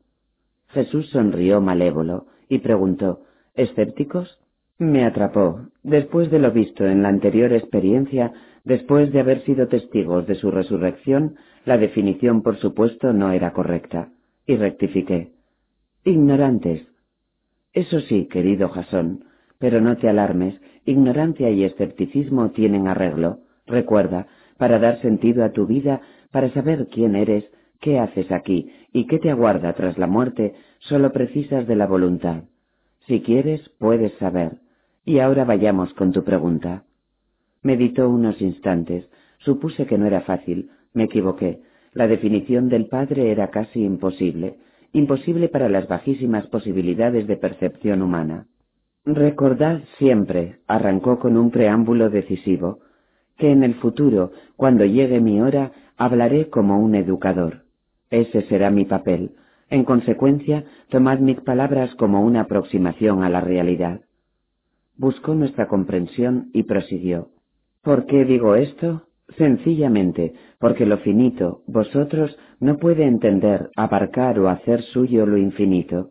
Y eso es Abba, una luz, una presencia espiritual, una realidad infinita que de momento no está al alcance de las criaturas materiales. Sonrió y optimista redondeó, pero lo estará. Una luz, comentó mi compañero intrigado, una energía que obviamente piensa. Obviamente. Lástima, lamentó el ingeniero, lo de Barbas me gustaba. El maestro negó con la cabeza y corrigió a Eliseo. No, mi querido Ángel, eso está bien. ¿Por qué crees que utilizo la palabra padre? No esperó respuesta. Porque lo es. El jefe, como tú lo llamas, y muy acertadamente, por cierto, no tiene un cuerpo físico y material, pero es una persona, es un Abba en el sentido literal de la expresión. Él es el principio, el generador, la fuente, el que sostiene la creación. Podéis imaginarlo como queráis, podéis definirlo como gustéis, y yo os digo que siempre os quedaréis cortos. ¿Una persona? intervine. No entiendo. ¿Una persona sin cuerpo? El maestro parecía estar esperando aquella duda. Es lógico que te lo preguntes. Mis pequeñas y humildes criaturas del tiempo y del espacio, las más limitadas, tienen dificultad para imaginar una personalidad que carezca de soporte físico visible. Pero yo te digo que la personalidad, incluso en vuestro caso, es independiente de la materia donde habita. Más adelante, cuando sigáis ascendiendo hacia el Padre, tu personalidad, Jasón, continuará viva, más viva que nunca, a pesar de haber perdido el cuerpo que ahora tienes. Serán tu mente y espíritu quienes forjarán y sujetarán esa personalidad. Así de hecho ocurre ahora mismo. Sonrió levemente y nos hizo otra revelación. Es pronto para que lo entendáis con plenitud, pero en verdad os digo que la personalidad humana no es otra cosa que la sombra del Padre, proyectada en los universos. El problema, insisto, está en vuestra finitud. Estudiando esa sombra jamás llegaréis a descubrir al propietario y causante de la misma. Quedamos en silencio, pensativos. Tenía razón. Si alguien pretendiera estudiar a un ser humano a través de su sombra, sencillamente perdería el tiempo. Pero no os desaniméis, todo en su momento, llegará el día en que estaréis en la presencia de Abba. Entonces, sólo entonces, empezaréis a comprender y a comprenderle. Si él careciese de esa personalidad, el gran objetivo de todos los seres vivientes sería estéril. Es su personalidad, a pesar de la infinitud, lo que hace el milagro. Y recalcó deseoso de que entendiéramos. Al igual que un padre y un hijo se aman y comprenden, Así sucede con el Gran Padre y todos sus hijos. Él es persona, vosotros sois persona, pero como os digo, dejad que se cumplan los designios de Abba. ¿Sus designios? clamó Eliseo contrariado. ¿Y por qué no habla con más claridad? ¿Qué quiere? En primer lugar, replicó el maestro al instante, que sepas que existe. Para eso estoy aquí, para revelar al mundo que Abba no es un bello sueño de la filosofía, existe. Hizo una pausa, y la palabra existe quedó flotando, rotunda, sólida, incuestionable. Alzó la voz y repitió haciendo retroceder cualquier vestigio de escepticismo. Existe. A estas alturas algo estaba muy claro para estos exploradores. Jesús de Nazaret jamás mentía o inventaba, y aunque resultaba difícil de entender, lo aceptamos. En segundo lugar, el Padre, tu Padre, desea que lo busques, que lo encuentres. ¿Cómo, Señor? Tú mismo acabas de reconocerlo. Somos finitos, limitados, lo último de lo último. Parece que el jefe se descuidó al pensar en nosotros. El maestro acogió la broma con dulzura. No, querido pinche, en el reino de Abba no hay descuidos, todo se halla minuciosamente planificado, y aunque no lo creas vosotros, los destrozapatos, sois y seguiréis siendo la admiración de los universos. ¿Nosotros? Imagina por qué. Ni idea.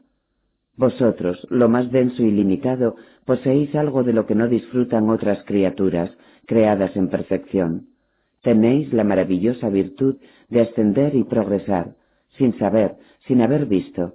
Tenéis la envidiable capacidad de creer, de confiar, sin pruebas. Exageras. El Galileo negó con la cabeza. No, no exagero, y ese es el cómo, esa es la respuesta a tu pregunta. Al Padre de momento solo puedes buscarlo con la ayuda de la confianza. Ese es el plan, eso es lo establecido, progresar, progresar, progresar. ¿Aquí, en este basurero?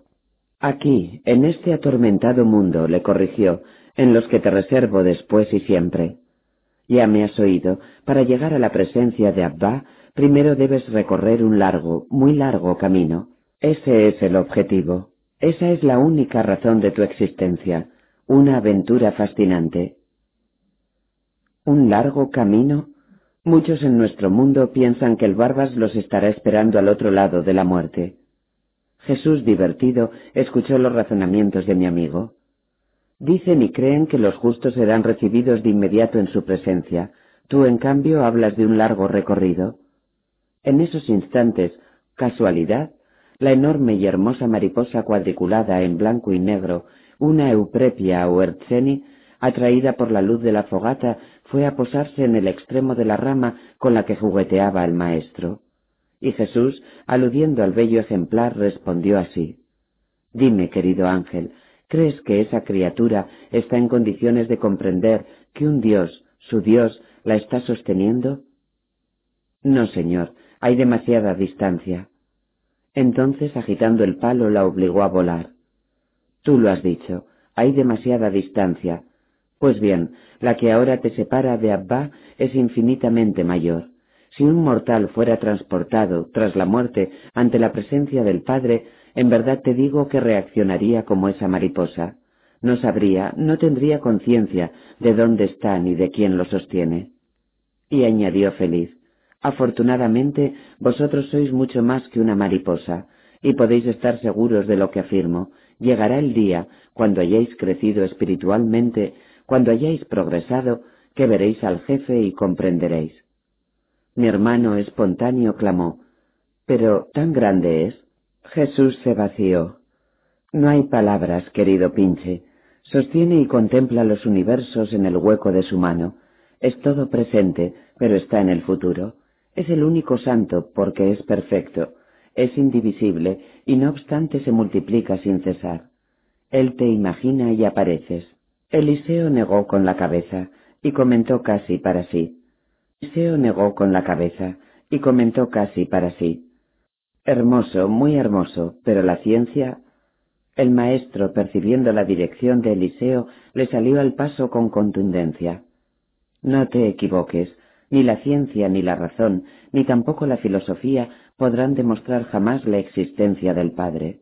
El ingeniero le miró perplejo, y el rabí, penetrando sin piedad en sus pensamientos, sentenció Tu jefe es más listo, imaginativo y amoroso de lo que supones. Él no está a merced de hipótesis o postulados. Él solo está a merced del corazón. Entonces, señalando el revoloteo de la Euprepia, afirmó, En eso le lleváis ventaja, vosotros sí podéis experimentar a Dios. Nos miró intensamente y remachó, He dicho experimentar, no demostrar. En esa búsqueda, cuando el hombre persigue y ansía a Dios, su alma al encontrarlo nota, percibe, experimenta su presencia. Eso es suficiente, por ahora. Experimentar al Padre, ¿y eso cómo se hace? ¿Cómo se sabe? No has escuchado mis palabras, querido destrozapatos. Cuando un ser humano toca al Padre, cuando Él te toca, el alma se pone en pie. Es una sensación única, clamorosa, y una magnífica seguridad te acompaña de por vida. Pero ese benéfico sentimiento es personal e intransferible. Es difícil de explicar, pero tan real como la visita de la ternura, de la compasión o de la alegría. Y desviando la mirada hacia este absorto explorador, me previno. Por eso, Jasón, porque se trata siempre de una experiencia, de un sentimiento personal, no escribas para convencer, hazlo para insinuar, para ayudar, para iluminar. Mensaje recibido.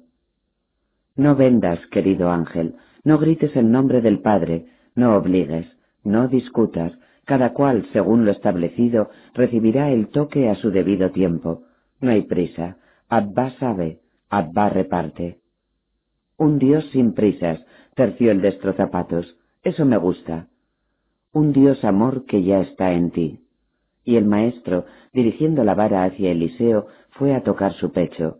El ingeniero, sorprendido, bajó la cabeza, observando el punto señalado por el Galileo. Después, nunca supe si en broma o en serio, exclamó ¿El jefazo está aquí? Y yo con estos pelos. ¿No me crees?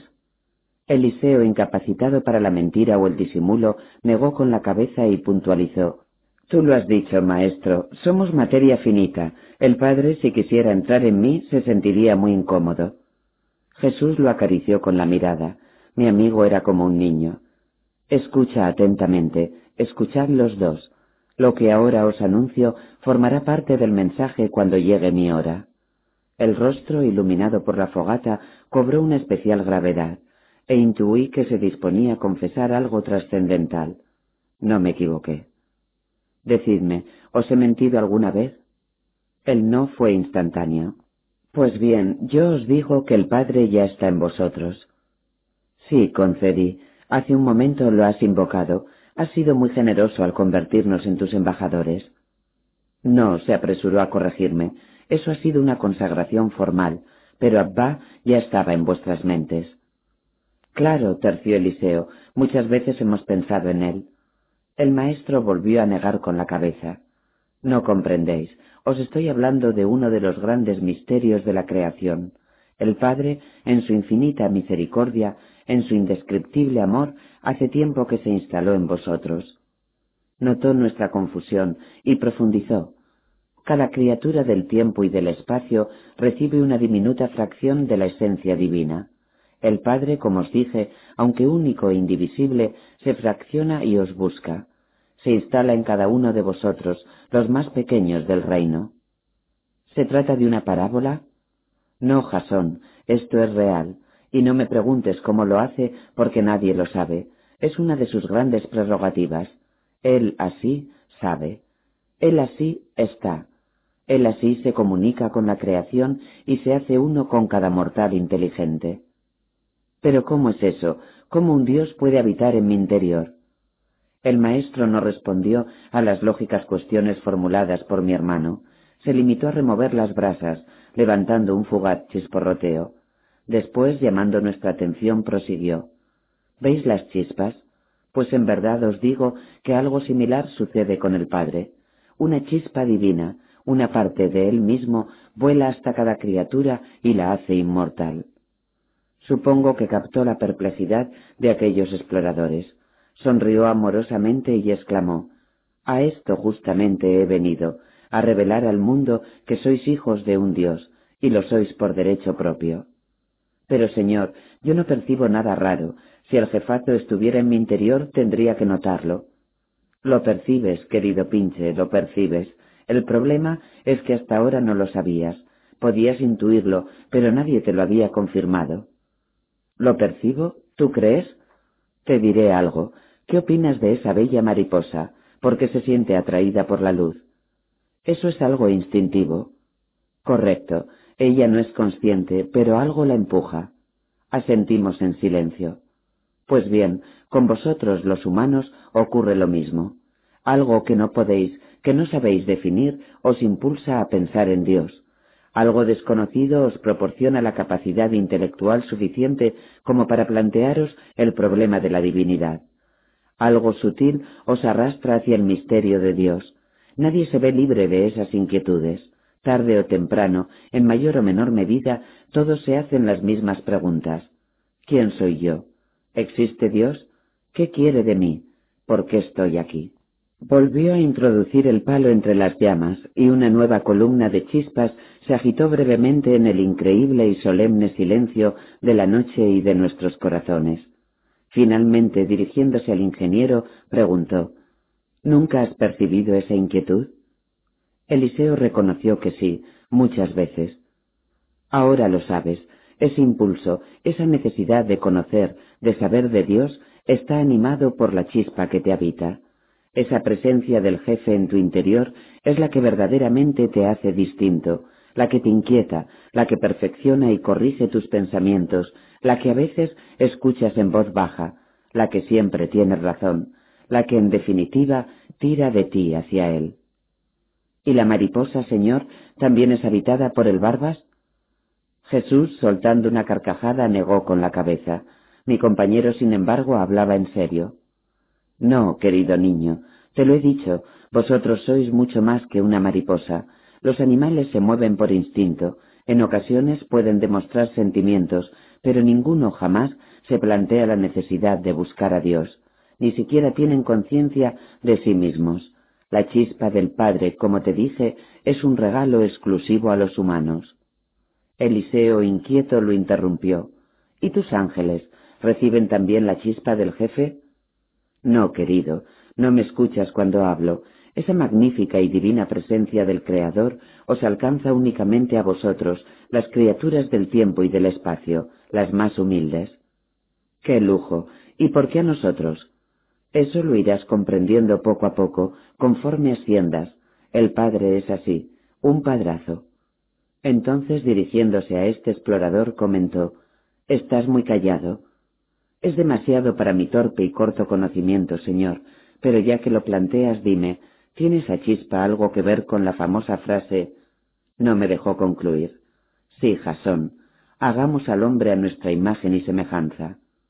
Ahora lo entiendo, clamó Eliseo, ahora lo entiendo. El rabí sonrió satisfecho y manifestó Tú, mi querido pinche, eres igual a Dios porque lo llevas en lo más profundo, y no son meras palabras. Tú eres su imagen, más aún, tú eres Dios. Yo, señor, escapó como pudo el ingeniero, solo soy un pobre destrozapatos. Tú eres Dios. Y yo te digo que no. Y yo te digo que sí. Que no. Que sí. Tercié conciliador. Haya paz. Bueno, admitió Eliseo, si tú lo dices. Lo digo y lo mantengo, y te diré más. Algún día trabajarás a su lado, creando y sosteniendo como él. Yo, un jefazo, ¿Por qué crees que Abba ha pensado en ti? Buena pregunta, intervine. ¿Por qué, Señor? Porque el amor no es posesivo. El amor del Padre, como la luz, solo se mueve en una dirección, hacia adelante. Él, aunque ahora no podáis comprenderlo, os necesita. Él será Él cuando toda su creación sea Él. Veamos si te he comprendido. Estás insinuando que el ser humano es inmortal. Esta vez sonrió Pícaro. Dejó correr una bien estudiada pausa y cuando la tensión rozó las estrellas, exclamó rotundo, sin contemplaciones, con una seguridad que nos convirtió en estatuas. No insinuó, afirmo, sois inmortales, así lo ha querido el Padre. Yo, incapaz de reaccionar, permanecí mudo. El ingeniero, en cambio, estalló. Señor, con el debido respeto, no te burles. El semblante cambió. Fue una de las pocas veces que lo vi serio muy serio, casi enojado. ¿Crees que he venido a este mundo para burlarme? Mi hermano, asustado, echó marcha atrás. No, señor, pero estoy aquí para revelar al Padre, para decirle al confuso y confundido hombre que la esperanza existe, que sois hijos de un Dios, que habéis sido elegidos por el infinito amor de Abba, que estáis simplemente en el principio. Tembló la voz y más sereno añadió, si Él no os hubiera hecho inmortales, todo esto sí sería una burla, una trágica burla. Entonces intervine tímidamente, eso de ganar o merecer el cielo. El maestro recuperó su habitual sonrisa, pero de momento no dijo nada.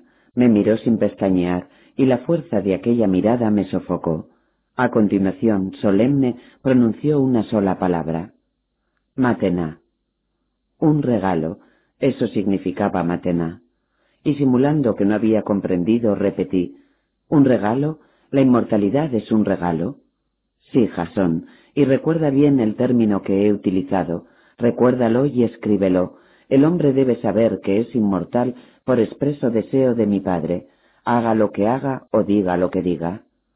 Supongo que volvió a adivinar nuestros pensamientos. De eso no os preocupéis, esa es otra historia. Para los que hacen daño o sencillamente se equivocan, hay otros procedimientos. En verdad os digo que nadie escapa al amor de Abba. Tarde o temprano, hasta los más inicuos son tocados. Pero, señor, se desbordó Eliseo, eso que dices es magnífico.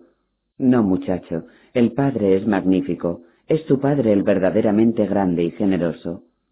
¿De verdad es tan grande? Jesús abrió los brazos y gritó a las estrellas, tan inmenso que se ponen bien lo más pequeño.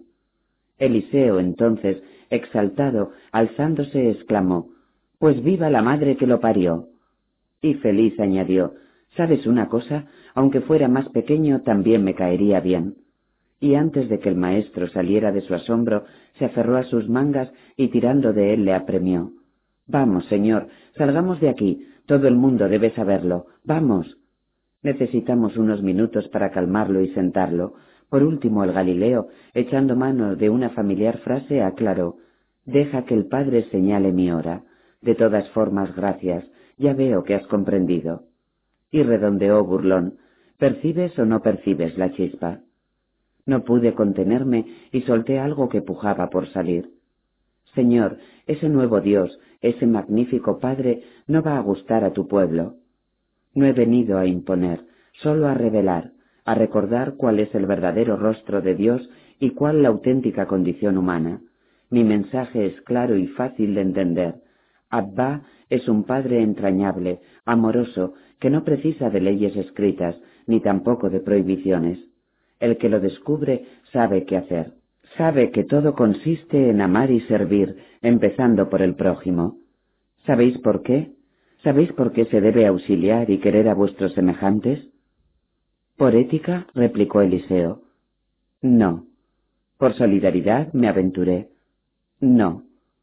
Por lógica, apuntó el ingeniero sin demasiada seguridad. Caliente, caliente. Nos rendimos. A decir verdad, nunca me había planteado la aparentemente tonta cuestión. Por sentido común, manifestó el Galileo con naturalidad. ¿Por sentido común? ¿Recordáis la chispa divina? Pensad, si Abba es el Padre de todos los humanos, si Él reside en cada hombre, si Él os imagina y aparecéis, ¿qué sois en realidad? Hermanos en la fe, replicó el ingeniero. No. ¿No? Jesús subrayó el no con un lento y negativo movimiento de cabeza. No sois hermanos en la fe, sois hermanos físicamente, sois iguales. Entonces aclaró, segunda parte del mensaje del Hijo del Hombre. Si Abba es vuestro Padre, el mundo es una familia, por eso debéis amaros y ayudaros, por sentido común, todos tenéis el mismo destino, llegar a Él. Lo dicho, señor, intervine con desaliento, eso no va a gustar. Ricos y pobres iguales, esclavos y dueños, necios y sabios, judíos y gentiles. Mi hermano se unió a quien esto escribe añadiendo, ¿Y qué dice, Señor, de ese nuevo rostro del Padre? ¿Un Dios amoroso? A las castas sacerdotales no les gustará.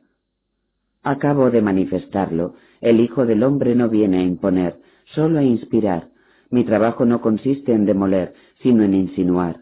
Yo soy la verdad, y todo aquel que escuche mi palabra será tocado y removido. Dejad que la chispa interior haga el resto. Pero Yahvé no es Abba, Yahvé castiga, persigue. Os lo repito, dejad que se cumplan los planes del Padre. Tiene razón, mi querido Pinche, Yahvé no es Abba, pero ha cumplido con lo dispuesto. El hombre respeta la ley. Ahora es el turno de la revelación. Por encima de la ley está siempre la verdad. Y la verdad es sólo una. Sois hijos de un Dios amor. Empecé a intuir y a comprender, cambiar el rostro de Yahvé, modificar sus procedimientos y normativas, dulcificar al severo juez, casi humanizarlo, inyectar la esperanza en un pueblo resignado y adormecido, levantarlo hasta las estrellas, decirle que es inmortal por la generosidad de un Dios, gritarle que esa chispa no es una utopía, hacerle ver que el mundo es una familia. Y desde esos instantes supe también el porqué del trágico final de aquel extraordinario hombre. Su filosofía, su mensaje eran revolucionarios, peligrosamente revolucionarios. Eliseo, una vez más, rebajó la tensión, se aferró a una de las últimas frases de Jesús y solicitó detalles. De las últimas frases, dejad que la chispa interior haga el resto, no sabía que el jefazo trabajase. El maestro se doblegó encantado. ¿Qué pensabas? ¿Creías que esa presencia divina era un adorno? ¿Y qué hace? Te lo dije, tira de ti. Esa misteriosa criatura se ocupa, entre otras cosas, de preparar tu alma para la vida futura, para la verdadera vida.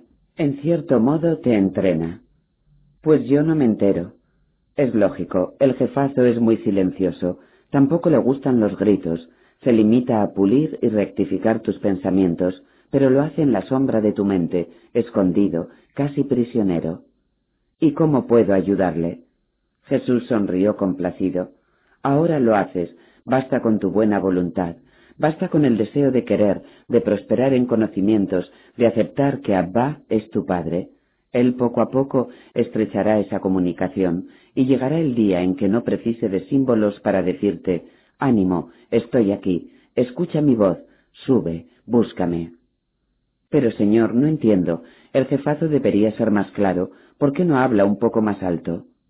Dios santo, cómo disfrutaba el Galileo con aquellas preguntas de mi hermano. No quiere y no debe. Además, tú mandas. ¿Yo? ¿Un destrozapatos? Así es. Eso es lo establecido. Te pondré un ejemplo. Tu mente es un navío, Abba la chispa interior, el piloto, y tu voluntad el capitán. Tú mandas. ¿Un navegante? El mejor. Lástima que nos dejéis guiar por él.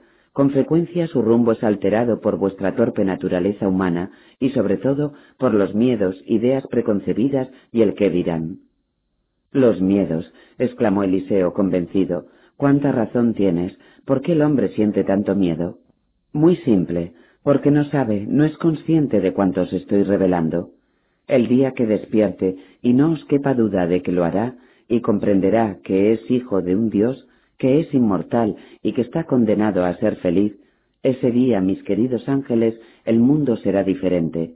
El ser humano solo tendrá un temor, a no parecerse a él. Y al instante matizó, pero ese miedo también desaparecerá, la chispa lo sofocará. Veamos, intervine sin demasiada seguridad. Si no he comprendido mal, el buen gobierno de esa chispa interior no depende de lo que uno crea o deje de creer, sino de la voluntad, del deseo de hallar al Padre. ¿Me equivoco? No, Jasón, has hablado acertadamente. El éxito de mi Padre está íntimamente asociado a tu poder de decisión. Si tú confías, Él gana. Poco importa lo que creas. Si lo buscas, si lo persigues, la chispa controla el rumbo. Y tú poco a poco te vas haciendo uno con ella. Guardó silencio. Creo que entendió. Sus palabras eran hermosas, esperanzadoras, pero a veces de difícil comprensión. Os diré un secreto. Agitó de nuevo las llamas y en tono reposado, con una elocuencia estremecedora, afirmó Observad la madera. Se hace uno con el fuego y ambos sin remedio ascienden. Al fin son verdaderamente libres. Mirad y señaló la temblorosa espiral de humo escapando hacia la noche. Mirad bien, ahora fuego y madera son uno. ¿Me habéis comprendido? Por supuesto. Pues bien, este es el secreto. El hombre, la madera, que consigue identificarse, hacerse uno con Abba, el fuego, no morirá. Su envoltura mortal será consumida por la chispa, por el amor, y no necesitará ser resucitado. Quise intervenir, pero Eliseo me atropelló con una cuestión que en efecto había quedado rezagada. ¿Por qué al mencionar la chispa la has llamado misteriosa criatura? Porque lo es. El maestro suspiró.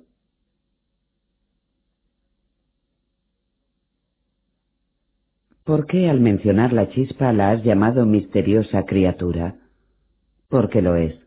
El maestro suspiró. Evidentemente, como a nosotros, las palabras también lo limitaban, e intentó simplificar. Recordad la mariposa. Por mucho empeño que pongáis, no os entenderá. Si le dices quién eres, ni siquiera te escuchará. Tu pregunta, querido Elisa, Eliseo, me coloca en la misma situación. Aunque te revelara la verdadera naturaleza de esa chispa, no comprenderías.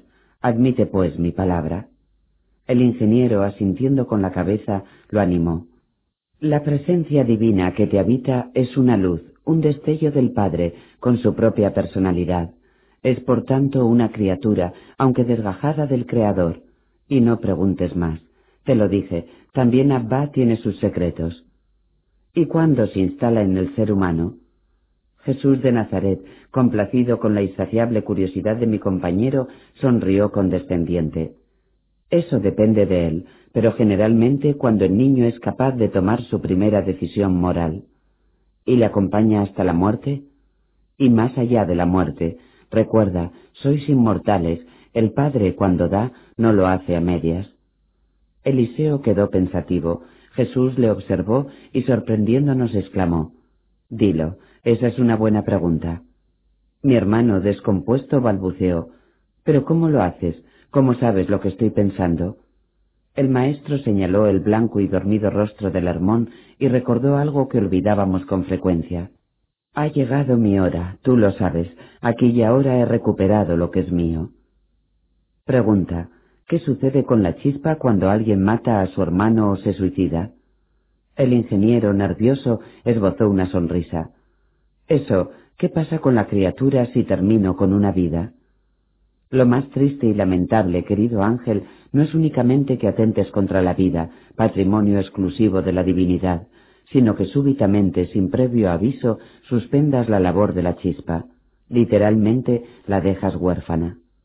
En otras palabras, una patada en el trasero del jefe. Correcto, rió Jesús, admitiendo que el barbas tenga trasero. Y matizó, con una acción así se demora, no se suspende la escalada hacia el Padre. Dejadme que insista. Sois inmortales. Nadie puede privaros de esa herencia. Abba os la ha entregado por adelantado. Inmortales. Sí, Jasón, como suena, ese es mi mensaje, a eso vengo. ¿Te parece importante? Y le abrí el corazón. Para gente como yo, perdida y sin horizonte, lo más importante pero necesitado de concreción, de objetivos físicos y palpables, pregunté Está bien, señor, te hemos entendido. Todo consiste en descubrir, en buscar al jefe. Pero ¿qué más? ¿Cómo lo materializo? El maestro, lo sé, esperaba ansioso esta cuestión y pronunció la frase clave. Abandónate en sus manos. Le miré atónito. ¿Nada más?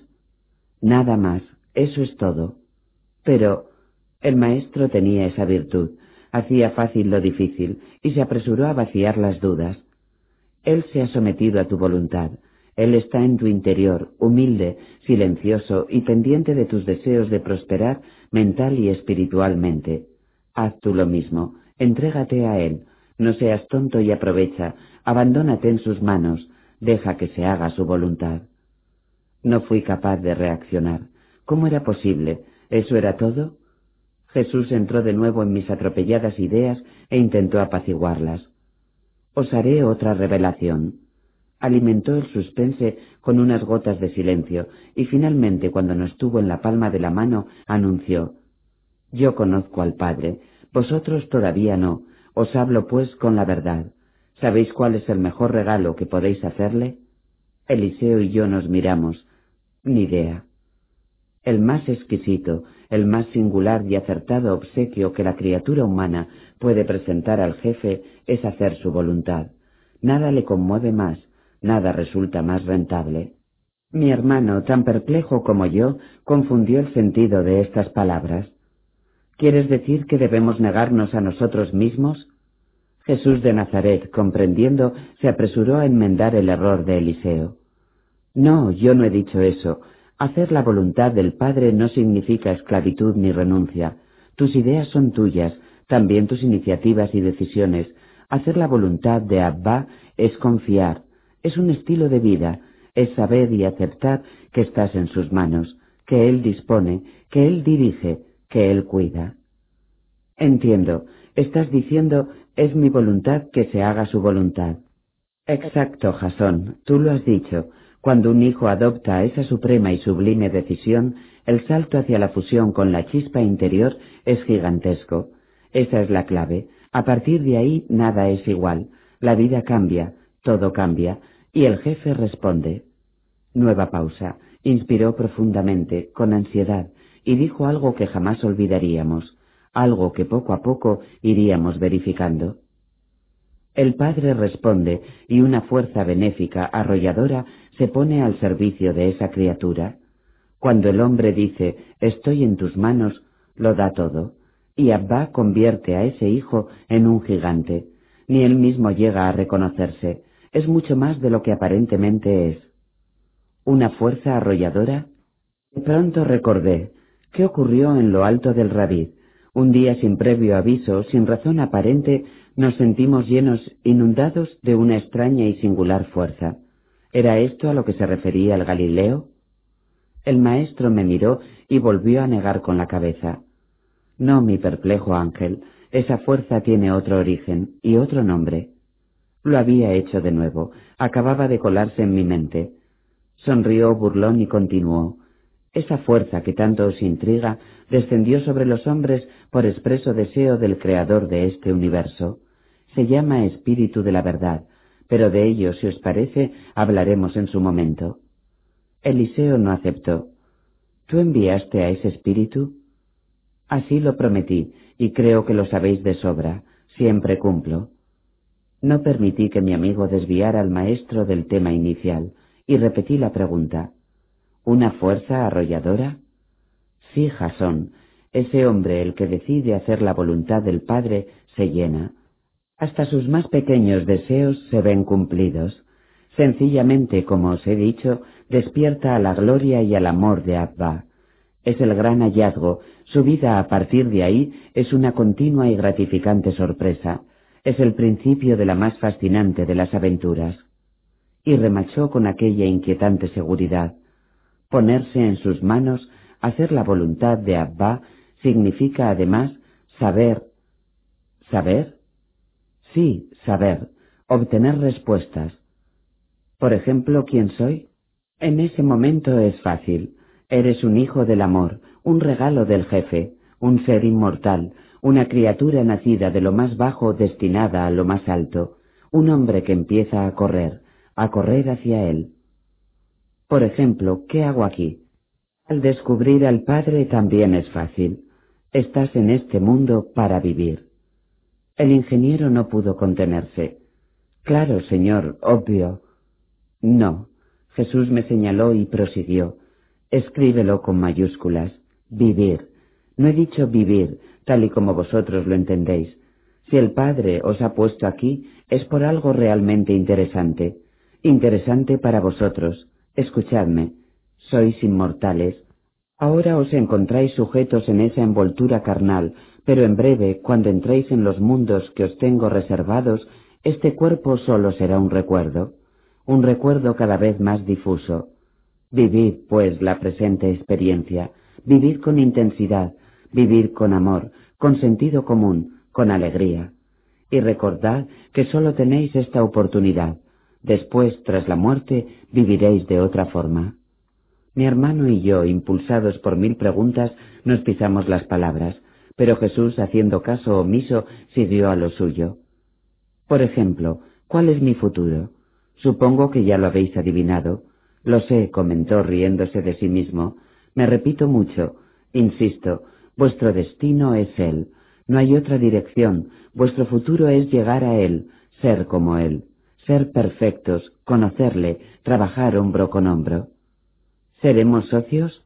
Querido destrozapatos, si decides ponerte en sus manos, si optas por hacer su voluntad, ya eres su socio. Él hará en ti maravillas, Él te cubrirá con un amor que te levantará del suelo, y tus miedos, escucha bien, desaparecerán. La noche, como nosotros, se quedó quieta, absorta, entusiasmada, más aún, yo diría que esperanzada. Sencillamente nos tenía atrapados, él lo sabía y cerró el círculo. Si tu corazón se abre y se hace aliado de la vida, si te abandonas a su voluntad, nada, dentro o fuera de ti, te hará temblar. Como un prodigio tu alma caminará segura. Nada, querido ángel, nada te hará retroceder, y esa sensación, ese sentimiento de seguridad te escoltará hasta el fin de tus días. Pero no os equivoquéis, al mismo tiempo que ese afortunado hombre crece, así desaparece. No entiendo. Es fácil, querido Pinche. El amor que se derrama desde el Padre es turbulento, no sabe del reposo, y deberás irradiarlo, compartirlo, catapultarlo, no es de tu propiedad. Pues bien, un día, sin previo aviso, caerás en la cuenta de algo igualmente maravilloso. No existe. Has desaparecido para ti mismo. No cuentas, no exiges, no precisas, no reclamas. Y rubricó la revelación con la mejor de sus sonrisas. Habrás triunfado. En ese momento, al fin, habrás comprendido, querido socio. ¿Y qué pasa si me guardo ese amor para mí mismo? Se escurriría sin remedio por la sentina del buque. Sería una lástima. Tendrías que empezar de nuevo. Aquel que intenta encarcelar la verdad, la pierde. Sois hermanos, y te diré más, eso que propones no sucede jamás en un auténtico socio. Te lo dije, se trata de un viaje sin retorno. Si él te toca, nada es igual. Socios de un Dios. En efecto, Jasón, y todo depende de tu voluntad. Si dices sí, si te abandonas en sus manos, si te dejas gobernar por ese piloto interior, romperás las barreras que te limitan, y tu capacidad de asombro será desbordada una y otra vez. Todo a tu alrededor estará a tu servicio. Tu sí es el sí de Abba. En palabras sencillas, habrás encontrado una mina de oro. El ingeniero eufórico le interrumpió. Aunque sea de carbón, maestro. Jesús rió con ganas. Después, terminando la inconclusa frase, nos dejó boquiabiertos. Habréis encontrado una mina de oro que funciona sola. Y preguntó, ¿Os animáis? Es gratis. Entonces, señalando la casi extinguida fogata, se apresuró a comentar. Pensadlo, ya me diréis. Mejor dicho, se lo diréis a él. Y ahora descansad. Y añadió Socarrón. Y ahora descansad. Y añadió página 438. Segunda semana en el Hermón. En realidad, toda nuestra estancia en las cumbres del Hermón fue un continuo hablar sobre Abba. Era el tema y la palabra favoritos del Hijo del Hombre. Para nosotros fue un descubrimiento, un hallazgo que nos marcaría para siempre. En mi diario lo definí como el espíritu del Hermón. Por supuesto lo pensamos. Meditamos mucho sobre la insólita invitación del Maestro. Eliseo, más audaz e inteligente que quien esto escribe, se decidió rápido. Una mañana antes de la habitual partida de Jesús hacia los ventisqueros, le salió al paso, se plantó ante él y solemne le comunicó Señor, lo tengo claro, no comprendo bien algunas de las cosas que dices, pero acepto. A partir de ahora me pongo en sus manos.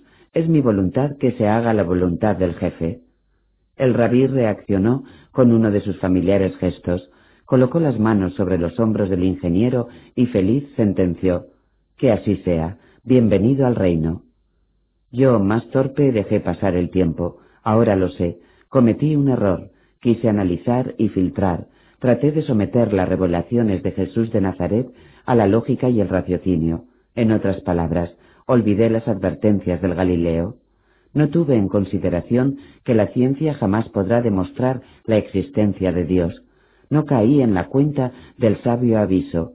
El encuentro con el Padre es una experiencia personal. Y fue preciso que asistiera al primer e involuntario prodigio del Maestro en la aldea de Caná para que al fin me rindiera la evidencia. Como él afirmó, cada cual es tocado en su momento. Pero sigamos por orden. Aquella segunda semana en el Mahané fue igualmente tranquila y benéfica. El maestro, siguiendo su costumbre, desaparecía al amanecer, regresando poco antes del ocaso, y cada noche, en las animadas tertulias, hablaba de esos intensos contactos con Abba. Lo hacía con una naturalidad que daba miedo, por lo que acerté a entender esos diálogos con el jefe eran directos, algo así como descolgar un teléfono y marcar el número de Dios. Ni qué decir tiene que jamás pusimos en duda sus explicaciones, aunque en ocasiones resultaban inconcebibles. Y adelantaré algo que entiendo de especial gravedad.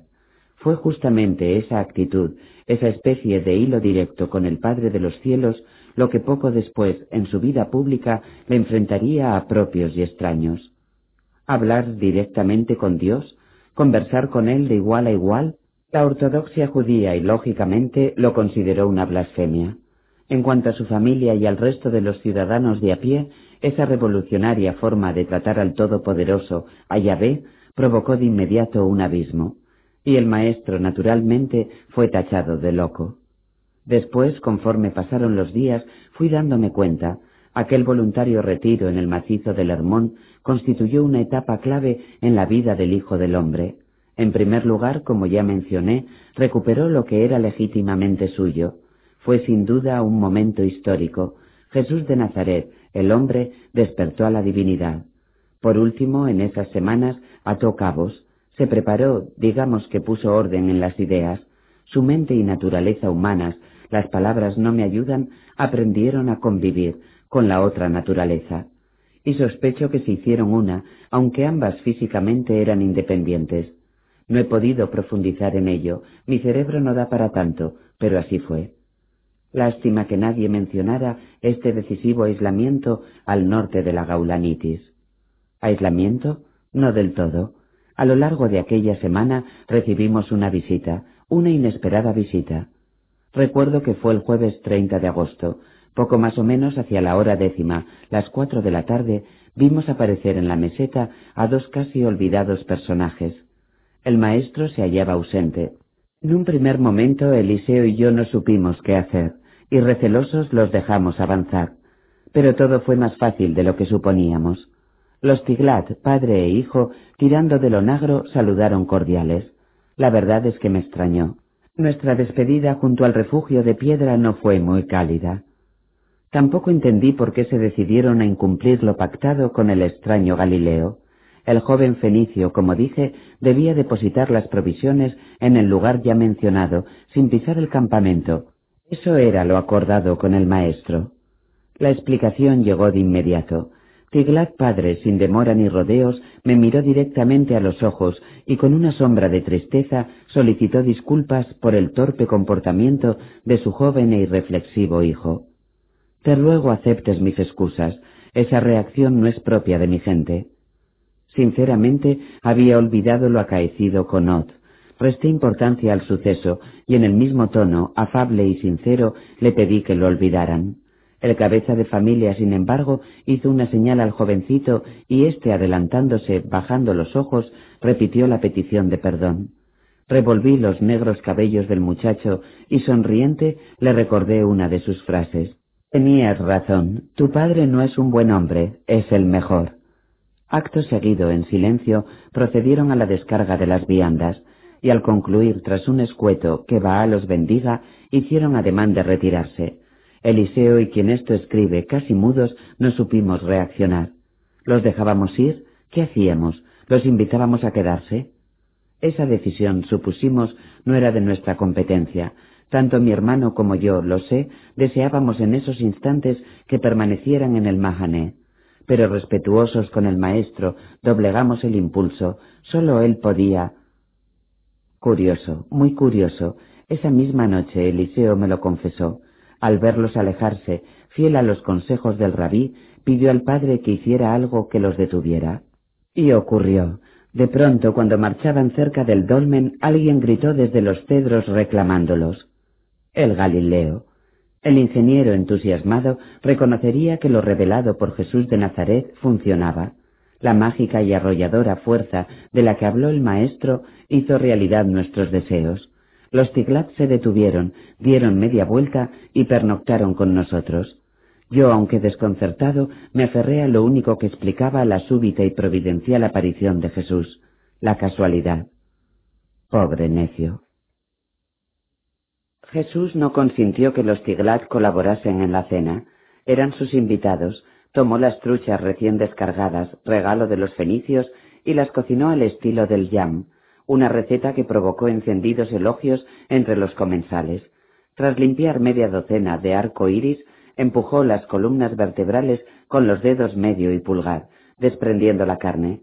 De la marinada, siguiendo las indicaciones del cocinero jefe, se responsabilizó el pinche, aceite, sal, miel de dátiles, pimienta negra bien molida y vinagre. Concluida la fritura, Jesús puso el toque personal, almendras calientes y una cucharada de mantequilla sobre cada pescado, y escoltando el apetitoso condumio, una ensalada postre troceada por él mismo, a base del dulce mixac, el melón de lule, salpicado con otra de sus debilidades, las pasas de Corinto. Mientras devorábamos las deliciosas truchas, el joven Tiglat sacó a relucir el incidente con Al y sus compinches, explicando al maestro cómo su buen dios Baal nos había protegido descargando sus rayos sobre los bandidos. Eliseo y yo nos miramos, la versión del pequeño guía nos tranquilizó. Jesús escuchó atentamente, pero no hizo comentario alguno. Al finalizar la detallada exposición, el Galileo me buscó con la mirada, sonrió y me hizo un guiño de complicidad. Entonces, dirigiéndose al extraño Galileo, Tiglat padre curioso preguntó Dice mi hijo que eres un hombre rico. ¿Es eso cierto? El maestro, sorprendido, no pudo contener la risa y se atragantó. Instantes después, recuperado, replicó ¿Y para qué necesita la riqueza aquel que posee la verdad? Mi hermano, deseoso de corregir la equivocada interpretación del fenicio, puntualizó No fue eso lo que le dije a tu hijo. Cuando le hablé de nuestro amigo me refería a su corazón, un corazón inmensamente rico. Esas fueron mis palabras. El jefe de Betjen comprendió, pero desconcertado por la respuesta de Jesús, se agarró a la idea expresada por el Maestro. ¿La verdad? ¿Conoces tú la verdad? A partir de esos momentos asistiríamos a una parca pero reveladora conversación con el Hijo del Hombre, una tertulia de la que todos saldríamos confundidos. El maestro silencioso nos observó uno por uno. Tuve la sensación de que dudaba, mejor dicho, de que no deseaba hablar del espinoso asunto. Ahora en la distancia le entiendo. El adolescente intentó forzar al Galileo y lo consiguió a medias. Mi padre dice que la verdad, si es que existe, está por llegar. Tiglat, complacido, asintió. Y dice también que cuando llegue me hará temblar de emoción porque es algo que toca directamente el corazón. El maestro, vencido, le sonrió con ternura, volvió a mirarme y haciéndome un guiño exclamó Tu padre es un hombre sabio. Debería estar acostumbrado, pero no. Esta frase justamente fue pronunciada por este explorador al pie de la Serat, como respuesta a los comentarios hechos por el guía, los mismos comentarios expuestos ahora por el joven Tiglat. ¿Cómo lo hacía? ¿Cómo podía conocer y manejar los pensamientos ajenos con semejante soltura? La explicación, también lo sé, era obvia, pero terco como una mula me resistía a aceptarlo. Vosotros, prosiguió Jesús, dirigiéndose a los Tiglat, no me conocéis. Estos, en cambio, mis queridos griegos, saben quién soy, conocen mi palabra y pueden dar fe de que nunca miento. Dudó. Estaba claro que lo que se disponía a revelar no era sencillo. Suspiró y supongo se resignó. Sí, amigo mío, yo conozco la verdad. Tu hijo habla con razón. La verdad existe, pero de momento no está al alcance de los seres humanos señaló la luna casi llena y matizó Vosotros tenéis una idea de la realidad, pero es un concepto limitado, propio de una mente finita que apenas acaba de despertar. Para estos, continuó refiriéndose a Eliseo y a quien esto escribe, educados en otro lugar, la realidad del universo es distinta a la vuestra. La sutileza, lógicamente, no fue captada por los Tiglat en su auténtica dimensión, pero la comparación era válida y supimos leer entre líneas. Ellos entienden la luna y las estrellas de una forma, vosotros de otra. En definitiva, tenéis diferentes conceptos de una misma realidad. Y yo os digo, los cuatro os quedáis cortos. La realidad total, final y completa es mucho más que todo eso. Nadie respiraba. Más allá de lo que veis, existen otras realidades, tan físicas y concretas como es la luna, que pertenecen al mundo de lo no material. Ese mundo invisible e inconcebible para vosotros constituye en verdad la auténtica realidad. Y terminó desembarcando en lo anunciado inicialmente. Pero como os decía, para alcanzar esa realidad última, la gran verdad, necesitáis tiempo, mucho tiempo. La verdad, por tanto, existe, pero es del todo imposible que pueda ser abarcada por la mente y la inteligencia de una criatura mortal. El muchacho, ágil y listo, le abordó sin contemplaciones. Tú no hablas como judío. ¿Quién eres realmente? Jesús tampoco se parapetó. Yo, hijo mío, he venido a tocar tu corazón. Estoy aquí para hacerte temblar de emoción, para que dudes, para enseñarte un camino que nadie te ha mostrado. ¿Un camino hacia dónde? Hacia esa verdad de la que habla tu Padre. Pero no te impacientes, cuando llegue mi hora, volverás a verme y tus ojos se abrirán. Entonces te mostraré a Abba y comprenderás que la verdad de la que te hablo es como un perfume. Sencillamente la identificarás por su fragancia. El joven Tiglat, hecho un lío, siguió preguntando. Abba, ¿quién es ese padre? Para ti, anunció el Hijo del Hombre categórico, un Dios nuevo, para tu padre un viejo sueño. ¿Y tú cómo sabes eso? intervino perplejo el padre del joven. ¿Cómo sabes que dudo de todos los dioses, incluidos el tuyo? No hubo respuesta. Mi hermano y yo comprendimos. No era el momento. Como él acababa de afirmar, no había llegado su hora. Jesús de Nazaret eligió el silencio. Un Dios nuevo, exclamó el jovencito, no menos desconcertado. ¿Y tú eres judío? ¿Qué pasará con Yahvé? Te lo he dicho, deja que llegue mi hora entonces te hablaré de ese nuevo padre. No, bramó el impetuoso adolescente, háblame ahora. El jefe de los Tiglat reprendió al muchacho, pero Jesús, solicitando calma, accedió.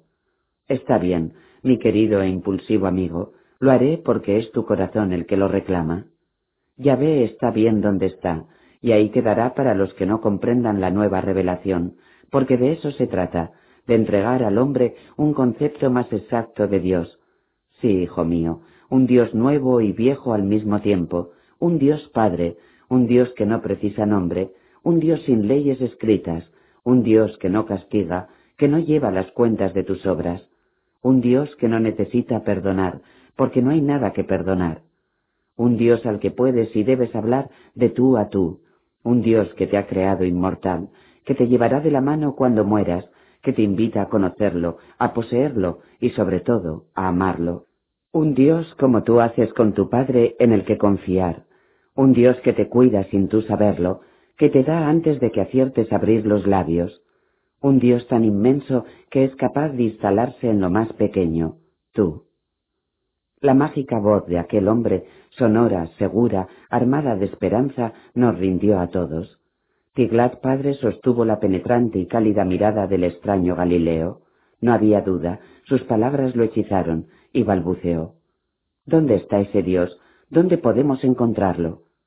Jesús tocó su propio pecho con el índice izquierdo y aclaró. Te lo he dicho, aquí mismo, dentro de ti. Pero ¿cómo es eso? se adelantó el hijo. Todos los dioses están fuera. Exacto, pequeño, solo la verdad está dentro. Por eso, como dice tu padre, cuando la encuentres, cuando descubras a Abba, te hará temblar de emoción.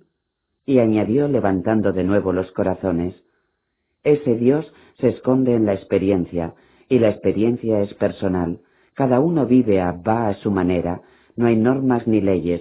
Os lo he dicho, ese Dios trabaja dentro y lo hace a medida de cada inteligencia y de cada voluntad.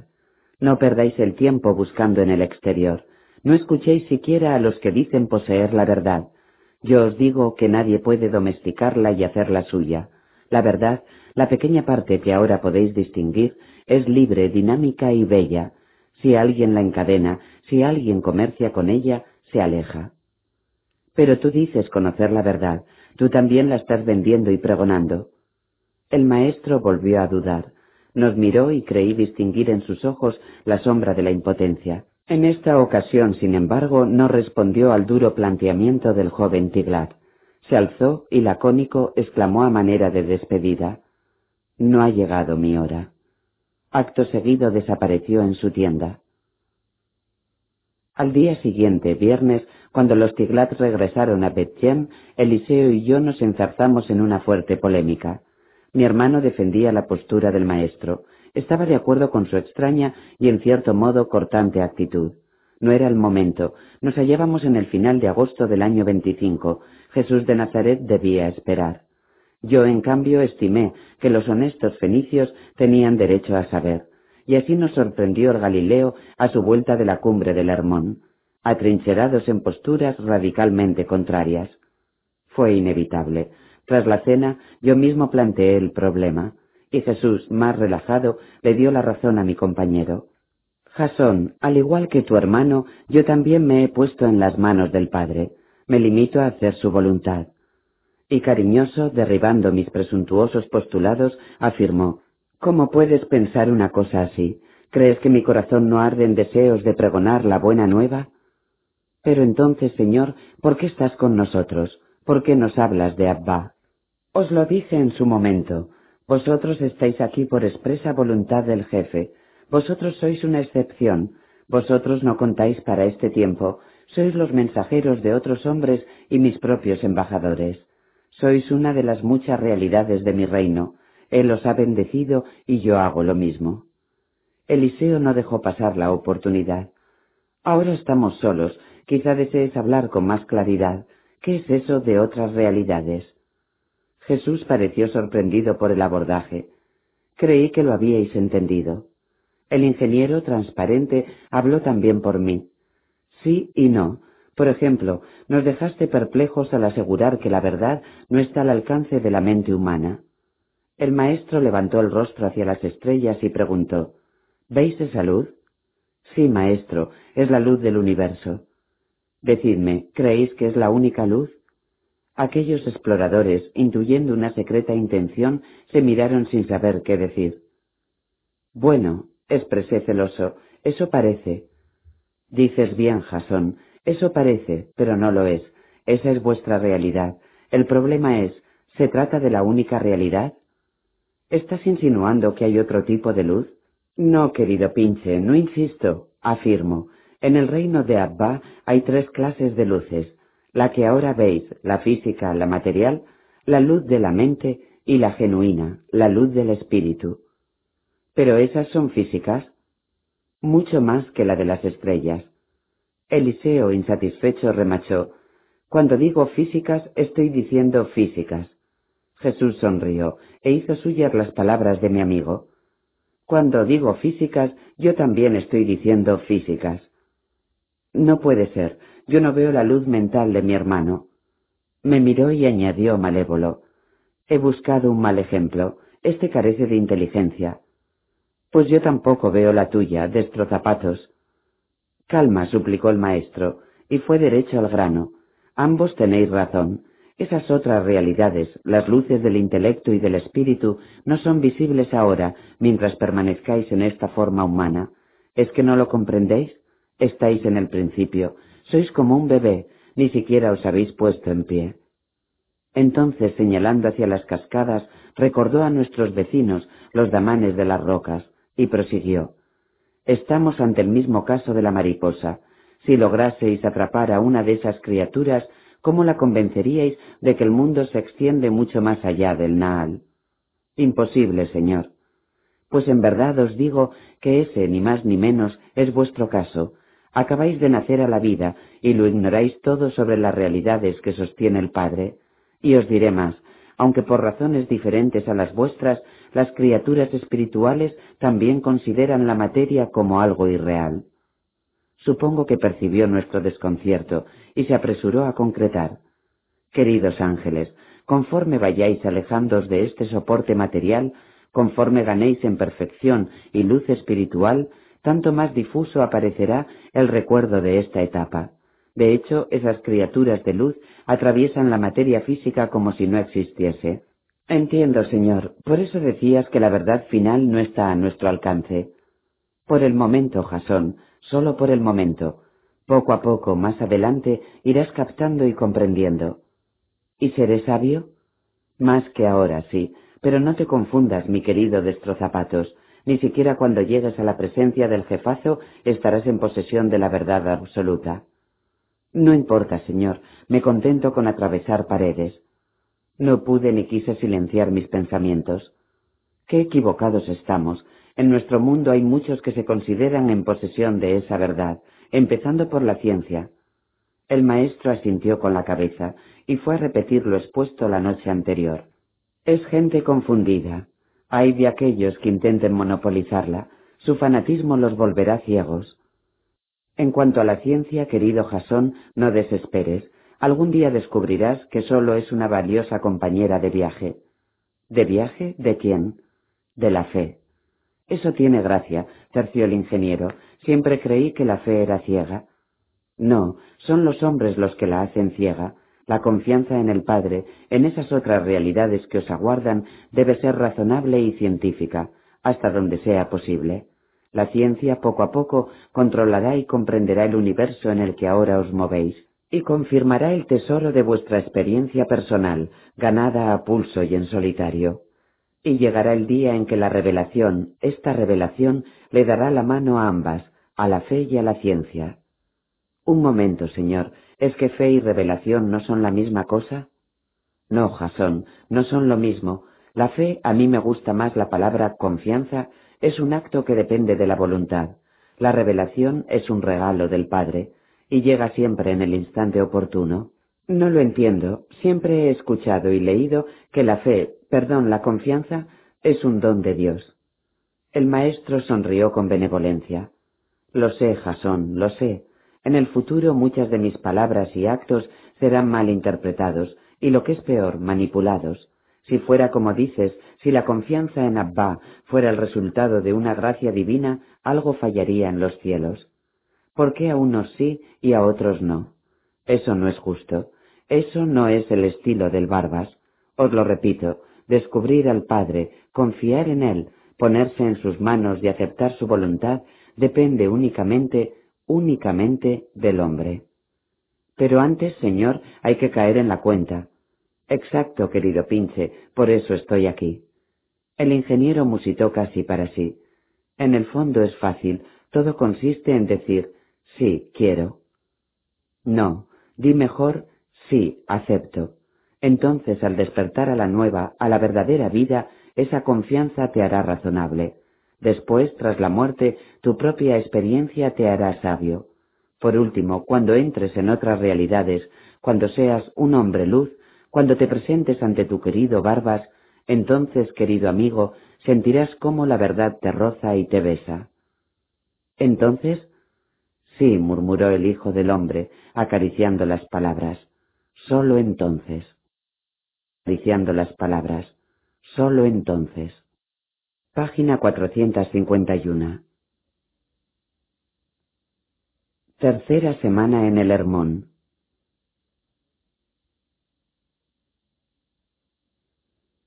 Del domingo 2 de septiembre al sábado 8, la estancia en las cumbres del Hermón experimentó un interesante cambio. Interesante para estos exploradores, claro está.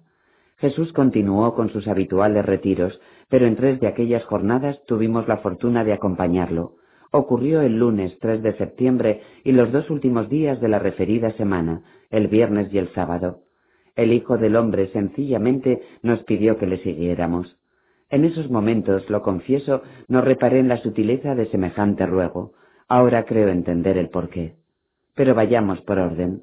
Un día antes de la primera excursión, el domingo 2 de septiembre, a la hora del cotidiano y relajante baño en las cascadas, sucedió algo aparentemente sin mayor trascendencia. El pequeño incidente, sin embargo, me dejó pensativo. Días después, un suceso algo más grave y en cierto modo de naturaleza similar me animaría a romper el silencio y a plantear al maestro otro no menos intrigante asunto. ¿Qué ocurriría con la seguridad física de aquel hombre Dios? ¿Se hallaba indefenso al igual que el resto de los mortales? ¿Podía ser herido? ¿Cómo influía su naturaleza divina frente al normal devenir de enfermedades, accidentes, etc.? Esa tarde del domingo, como digo, mientras Jesús de Nazaret nadaba y se divertía, surgió algo imprevisto. De pronto le oímos gemir. Se aferró a una de las rocas e intentó alcanzar la espalda con la mano izquierda. Eliseo y yo acudimos veloces. El rabí, con el rostro tenso, acusaba un intenso dolor. Sus dedos buscaban afanosamente el centro de la columna vertebral, y al instante comprendí. Sobre las aguas, zumbando, se alejaba una mosca enorme, de unos veinte milímetros, de color amarillento arenoso, relativamente similar a las avispas. Era una mosca depredadora, las más grandes de Palestina, y que debido a su tamaño y ferocidad eran conocidas como Satanás, las actuales Satanás gigas. Supongo que por casualidad fue a topar con el cuerpo del Galileo, anclándose a la piel con sus uñas curvas, poderosas como garfios y con la pequeña y gruesa trompa le inyectó el veneno. Examiné el incipiente edema y entendí que aunque dolorosa, la picadura no tenía por qué ser grave. En cuestión de horas probablemente desaparecería la hinchazón, y así fue. El maestro contuvo el dolor, y antes de zambullirse de nuevo en la piscina, exclamó con su incorregible sentido del humor Vaya Dios más torpe. El percance, sin embargo, no fue olvidado por quien esto escribe, pero ninguno de los tres volvimos a comentarlo, de momento. A la mañana siguiente, lunes, como venía diciendo con las primeras claridades, el Galileo feliz y sonriente nos sacó prácticamente de la tienda, y señalando las nieves del Hermón anunció eufórico Acompañadme, los detalles también son importantes. Tomamos unas provisiones y medio dormidos nos dispusimos a seguirlo. Entonces, al hacerme con la vara de Moisés, el rabí autoritario ordenó no, Jasón, no temas, Abba Vela. El ingeniero y yo, perplejos, nos miramos sin saber qué hacer. Sabíamos que sabía, pero a veces nos desconcertaba. Obedecí naturalmente, y el callado, muy a mi pesar, continuó en el fondo de la tienda. ¿Detalles? ¿A qué se refería con la insólita afirmación? Pronto caeríamos en la cuenta. A decir verdad, en multitud de ocasiones durante aquel tercer salto en el tiempo fue Él quien condujo nuestra misión, fue Él quien nos alertó, abriendo nuestros torpes y asombrados ojos a infinidad de pequeños grandes detalles, detalles que también formaban parte, y de qué manera, de la vida del Hijo del Hombre. Jesús conocía bien la trocha, atravesamos los espesos bosques de cedros y tras saltar en varias oportunidades sobre el bravo Naal Aleyín, el que cabalga las nubes, alcanzamos al fin los primeros ventisqueros. Cota 2800, casi en la cumbre. Una brisa fresca, limpia y moderada nos recibió complacida. Entre rocas azules, la nieve, escalando la montaña santa, dulcificaba paredes y farallones, y el sol, todavía rasante, empezó sus juegos de luces, apostando por el blanco y el naranja. El maestro, canturreando uno de los salmos, se recogió los cabellos, amarrándolos en su acostumbrada cola. Después, sonriendo, rebosante de una paz y felicidad difíciles de explicar, comentó Permaneced tranquilos, es el turno de mi padre. Nos guiñó un ojo y despacio se alejó hacia una de las cercanas y chorreantes lenguas de nieve. Aquella estampa, de nuevo, me maravilló. Jesús de Nazaret caminando sobre la blanca y crujiente nieve. Al poco se detuvo, alzó los brazos y levantó el rostro hacia el azul purísimo de los cielos, y así permaneció largo rato. Entonces creí entender el porqué de sus enigmáticas palabras. Acompañadme, los detalles también son importantes. Por supuesto que lo eran. A decir verdad, nunca hasta ese momento le vimos en comunicación con Abba. Nunca que yo recuerde habíamos asistido a la majestuosa y al mismo tiempo sencilla escena de un Jesús en oración. Miento, este explorador sí fue testigo de excepción de uno de esos momentos, pero las circunstancias, poco antes del prendimiento en el huerto de Getsemaní, fueron muy diferentes. Este no era un Jesús de Nazaret atormentado y humillado, este era un hombre Dios pletórico, lleno de vida, entusiasmado, feliz y dispuesto. Durante horas me bebí aquella imagen. Hasta en eso era distinto y original. El maestro no rezaba como el resto de los judíos, al menos en privado. En ningún instante se ajustaba a las estrictas normas de la ley mosaica, no juntaba los pies, no arreglaba sus vestiduras, no se encorvaba hasta que cada una de las vértebras de la espalda quedara separada. No seguía el consejo de la tradición, que la piel sobre el corazón se doble hasta formar pliegues. Tampoco le vimos imitar jamás las pomposas prácticas de los fariseos. Nunca al entrar o abandonar un pueblo recitaba las obligadas bendiciones, y mucho menos al pasar frente a una fortificación o al encontrarse con algo nuevo, hermoso o extraño, como pretendían los rigoristas de la Torá. En más de una ocasión, como espero narrar más adelante, tuvo el coraje de enfrentarse a estos puristas de Yahvé, echándoles en cara sus hipócritas y vacías recitaciones. Para las castas sacerdotales y doctores de la ley, el número de plegarias multiplicaba el mérito ante Dios. Así, por ejemplo, un centenar de bendiciones era considerado una alta muestra de piedad.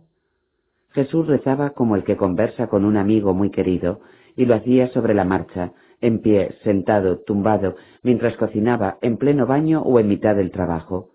Recuerdo que ese día, cuando interrumpió la conversación con el jefe para dar buena cuenta de las provisiones, quien esto escribe, sin poder sujetar la curiosidad, le interrogó sobre aquella extraña forma de orar. ¿Extraña? preguntó a su vez el hijo del hombre. ¿Y por qué extraña? Digamos que no es muy normal. El Galileo adelantó parte de la respuesta con un negativo movimiento de cabeza y volvió a interrogarnos. Decidme, ¿qué entendéis vosotros por rezar? Ahí nos pilló, y ambos humildemente confesamos que jamás rezábamos. El maestro entonces, sonriendo, afirmó rotundo, Pues ya va siendo hora. Es muy fácil. La oración en realidad no es otra cosa que una charla con la chispa que os habita. Vosotros habláis, conversáis con él, exponéis vuestros problemas y sobre todo vuestras dudas, y él sencillamente responde. ¿Y tú, Señor, qué problemas tienes? Te hemos observado y no has parado de hablar con él durante toda la mañana. Bien, replicó complacido, de eso se trataba, de que captéis también los detalles. En cuanto a tu pregunta, mi querido e indiscreto pinche, yo no tengo problemas. Durante estos retiros, lisa y llanamente, cambio impresiones con él. Repasamos la situación y, digámoslo así, me preparo para lo que está por venir. Genial, clamó el ingeniero, una reunión en la cumbre. Algo así. Entonces intervine desconcertado. Si no he entendido mal, cuando rezas, cuando hablas con el jefe, no pides nada. ¿Pedir? No, Jasón. Con él eso es una solemne pérdida de tiempo. Lo habéis oído y lo repetiré muchas veces. Abba es amor. Recuerda, con mayúsculas, él te sostiene y te da antes de que tú abras los labios. Todo cuanto te rodea, cuanto tienes y puedas tener, es consecuencia de su amor. ¿Recuerdas? Sí, con mayúsculas. Muy bien, rió satisfecho. Veo que aprendes rápido. Y añadió feliz. No seáis tontos. Cuando habléis con él, exprimidlo, sacadle el jugo, pedidle únicamente información y respuestas. En esto no falla. Nos hizo un guiño y alzándose se excusó. Y ahora perdonad, voy a seguir exprimiéndolo. La segunda excursión en la jornada del viernes 7 de septiembre fue, ¿cómo lo diría?, especial. Sí, especial e intensa como pocas. Al principio todo fue bien, normal. Poco más o menos hacia la hora tercia, las nueve de la mañana, el maestro y estos exploradores nos reuníamos con el ventisquero habitual en la cota 2800. El día se presentaba espléndido, aunque algo más frío que los precedentes. La brisa mañanera, inexplicablemente enojada, silbaba entre las rocas, agitando las túnicas. Depositamos el saco con las viandas muy cerca de una de las láminas de nieve, y de pronto mi hermano reparó en algo. Nos aproximamos y, curiosos, echamos un vistazo al reguero de huellas. Jesús se inclinó sobre el inmaculado manto de nieve y tras un breve examen comentó Un dog. Las huellas nítidas y profundas pertenecían en efecto a un oso. Eran grandes, de casi treinta centímetros de longitud por veinte de anchura. Las uñas aparecían igualmente claras y temibles. Eliseo, mejor entrenado en esta clase de rastros, llamó nuestra atención sobre las almohadillas digitales. Se hallaban muy juntas una de otra. Aquello y el dibujo del pie posterior, con el primer dedo más corto, reafirmó la sospecha del rabí. Pero había algo más. Casi paralelas a estas pisadas y a corta distancia, distinguimos otras huellas gemelas más pequeñas. Un dob y su cría.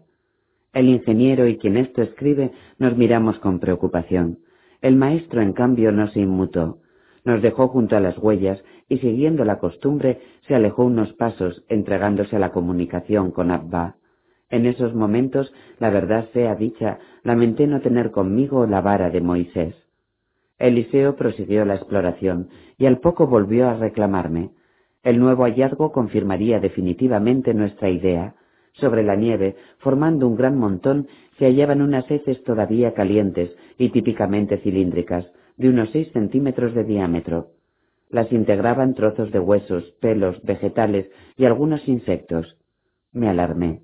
El animal, casi con seguridad una osa, acababa de cruzar por el ventisquero. Se dirigía de este a oeste. Verifiqué el viento y en cierto modo me tranquilicé. La brisa procedía del poniente, jugando a nuestro favor. Quizá no nos había detectado. El resto de la mañana discurrió sin problemas. Jesús de Nazaret se movió resuelto y silencioso por el ventisquero, deteniéndose aquí y allá, siempre absorto y con el rostro levantado hacia los cielos. Alrededor de la hora sexta, mediodía, compartimos el frugal almuerzo, miel, queso y fruta. El maestro, de un humor excelente, siguió hablándonos del Padre y de su intensa comunicación con él repitió una generosa ración de miel y se retiró de nuevo a cosa de cincuenta o sesenta metros. Nosotros continuamos observándolo, pero al poco el viento arreció. Eliseo se alzó y señalando la cercana linde del bosque me animó a cambiar de lugar, buscando así una mejor protección contra el cada vez más desagradable Maharavit.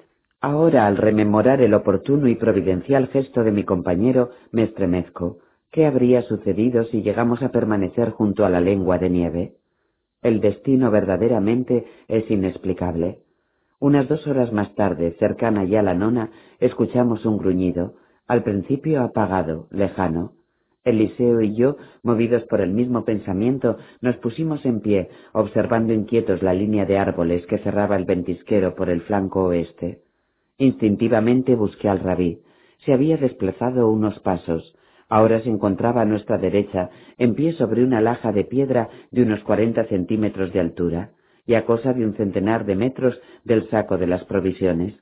Presentaba las palmas de las manos abiertas hacia el cielo, y el rostro, como siempre, directamente encarado a lo alto. El viento, pertinaz, hacía ondear la túnica como una bandera. Las provisiones. De pronto recordé. El petate en un descuido quedó abierto, y en el interior los restos del refrigerio, algunas manzanas, parte del queso y el frasco de vidrio con una buena ración de miel líquida. Y dudé, ¿fue cerrado por Eliseo al terminar el almuerzo? No hubo tiempo para nuevas disquisiciones. Eliseo y yo, aterrados, vimos aparecer entre los cedros un formidable ejemplar de oso sirio, una subespecie del Ursus arctos, el célebre y temido oso pardo. Podía tener dos metros de longitud, con un peso no inferior a los doscientos kilos. En un primer momento se detuvo, levantó la enorme cabeza y olfateó. El Maharavit, el viento del oeste, por fortuna no le proporcionó pista alguna sobre los humanos que se hallaban frente a él. Sin embargo, receloso, permaneció atento a cualquier sonido. Miré al maestro. Seguía inmóvil, ajeno, absorto. Mi compañero pálido me hizo una señal. ¿Avisamos al rabí? Traté de pensar a gran velocidad. ¿Qué hacíamos? Podíamos salir al encuentro de la bestia y obligarla a huir con gritos y piedras. El método, sin embargo, no me convenció. Estos animales son imprevisibles. En caso de ataque corríamos el riesgo de caer bajo sus garras, unas garras negras y afiladas de casi quince centímetros de longitud. Pero no fue ese hipotético peligro lo que me decidió a continuar mudo e inmóvil como una estatua. Nosotros, después de todo, estábamos protegidos por la piel de serpiente. Fue la posibilidad de que el Ursus alcanzara a Jesús de Nazaret lo que definitivamente me dejó clavado al suelo. Solicité calma y por señas le hice ver a mi amigo que lo mejor era no actuar. Me miró atónito y volvió a dirigir su dedo hacia el maestro. Negué con la cabeza y en previsión de una súbita y más que probable reacción de Eliseo, lo sujeté por el ceñidor reteniéndolo. En esos críticos instantes, por detrás del vigilante plantígrado, entró en escena un segundo personaje, un osedno de unos seis meses, de pelaje igualmente espeso y rojizo, juguetón, inquieto y sobre todo curioso. Al verlo, la verdad, me alegré de no haber salido al paso de la osa. En esas circunstancias, con una cría bajo su custodia, la reacción de la madre podría haber sido mucho más violenta y temible. Finalmente, convencida de que el lugar se hallaba despejado, avanzó lenta y vacilante, con el típico pase portante. El osedno confiado la rebasó, y a la carrera tomó la dirección en la que se hallaba el maestro. Pero un súbito y oportuno gruñido de la osa lo frenó en seco. Miró a la madre y saltando y revolcándose sobre la nieve, la esperó. Mi corazón, casi despeñado, avisó. Si el oso sirio no cambiaba de rumbo, iría a pasar junto a la laja en la que continuaba Jesús. Pero ¿cómo era posible? El Galileo seguía ajeno a todo. ¿Cómo no escuchaba los gruñidos? De pronto, helándonos la poca sangre que aún circulaba, la osa se detuvo de nuevo. Levantó el hocico y olfateó, y el viento revolvió el largo pelaje del cuello y del vientre. ¿Qué había detectado? El paraje no respiraba, sólo el Maharavit silbaba entre los farallones, tan aterrado como estos exploradores. El olor corporal de Jesús no llegaba hasta la osa, el viento providencialmente lo impedía. Entonces, Eliseo, desarmado, pegó un tirón tratando de entrar en escena. Aguanté como pude y autoritario clamé en voz baja. Quieto, no debemos intervenir. Es una orden. Le vi apretar los puños y morderse los labios con rabia, pero obedeció. El Ursus entonces cambió de dirección y se aproximó al saco de viaje. Las provisiones, acababa de olfatearlas. En efecto, tras inspeccionar el contenido, introdujo las fauces en el petate, dando buena cuenta de la comida. La cría aburrida siguió merodeando, y en una de aquellas cortas carreras fue a topar casi con la piedra sobre la que oraba el hijo del padre. Me estremecí. El osedno, a pesar de la absoluta inmovilidad de Jesús, captó algo, y curioso fue rodeando la laja. Al situarse contra el viento, la presencia humana le dio de lleno. Permaneció quieto, intrigado, miró a la madre, pero ésta, encantada con la ración de miel, no le prestó la menor atención. Entonces, decidido, levantó las manos apoyándolas sobre el filo de la roca. Eliseo y quien esto escribe temblamos. Las sandalias del maestro se hallaban a escasos treinta o cuarenta centímetros de las garras del cachorro. Si lo tocaba, lo más probable es que el Galileo reaccionase. En ese caso, ¿qué sucedería? El osedno aproximó el hocico, olfateando a la extraña y alta criatura, y en ello estaba cuando de improviso los bajos de la túnica, agitados por el Maharadit, fueron a golpearlo en plena cara, asustándolo. No lo dudó, saltó hacia atrás y aterrorizado corrió hacia la osa. Instantes después, concluido el festín, el Ursus se alejó por donde había llegado, seguido de cerca por la incansable cría, y los vimos desaparecer en el intrincado bosque de cedros. Respiramos. Una hora más tarde, rondando la décima, las cuatro, Jesús abandonó su aislamiento reuniéndose con estos maltrechos exploradores. Algo notó en nuestros rostros y al punto intrigado preguntó qué sucedía. Al explicarle, sonriendo burlón, exclamó Una osa, aquí, y yo con estos pelos. Así era aquel hombre, aquel magnífico hombre. Definitivamente el Galileo no se percató de la presencia del Ursus. Su poder de concentración, su hilo directo con Adba, no sé cómo llamarlo, era asombroso. Y a la vista de lo ocurrido en la piscina de yeso y en el ventisquero, volví a plantearme la inquietante cuestión. ¿Era vulnerable? ¿Se hallaba sujeto, como el resto de los mortales, a los riesgos de la existencia? Yo conocía su final, y evidentemente sí era un hombre sometido al dolor y a la muerte. Pero eso fue al final de su vida en la carne. ¿Y qué sucedía con las etapas anteriores? La verdad es que reflexionando sobre ello no hallé un solo dato, excepción hecha de la infancia, que permitiera imaginar o suponer a un Jesús enfermo o en grave riesgo de perder la vida. La curiosa circunstancia, a qué negarlo, me dejó perplejo. No era normal, algo invisible parecía preservarlo. Esa misma noche, tras la cena, no pude resistir la tentación y lo expuse abiertamente. No temas, Jasón, replicó el Galileo ratificando mis sospechas. Nada sucede ni sucederá sin el consentimiento del Padre. Y añadió con aquella seguridad de hierro, Estoy en las mejores manos. Entonces, recordando un viejo accidente, su caída por las escaleras exteriores en la casa de Nazaret, nota uno, cuando tan solo contaba siete años, pregunté.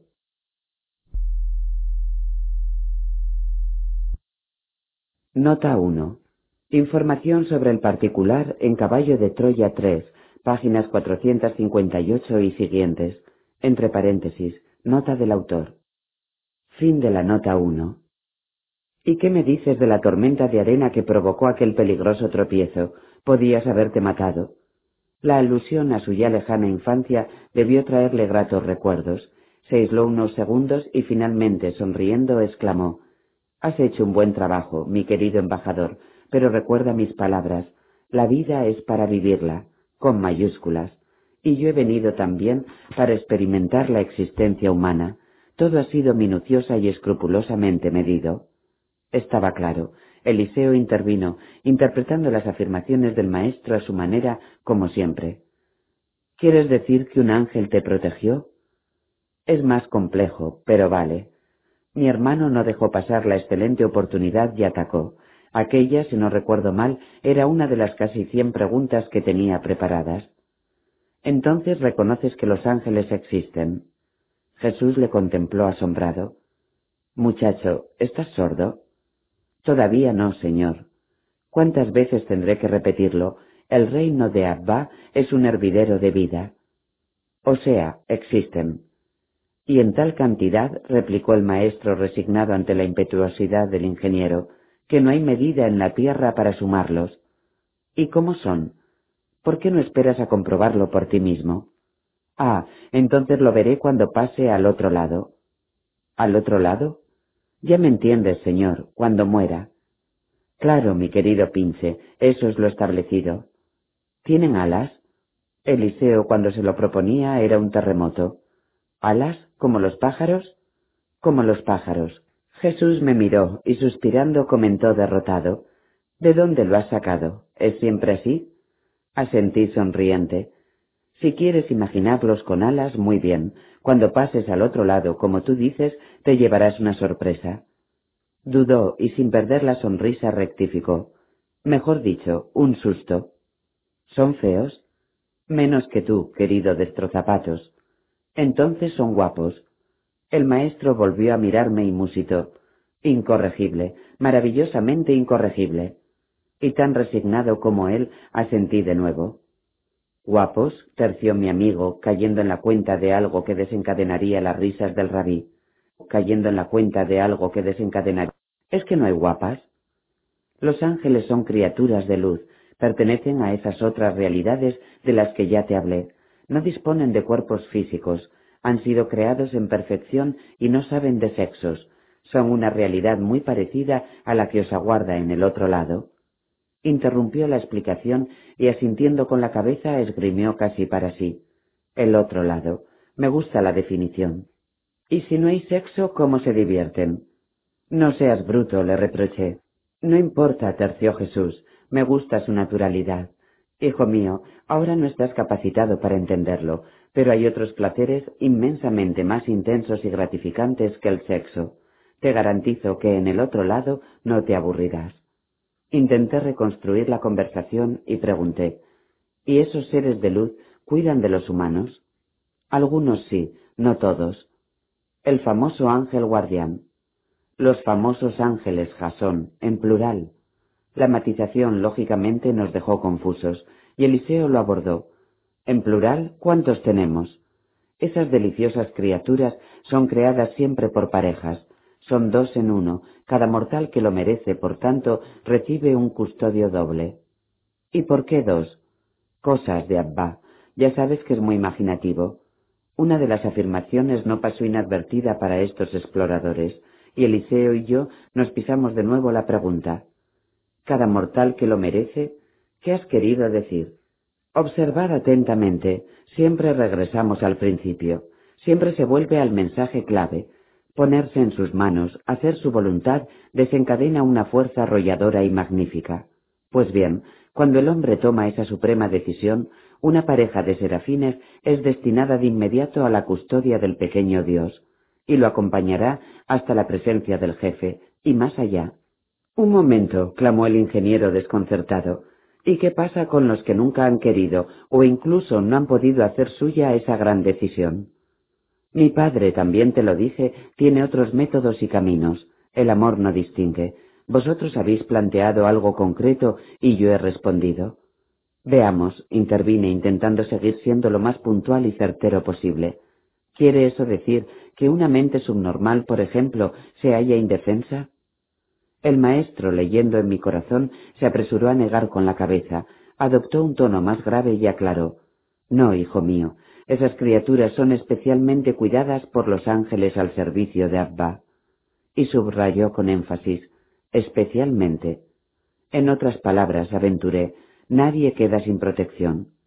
Querido Jasón, el día que descubras hasta dónde llega el amor del Padre, esa reflexión te llenará de sonrojo. Pero, Señor, no entiendo, si toda criatura humana es guardada y vigilada, ¿qué significado tiene esa pareja de ángeles que aparece cuando se toma la decisión de hacer la voluntad de Abba? Muy sencillo. Te dije que el amor es dinámico. Si tú prosperas, el amor prospera. Entiendo, resumió Eliseo, esa pareja extra es un lujo. Dios es un lujo, un continuo e inagotable lujo. Y tú, Señor, como ser humano, ¿cuántos ángeles tienes a tu lado? El Galileo divertido miró a su alrededor. Solo veo dos. Eliseo ingenuo no captó la broma. ¿Dos? ¿Y cómo son? Primero, señalándole a él, exclamó entre risas. Uno, un destrozapatos. A continuación, dirigiéndose hacia quien esto escribe, remachó, el otro un fregaplatos. No insistimos. Poco a poco fuimos aprendiendo. Esta clase de respuestas marcaba casi siempre un punto final en el asunto que manejábamos. Por razones desconocidas para nosotros, algunos de los temas que salían a la luz no eran satisfechos por el maestro como hubiéramos deseado. Recuerdo que una vez, en plena vida de predicación, me atreví a interrogarlo sobre el particular.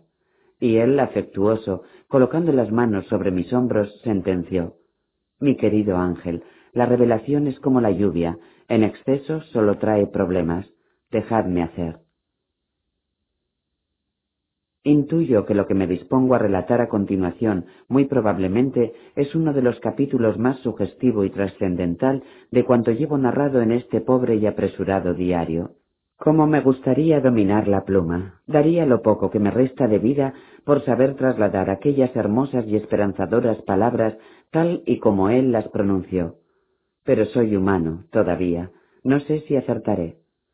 Fue mágico. Ni mi hermano ni yo lo buscábamos. Brotó en su momento. Él seguramente lo sabía. Recuerdo que me hallaba en la tienda. Fue al atardecer del día siguiente, sábado 8 de septiembre. Acabábamos de regresar de la tercera y última excursión a la cumbre de la montaña santa. El maestro y mi compañero se afanaban en la preparación de la cena.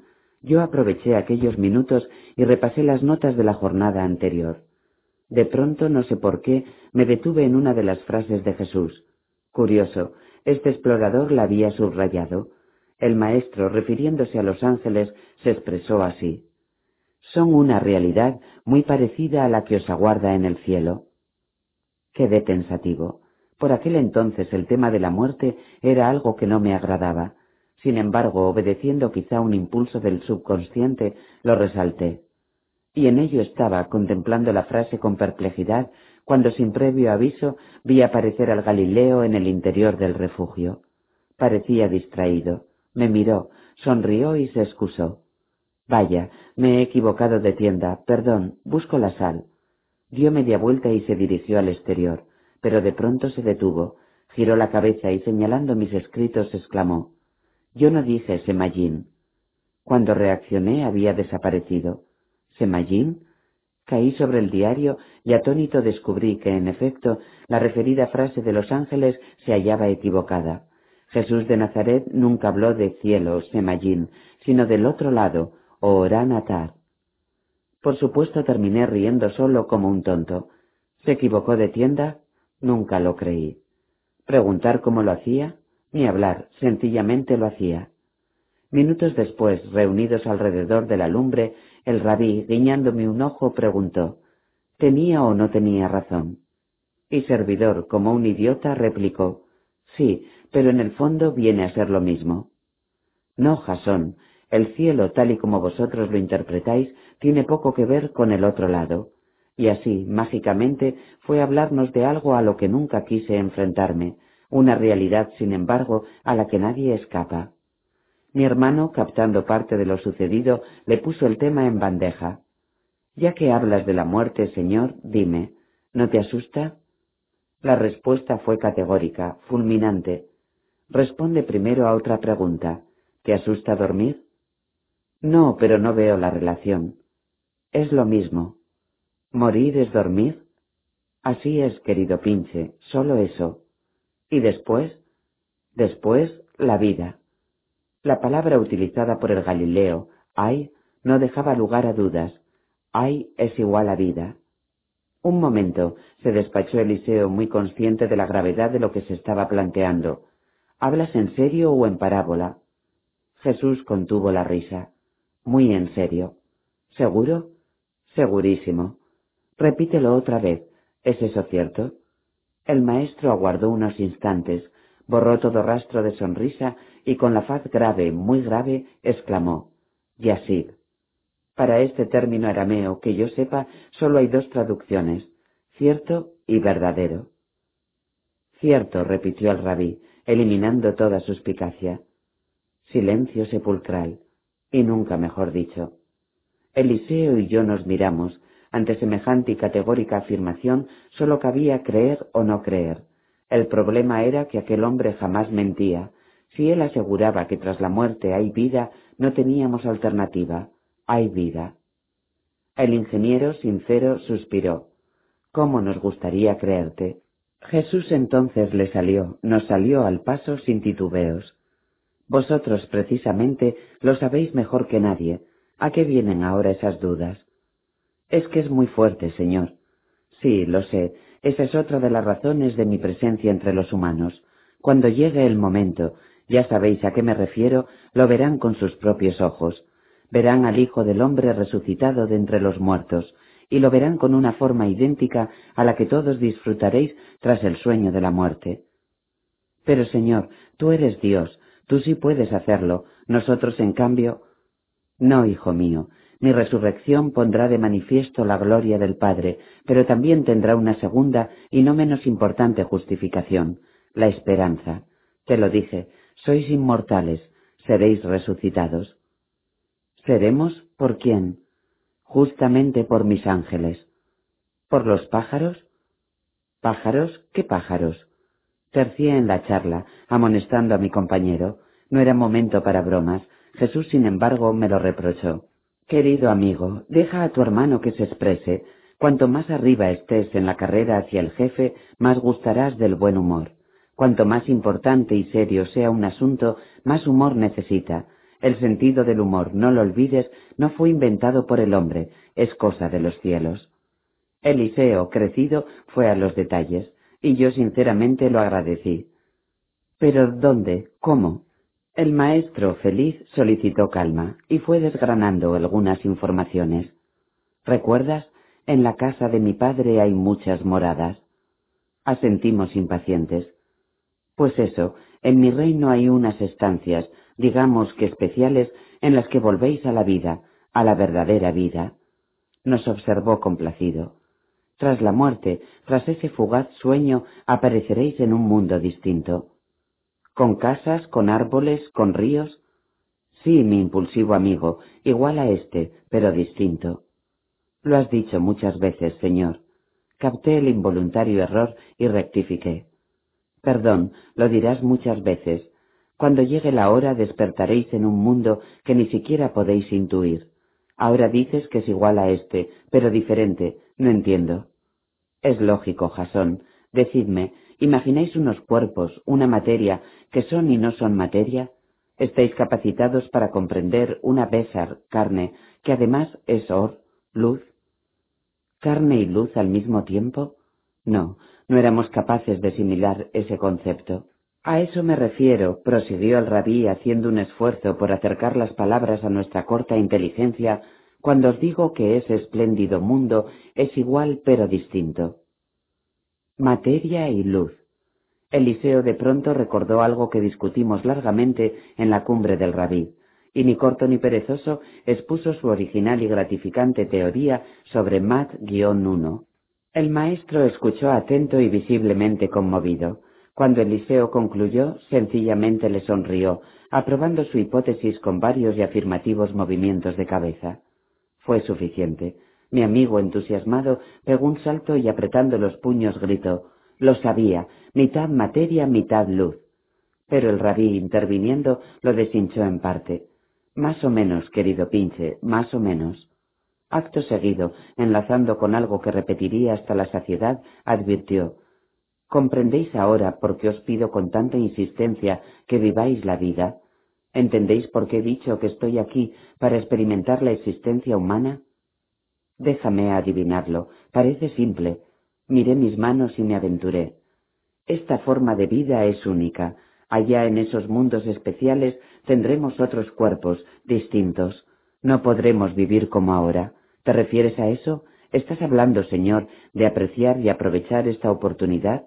¿Nos estás diciendo que vivamos la vida porque no disfrutaremos de otra semejante? No respondió. Nos dejó en suspenso unos segundos y al percibir nuestra ansiedad sonrió feliz exclamando Perfecto, Jasón. Vivid intensa y generosamente, saboread la vida, disfrutad cada instante, sabed que esta oportunidad, como dices, es única. Nunca volveréis a este estado, Amad la vida, respetadla, compartidla, usadla con inteligencia y moderación. Os lo dije, es un regalo del Padre. Mi hermano entonces estalló como un volcán interrogándolo sin respiro. ¿Y ahí, Señor, qué se hace? Te lo estoy diciendo, pero no escuchas. Despertar. ¿Pero a qué? A la verdadera, a la definitiva vida. Ahí comienzas, ahí arrancas hacia el Padre. ¿Se trabaja? Por supuesto, aunque al principio todos necesitáis una limpieza. Notó nuestra perplejidad y aclaró, cuando seáis despertados en ese mundo, todo, prácticamente, será idéntico a lo que acabáis de dejar aquí. Os lo repito, es un simple despertar, pero los defectos y vicios de la naturaleza humana seguirán pesando, en parte, y los míos se ocuparán entonces de limpiarlos. No os preocupéis, la cura es rápida y sin dolor. Comprendedlo, en esa otra realidad no cabe la densa y torpe herencia que arrastráis. Os prepararán para un largo, muy largo camino hacia el jefe. Un camino cada vez más espléndido, una senda en la que poco a poco la luz dominará a la materia, y llegará el día en que sólo seréis eso, luz. Entonces veremos al jefe. Tranquilo, muchacho, al barbas lo verás a su debido tiempo mitad luz, mitad materia. ¿Y cómo se sostiene esa materia? ¿Se come en el otro lado? Jesús parecía esperar la pregunta de Eliseo. Se come y se bebe, pero no lo que tú crees.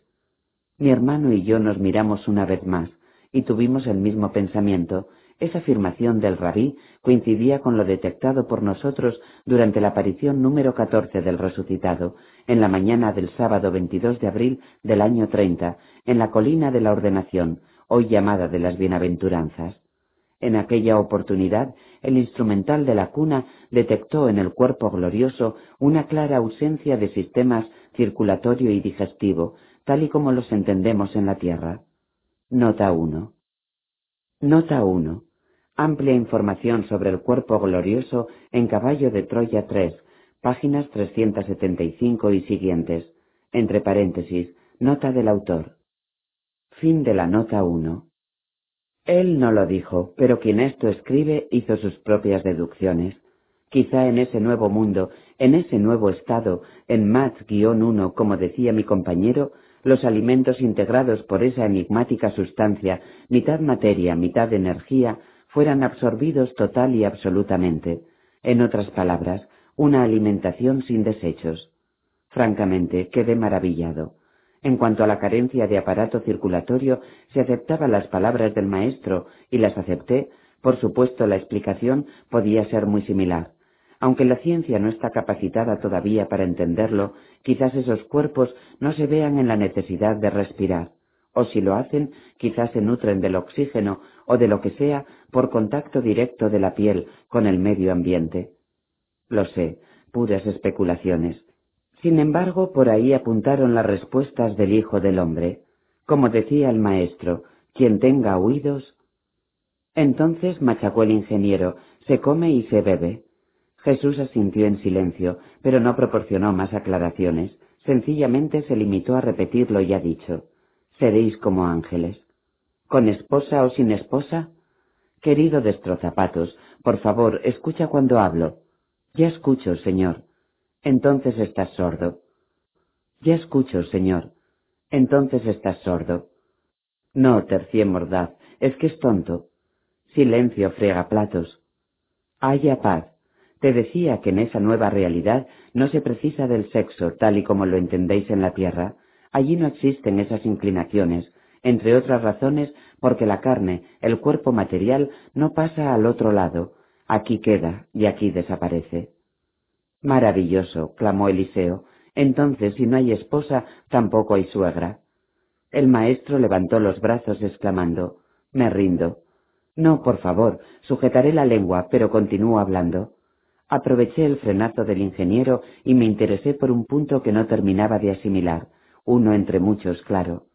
Dices que somos inmortales, así nacemos, entonces, ¿por qué no resucitamos por nosotros mismos?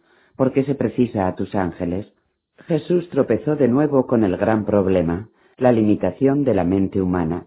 Quien esto escribe ansiaba saber, pero lo reconozco, quizá me estaba aventurando en cuestiones que iban más allá de mi corto conocimiento. Aun así, el rabí lo intentó. Hijo mío, no es mucho lo que puedo decirte por ahora. Hay criaturas del tiempo y del espacio que no estrenan siquiera su inteligencia. Por múltiples razones se ven privadas de un mínimo de espiritualidad. Pues bien, según lo establecido por Abba, esos humanos no son despertados tras la muerte, deben esperar, en un sueño colectivo, a que llegue su hora. Y no preguntes más, acepta mi palabra. ¿Un sueño colectivo? Entonces creí entender una de las misteriosas frases del resucitado, pronunciada el 5 de mayo del año 30, en la aparición en la casa de Nicodemo, en la ciudad santa. Más que por esto, se refería a su resurrección, vuestros corazones deberían estremecerse por la realidad de esos muertos de una época que han emprendido la ascensión eterna poco después de que yo abandonara la tumba de José de Arimatea. Solo una cuestión, Señor. Otros muchos seres sí disponen de ese mínimo de inteligencia y espiritualidad. ¿Por qué no resucitan por sí mismos? También lo hemos hablado, mi querido y olvidadizo ángel. Sois inmortales, sí, y por derecho propio, así lo ha querido Abba. Pero no confundas inmortalidad con vida. No comprendo, ¿no es lo mismo? Sí y no. La vida precede siempre a la inmortalidad. Esta, en definitiva, depende de aquella, y no olvides que la vida es una prerrogativa del Padre. Yo dispongo de ese poder por su inmensa generosidad. Vosotros, en cambio, no estáis capacitados para ponerla en pie. Mi hermano le interrumpió. ¿Quieres decir que el hombre nunca creará la vida? Así es. Mientras pertenezca al reino de lo material, nunca lo conseguirá. Nunca. Aquel nunca sonó rotundo, yo diría que premonitorio, todo un aviso para nuestro mundo, y añadió con idéntica contundencia, No lo olvidéis, la vida es sagrada, es patrimonio del Padre, abortarla, suprimirla o herirla es un desprecio a quien la entrega gratuitamente. Mensaje recibido y Eliseo, deseoso de retornar al tema capital, volvió por sus fueros. Señor, si el cuerpo se queda aquí en la tierra, ¿qué sucede con la memoria? Cuando pase al otro lado, cuando tus ángeles me resuciten, ¿recordaré a este fregaplatos? El maestro, dulcificando el tono, replicó En el otro lado recordarás y serás recordado, reconocerás y serás reconocido, ninguna de tus cualidades se perderá. Dudó unos instantes y mordaz matizó. La de pinche de cocina no sé. ¿Recordaré todo? Todo lo que merezca la pena, todo lo que te haya emocionado y servido para prosperar, el resto, las tendencias puramente animales, los vicios y defectos, desaparecerán con el cerebro físico. Dios santo, clamó Eliseo desconsolado, entonces mi suegra me reconocerá. Jesús le siguió la broma. Te reconocerá y te perseguirá. Por cierto, Señor, ¿veremos allí a nuestros padres?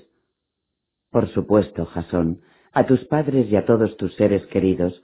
Ellos te ayudarán, pero insisto, aquel lugar no es como este. Allí no existen los lazos familiares, tal y como vosotros los interpretáis aquí en la tierra. En esos mundos no tienen cabida conceptos como padre, familia, esposa o hijos. Sois como ángeles. Nos miró y al descubrir una cierta decepción en nuestros rostros aclaró. En esa nueva realidad, en Mat-1, como tú dices, el amor es tan pleno, intenso y limpio que los pequeños dioses no echan de menos los antiguos y limitadísimos afectos humanos.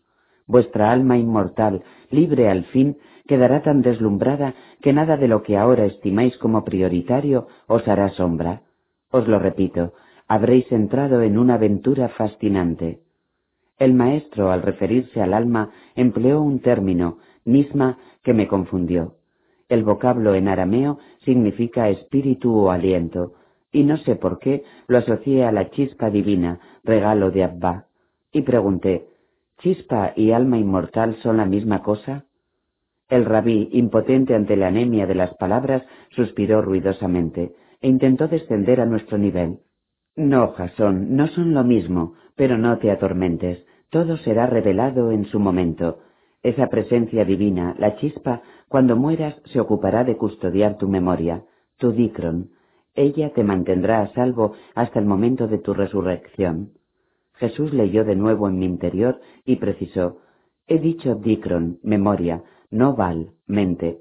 Esta, como parte integrante de tu cerebro físico, se disolverá con el cuerpo. Entonces, retornando a mi pregunta, completó, el alma inmortal es otra criatura independiente de la memoria y de la mente física, y esa, la misma, es acogida tras la muerte por tu ángel guardián. Él la mima y la conserva, también hasta el sublime instante de la resurrección. Difíciles palabras, lo sé, pero eran sus palabras, y creímos lo que decía. Sonrió compasivo y recalcó, Tened calma, mi padre es sabio, él sabe. Difíciles palabras, lo sé, pero eran sus palabras, y creímos lo que decía. Sonrió compasivo y recalcó, Tened calma, mi padre es sabio, él sabe.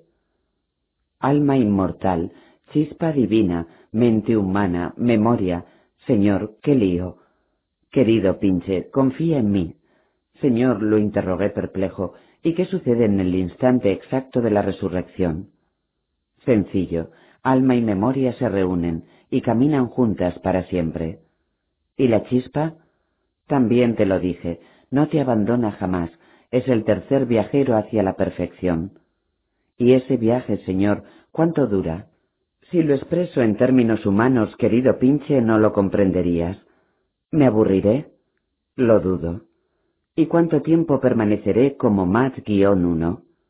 Lo justo y necesario, no mucho. Señor, ¿qué te ocurre? Estás muy lacónico. Compréndelo, no está bien que me tires de la lengua. Eliseo, como siempre, no escuchó. Y después, ¿qué pasará cuando al fin sea un hombre luz? Sorpresa. Entiendo, veré al jefe. El maestro malévolo negó con la cabeza. ¿No? Pues sí que está lejos. Por cierto, señor, intervine planteando un asunto que al menos para mí no había quedado claro. En esos mundos, al pasar de un mat a otro, ¿se muere de nuevo? El Galileo sonrió y mirándome como a un niño sentenció rotundo. No. Entonces solo se muere una vez. Exacto, os lo he dicho, Abba es poderoso, pero prefiere la imaginación. Comprendió nuestra confusión y señalando las estrellas exclamó, Decidme, ¿sabéis de algo en la naturaleza que se repita? Silencio. Eliseo y yo intentamos hallar ese algo. No, me rendí, que yo sepa nada es igual. Muy bien, Jasón. ¿Y por qué el fenómeno de la muerte iba a ser una excepción? Tu padre sabe. Señor, hay algo que me intriga. El maestro y yo nos echamos a temblar. ¿Por qué nadie vuelve después de la muerte? Te equivocas, yo lo haré. Ya me entiendes, me refiero a los destrozapatos. Son las reglas, vosotros también tenéis las vuestras. Qué cielo más raro. No, mi querido Pinche, eso no es el cielo, os lo dije, tenéis una idea equivocada. El cielo, el paraíso, está mucho más allá. Ahora es imposible que captéis su auténtica naturaleza. En los mundos que os aguardan tras la muerte, tan solo intuiréis esa inmensa, inmensa maravilla. Dios bendito, estalló mi amigo, ¿cómo vamos a transmitir todo esto a nuestro mundo? La ciencia no lo aceptará. Mis queridos hijos, dejad en paz a la ciencia, no estáis aquí para convencer a nadie, solo para transmitir. Dejad que la verdad toque los corazones, con eso es suficiente. Eliseo, terco, no aceptó. Entonces, rememorando el vuelo de la bella mariposa que se posó en su vara, Jesús de Nazaret puso un elocuente ejemplo. Queridos míos, la filosofía que rige los universos no puede ser entendida por la inteligencia material. No os preocupéis. Respondedme, si los hombres de ciencia no tuvieran la posibilidad de comprobar la metamorfosis de una mariposa, ¿aceptarían que esa criatura ha sido primero una oruga? Dejad que pasen al otro lado, entonces verificarán que las leyes que gobiernan esas otras realidades son tan físicas y rígidas como las del tiempo y el espacio. La sorpresa entonces los desconcertará. Ellos, orugas en la tierra, se habrán transformado en mariposas ágiles y deslumbrantes. Vosotros sois testigos. El Hijo del Hombre, una oruga más, hará el milagro y se convertirá en mariposa. Insisto, limitaos a ser mensajeros de mi palabra. Por cierto, Señor, ya que lo mencionas, tenemos una ligera idea, pero nos gustaría confirmarlo. ¿Qué ocurrió, perdón, qué ocurrirá con tus restos mortales, cómo desaparecerán de la tumba. Cosas de ángeles. Esbozó una pícara sonrisa y añadió, Tendréis que preguntárselo a ellos, yo no tuve nada que ver. Titubeó unos instantes y redondeó, Mejor aún, interrogaos a vosotros mismos. En cierto modo, también sois ángeles y conocéis esas técnicas. Entendí. Casi sin palabras, el maestro vino a ratificar nuestras sospechas. Su resurrección, su retorno a la vida, nada tuvo que ver con el hecho físico de la disolución del cadáver. La misteriosa desaparición del cuerpo obedeció muy probablemente a una manipulación del tiempo. Alguien, sus ángeles, condensó o concretó en décimas o centésimas de segundo los años que hubieran sido necesarios para ultimar un proceso normal de putrefacción, y la materia orgánica mágicamente se extinguió. El maestro, confirmando mis apreciaciones, concluyó así. Mi resurrección no depende de nadie. Yo soy la vida. No caigáis en el error de asociar ese gesto de piedad y respeto por parte de los míos con la realidad de mi vuelta a la vida. Mensaje recibido. Y exclamó cerrando aquella inolvidable conversación. Llenaos de esperanza. La muerte solo es un sueño. Sois inmortales por expreso deseo de Adva. Sois hijos de un Dios, transmitidlo. ¿Transmitir la esperanza? Seré capaz. Que Él me ayude. Seré capaz. Que Él me ayude. Página 479. Cuarta y última semana en el Hermón. Fue la más dura, la más tensa y angustiosa, fue prácticamente una semana sin él. Es curioso, teóricamente, según las normas, éramos meros observadores de otro ahora. Caballo de Troya lo prohibía terminantemente, nada de afectos, nada de lazos con los naturales de aquel tiempo histórico. Pues bien, no lo conseguimos. Jesús de Nazaret nos atrapó. Aquel hombre Dios se coló en nuestros corazones y sencillamente le amamos. Poco importó la operación, nunca nos arrepentimos. Fue por esto que aquellos postreros días en la cumbre de la montaña santa representaron un suplicio extra, y no porque el maestro o nosotros sufriéramos percance alguno, sino justamente, como digo, por su repentina salida del Mahané. Según consta en mi diario, sucedió al amanecer del domingo 9 de septiembre.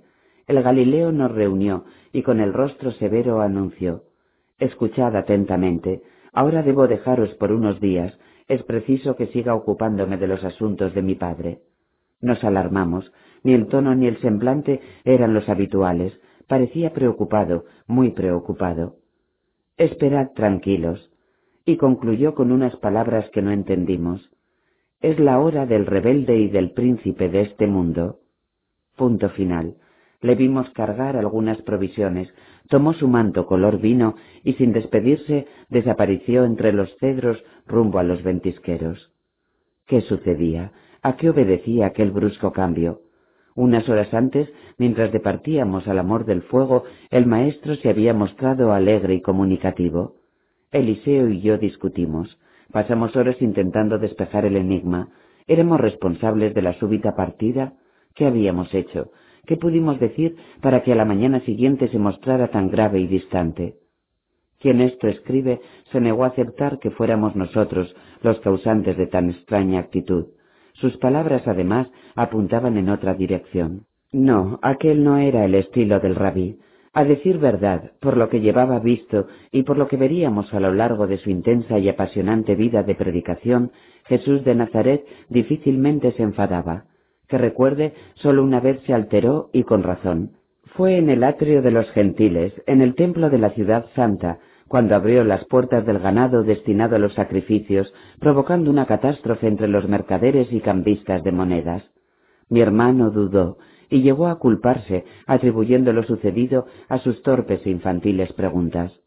Hice lo que pude, le recordé las frases del Galileo una y otra vez. Esperad tranquilos, ahora debo dejaros por unos días. Fue inútil. Eliseo vivió aquella semana en una continua tensión. Apenas dormía, ascendía a lo alto del dolmen e intentaba divisar a su ídolo. En dos ocasiones lo sorprendí preparando el petate, dispuesto a salir tras el maestro. Discutimos de nuevo, y necesité de todo mi poder de persuasión para retenerlo. Aún así, a escondidas, se aventuraba por los bosques cercanos, siempre a la búsqueda de Jesús. En cuanto a mí, poco que contar. Alivié la ansiedad escribiendo con frenesí y naturalmente vigilando al aturdido ingeniero. Y la vida en el campamento continuó sin incidentes dignos de reseñar, excepción hecha de lo ya mencionado y de un par de inesperadas visitas. La primera tuvo lugar en la noche del miércoles doce. La verdad es que nos asustó. De pronto fuimos despertados por unos gruñidos. Salimos y en mitad de la oscuridad distinguimos unas sombras, merodeaban alrededor de la tienda del maestro. Eché mano del callado y al aproximarnos dos de los bultos huyeron veloces hacia las cascadas. El fugaz blanco mate de unos largos y curvados colmillos avisó. Nos detuvimos indecisos. Jabalíes. Una familia, en efecto, había penetrado en el Mahané advertía Eliseo, algo se movía en el refugio de Jesús de Nazaret, y los hechos se precipitaron. Mi hermano, ofuscado por su deseo de reencontrarse con el rabí, interpretó la inusual agitación en el interior de la tienda como una inesperada vuelta del maestro, y gritó desarmado Ha regresado. Jasón, lo atacan los jabalíes. No acerté a detenerlo, y corrió hacia la entrada bramando Maestro. Fue inevitable. Al punto, casi en el umbral, se vio materialmente arrollado por el único y auténtico visitante, un chacir de enorme cabeza, que alertado por los gritos del ingeniero, salió en estampida topando con el cuerpo que le cerraba el paso. Y el no menos sorprendido Eliseo cayó de espaldas, siendo pisoteado por el ariete. Afortunadamente la piel de serpiente cumplió su cometido, y mi amigo escapó con bien del encontronazo. Lo peor llegaría después. A la mañana siguiente, al inspeccionar el lugar, nos vinimos abajo. Los voraces jabalíes habían dado buena cuenta de muchas de las provisiones. Pero el destino, compasivo, acudió en auxilio de estos desolados exploradores. Ese mismo jueves trece, el joven Tiglat reponía la maltrecha despensa, aliviando la penosa situación. A partir del incidente con el chacir, decidimos montar guardia durante las noches, iluminando el paraje con la fogata. Por un lado me alegré. La incursión de los jabalíes nos obligaría a unos turnos de vigilancia que en cierto modo hicieron la espera más corta y distraída. Pero el infortunio siguió rondando el Mahané. Poco después, en el transcurso de la penúltima noche en el Hermón, recibiríamos una segunda visita. una sigilosa y destructora visita. Aparentemente todo discurrió con normalidad. Ni Eliseo ni yo detectamos nada extraño. Sin embargo, con las primeras luces del domingo 16 descubrimos el nuevo desastre. Apagué el fuego y siguiendo la costumbre, antes de retirarme a descansar, entré en el refugio de pieles del maestro inspeccionándolo. Dios santo, no supe si reír o llorar, también era mala pata. Reclamé a gritos a mi compañero y señalando el rincón donde almacenábamos las viandas, le invité a examinarlas, y así lo hizo. Al ver aquello desconcertado, retrocedió y pálido preguntó ¿Qué es eso? El ingeniero sabía muy bien qué era lo que cubría materialmente las provisiones. Lo que lo descompuso fue el número y la ferocidad de los visitantes. Sinceramente, yo tampoco supe explicarlo. ¿Cómo demonios llegaron allí? Era increíble, las había a miles. Días más tarde Santa Claus ofrecería cumplida respuesta. La comida, lisa y llanamente, apareció infestada por una constelación de Camponotus sanctus, una insaciable hormiga arbórea, dueña y señora de los bosques de cedros. Estos insectos, especialmente activos durante la noche, se las ingeniaron para penetrar en la tienda, arrasando carnes, pescados y cuanto hallaron desprotegido. Como es fácil de imaginar, el resto de la mañana fue consumido en un vano batallar contra las rojizas y tercas camponotus, y la despensa nuevamente quedó bajo mínimos. Solo se salvaron los huevos y los recipientes que contenían sal, aceite, vinagre y miel. Y en ello estábamos cuando de improviso escuchamos un lejano y familiar canturreo. Sería poco más o menos la hora nona, las tres de la tarde. El maestro. La verdad sea dicha, el recibimiento fue casi cómico. Jesús avanzó hasta nosotros y nos contempló en silencio. Nos quedamos como estatuas, Eliseo, perplejo, con la boca abierta, sostenía entre las manos unas hortalizas plagadas de hormigas. Yo por mi parte intentaba limpiar un manojo de tilapias curadas, igualmente conquistadas por las frenéticas camponatus. Era un Jesús distinto, radiante, la habitual y penetrante luz de sus ojos aparecía ahora multiplicada. Aquella estampa nada tenía que ver con la del Galileo que nos había dejado una semana antes. Más aún, la luminosidad era infinitamente más acusada que la irradiada durante toda la estancia en el Hermón. ¿Qué ocurrió en los ventisqueros?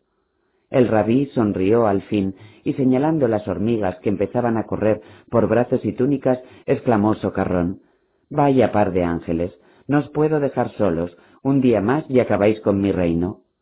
Acto seguido, abrazándonos, susurró Se ha hecho la voluntad de Abba, Ahora soy yo el príncipe de este mundo.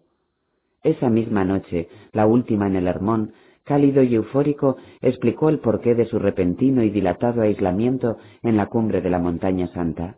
En un primer momento apenas entendimos, era tanto lo que ignorábamos.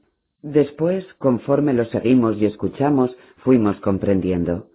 La cena, aunque frugal, resultó divertida, como siempre, el cocinero jefe se hallaba feliz y se esmeró, echando mano de otra receta familiar, tortilla con miel, al estilo de la señora, la de las palomas.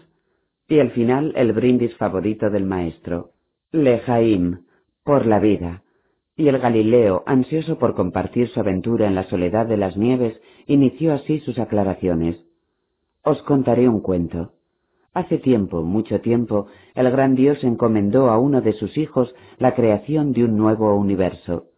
Y ese hijo construyó un magnífico reino, repleto de estrellas y mundos. Era un universo inmenso. Y aquel hijo gobernó con amor y sabiduría durante miles y miles de años. Pero ocurrió algo. Cierto día, en una apartada región, varios de los príncipes a su servicio, jefes de otros tantos mundos, decidieron rebelarse contra la autoridad del Hijo y Soberano. No creyeron en su forma de gobierno e incitaron a otros príncipes próximos a manifestarse contra lo establecido, e intentaron formar su propio reino, rechazando al monarca y en definitiva al gran Dios. El Hijo, echando mano del amor y la misericordia, trató de restablecer el orden. Fue inútil. Los rebeldes, empeñados en el error, despreciaron todo intento de reconciliación. Finalmente ese Hijo Divino tomó una decisión. Viajaría de incógnito hasta los lejanos mundos de los infractores, haciéndose pasar por un modesto carpintero. escogió uno de los planetas y allí nació como un hombre más. Y así vivió, sujeto a la carne y enseñando la verdad a las gentes. Les mostró quién era en realidad el gran Dios. Habló del espléndido futuro que les aguardaba y sobre todo recordó que eran hijos de ese maravilloso Padre. Pero la fama de aquel hombre Dios terminó llegando a oídos de los príncipes rebeldes, y sucedió que en cierta ocasión, cuando el carpintero oraba en lo alto de una montaña nevada, dos de los traidores se presentaron ante él, sometiéndolo a toda clase de preguntas. ¿Quién eres? ¿Cómo te atreves a hablar de ese Dios? ¿Quién te envía? Por último, convencido de que se hallaban ante el Hijo y Soberano del universo, le hicieron una proposición. Únete a nosotros. Y el Hijo replicó, Hágase la voluntad del Padre.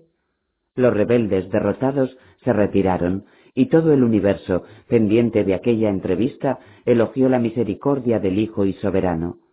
Desde entonces, el Dios disfrazado de hombre y carpintero ostentaría también el título de príncipe de la tierra.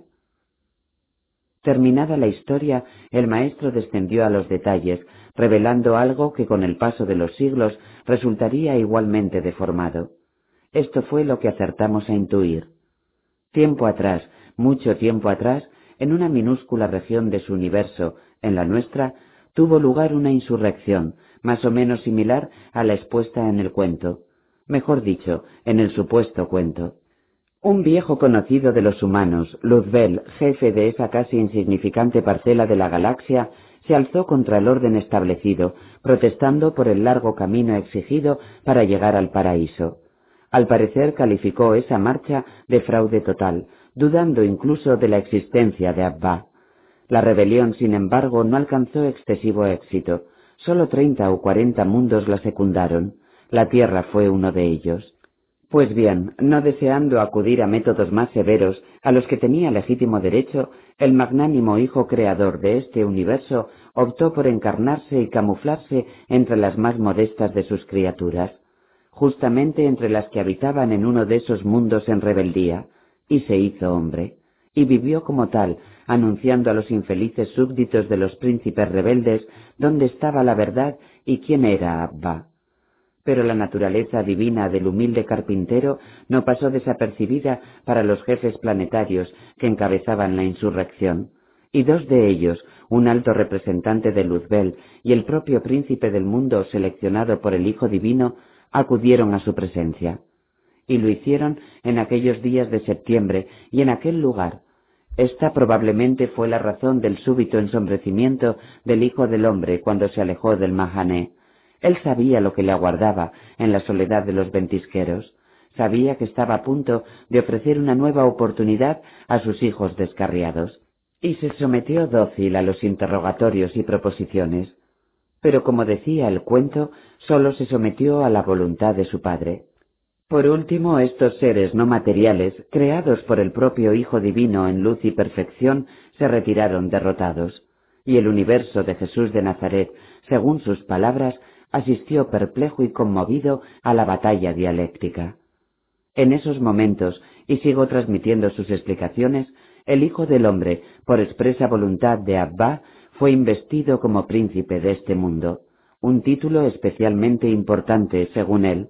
A partir de ese suceso, afirmó, la rebelión quedó lista para sentencia. Al rechazar una vez más su misericordia, la suerte de todos ellos depende ahora de otras instancias. Y así sigue. Nota 1. Nota 1. La compleja historia de Luzbel es analizada y recreada por J. J. Benítez en su obra La rebelión de Lucifer. Entre paréntesis, nota del escritor. Fin de la nota 1. Esto ni más ni menos fue lo acaecido en el Hermón en aquellos días, unas jornadas trascendentales en las que no obstante no llegamos a percibir nada extraño, salvo la ya referida y grave actitud del maestro. La explicación era simple, esa batalla no se desarrolló a nivel físico. En otras palabras, aunque lo hubiéramos acompañado a los ventisqueros, nada habríamos visto ni tampoco oído. Como decía, no fue fácil asimilar tan intrincadas y misteriosas explicaciones. Lentamente, sin embargo, iríamos divisando una luz que centraría el espinoso problema y sobre todo que despejaría otras no menos interesantes incógnitas. Por ejemplo, según el maestro, una de las razones de la violencia y primitivismo de la Tierra hay que buscarla justamente en las consecuencias de esa desgraciada rebelión. Al traicionar las leyes divinas, nuestro mundo, como el resto de los planetas que se levantó contra Abba, quedó automáticamente incomunicado y sumido en la oscuridad y la barbarie. Y técnicamente así continúa. Solo cuando la cuarentena sea levantada, la humanidad, esta infeliz humanidad, recuperará la normalidad. Naturalmente le preguntamos, ¿cuándo llegará ese venturoso día? La respuesta fue rotunda. Cuando los rebeldes sean juzgados, pero eso no está en mis manos. Lo que sí estaba al alcance del Hijo del Hombre era consolar e iluminar a las criaturas que padecen y padecerán este aislamiento. Y escogió uno de esos mundos en rebelión, sembrando la semilla de la esperanza. Abba existe, Abba espera, Abba os ama. Lamentablemente, estos acontecimientos registrados, como digo, en septiembre del año 25, no fueron bien entendidos por los últimos seguidores del rabí de Galilea. Tal y como verificaríamos más adelante, Jesús los detalló con toda la claridad de que fue capaz. Sin embargo, fueron tergiversados. Salvo Juan, que no los menciona, los evangelistas y Pablo de Tarso terminarían confundiendo asunto y escenarios, ubicando el encuentro del Maestro con los rebeldes, el diablo, al otro lado del río Jordán, tras el bautismo por Juan, el anunciador.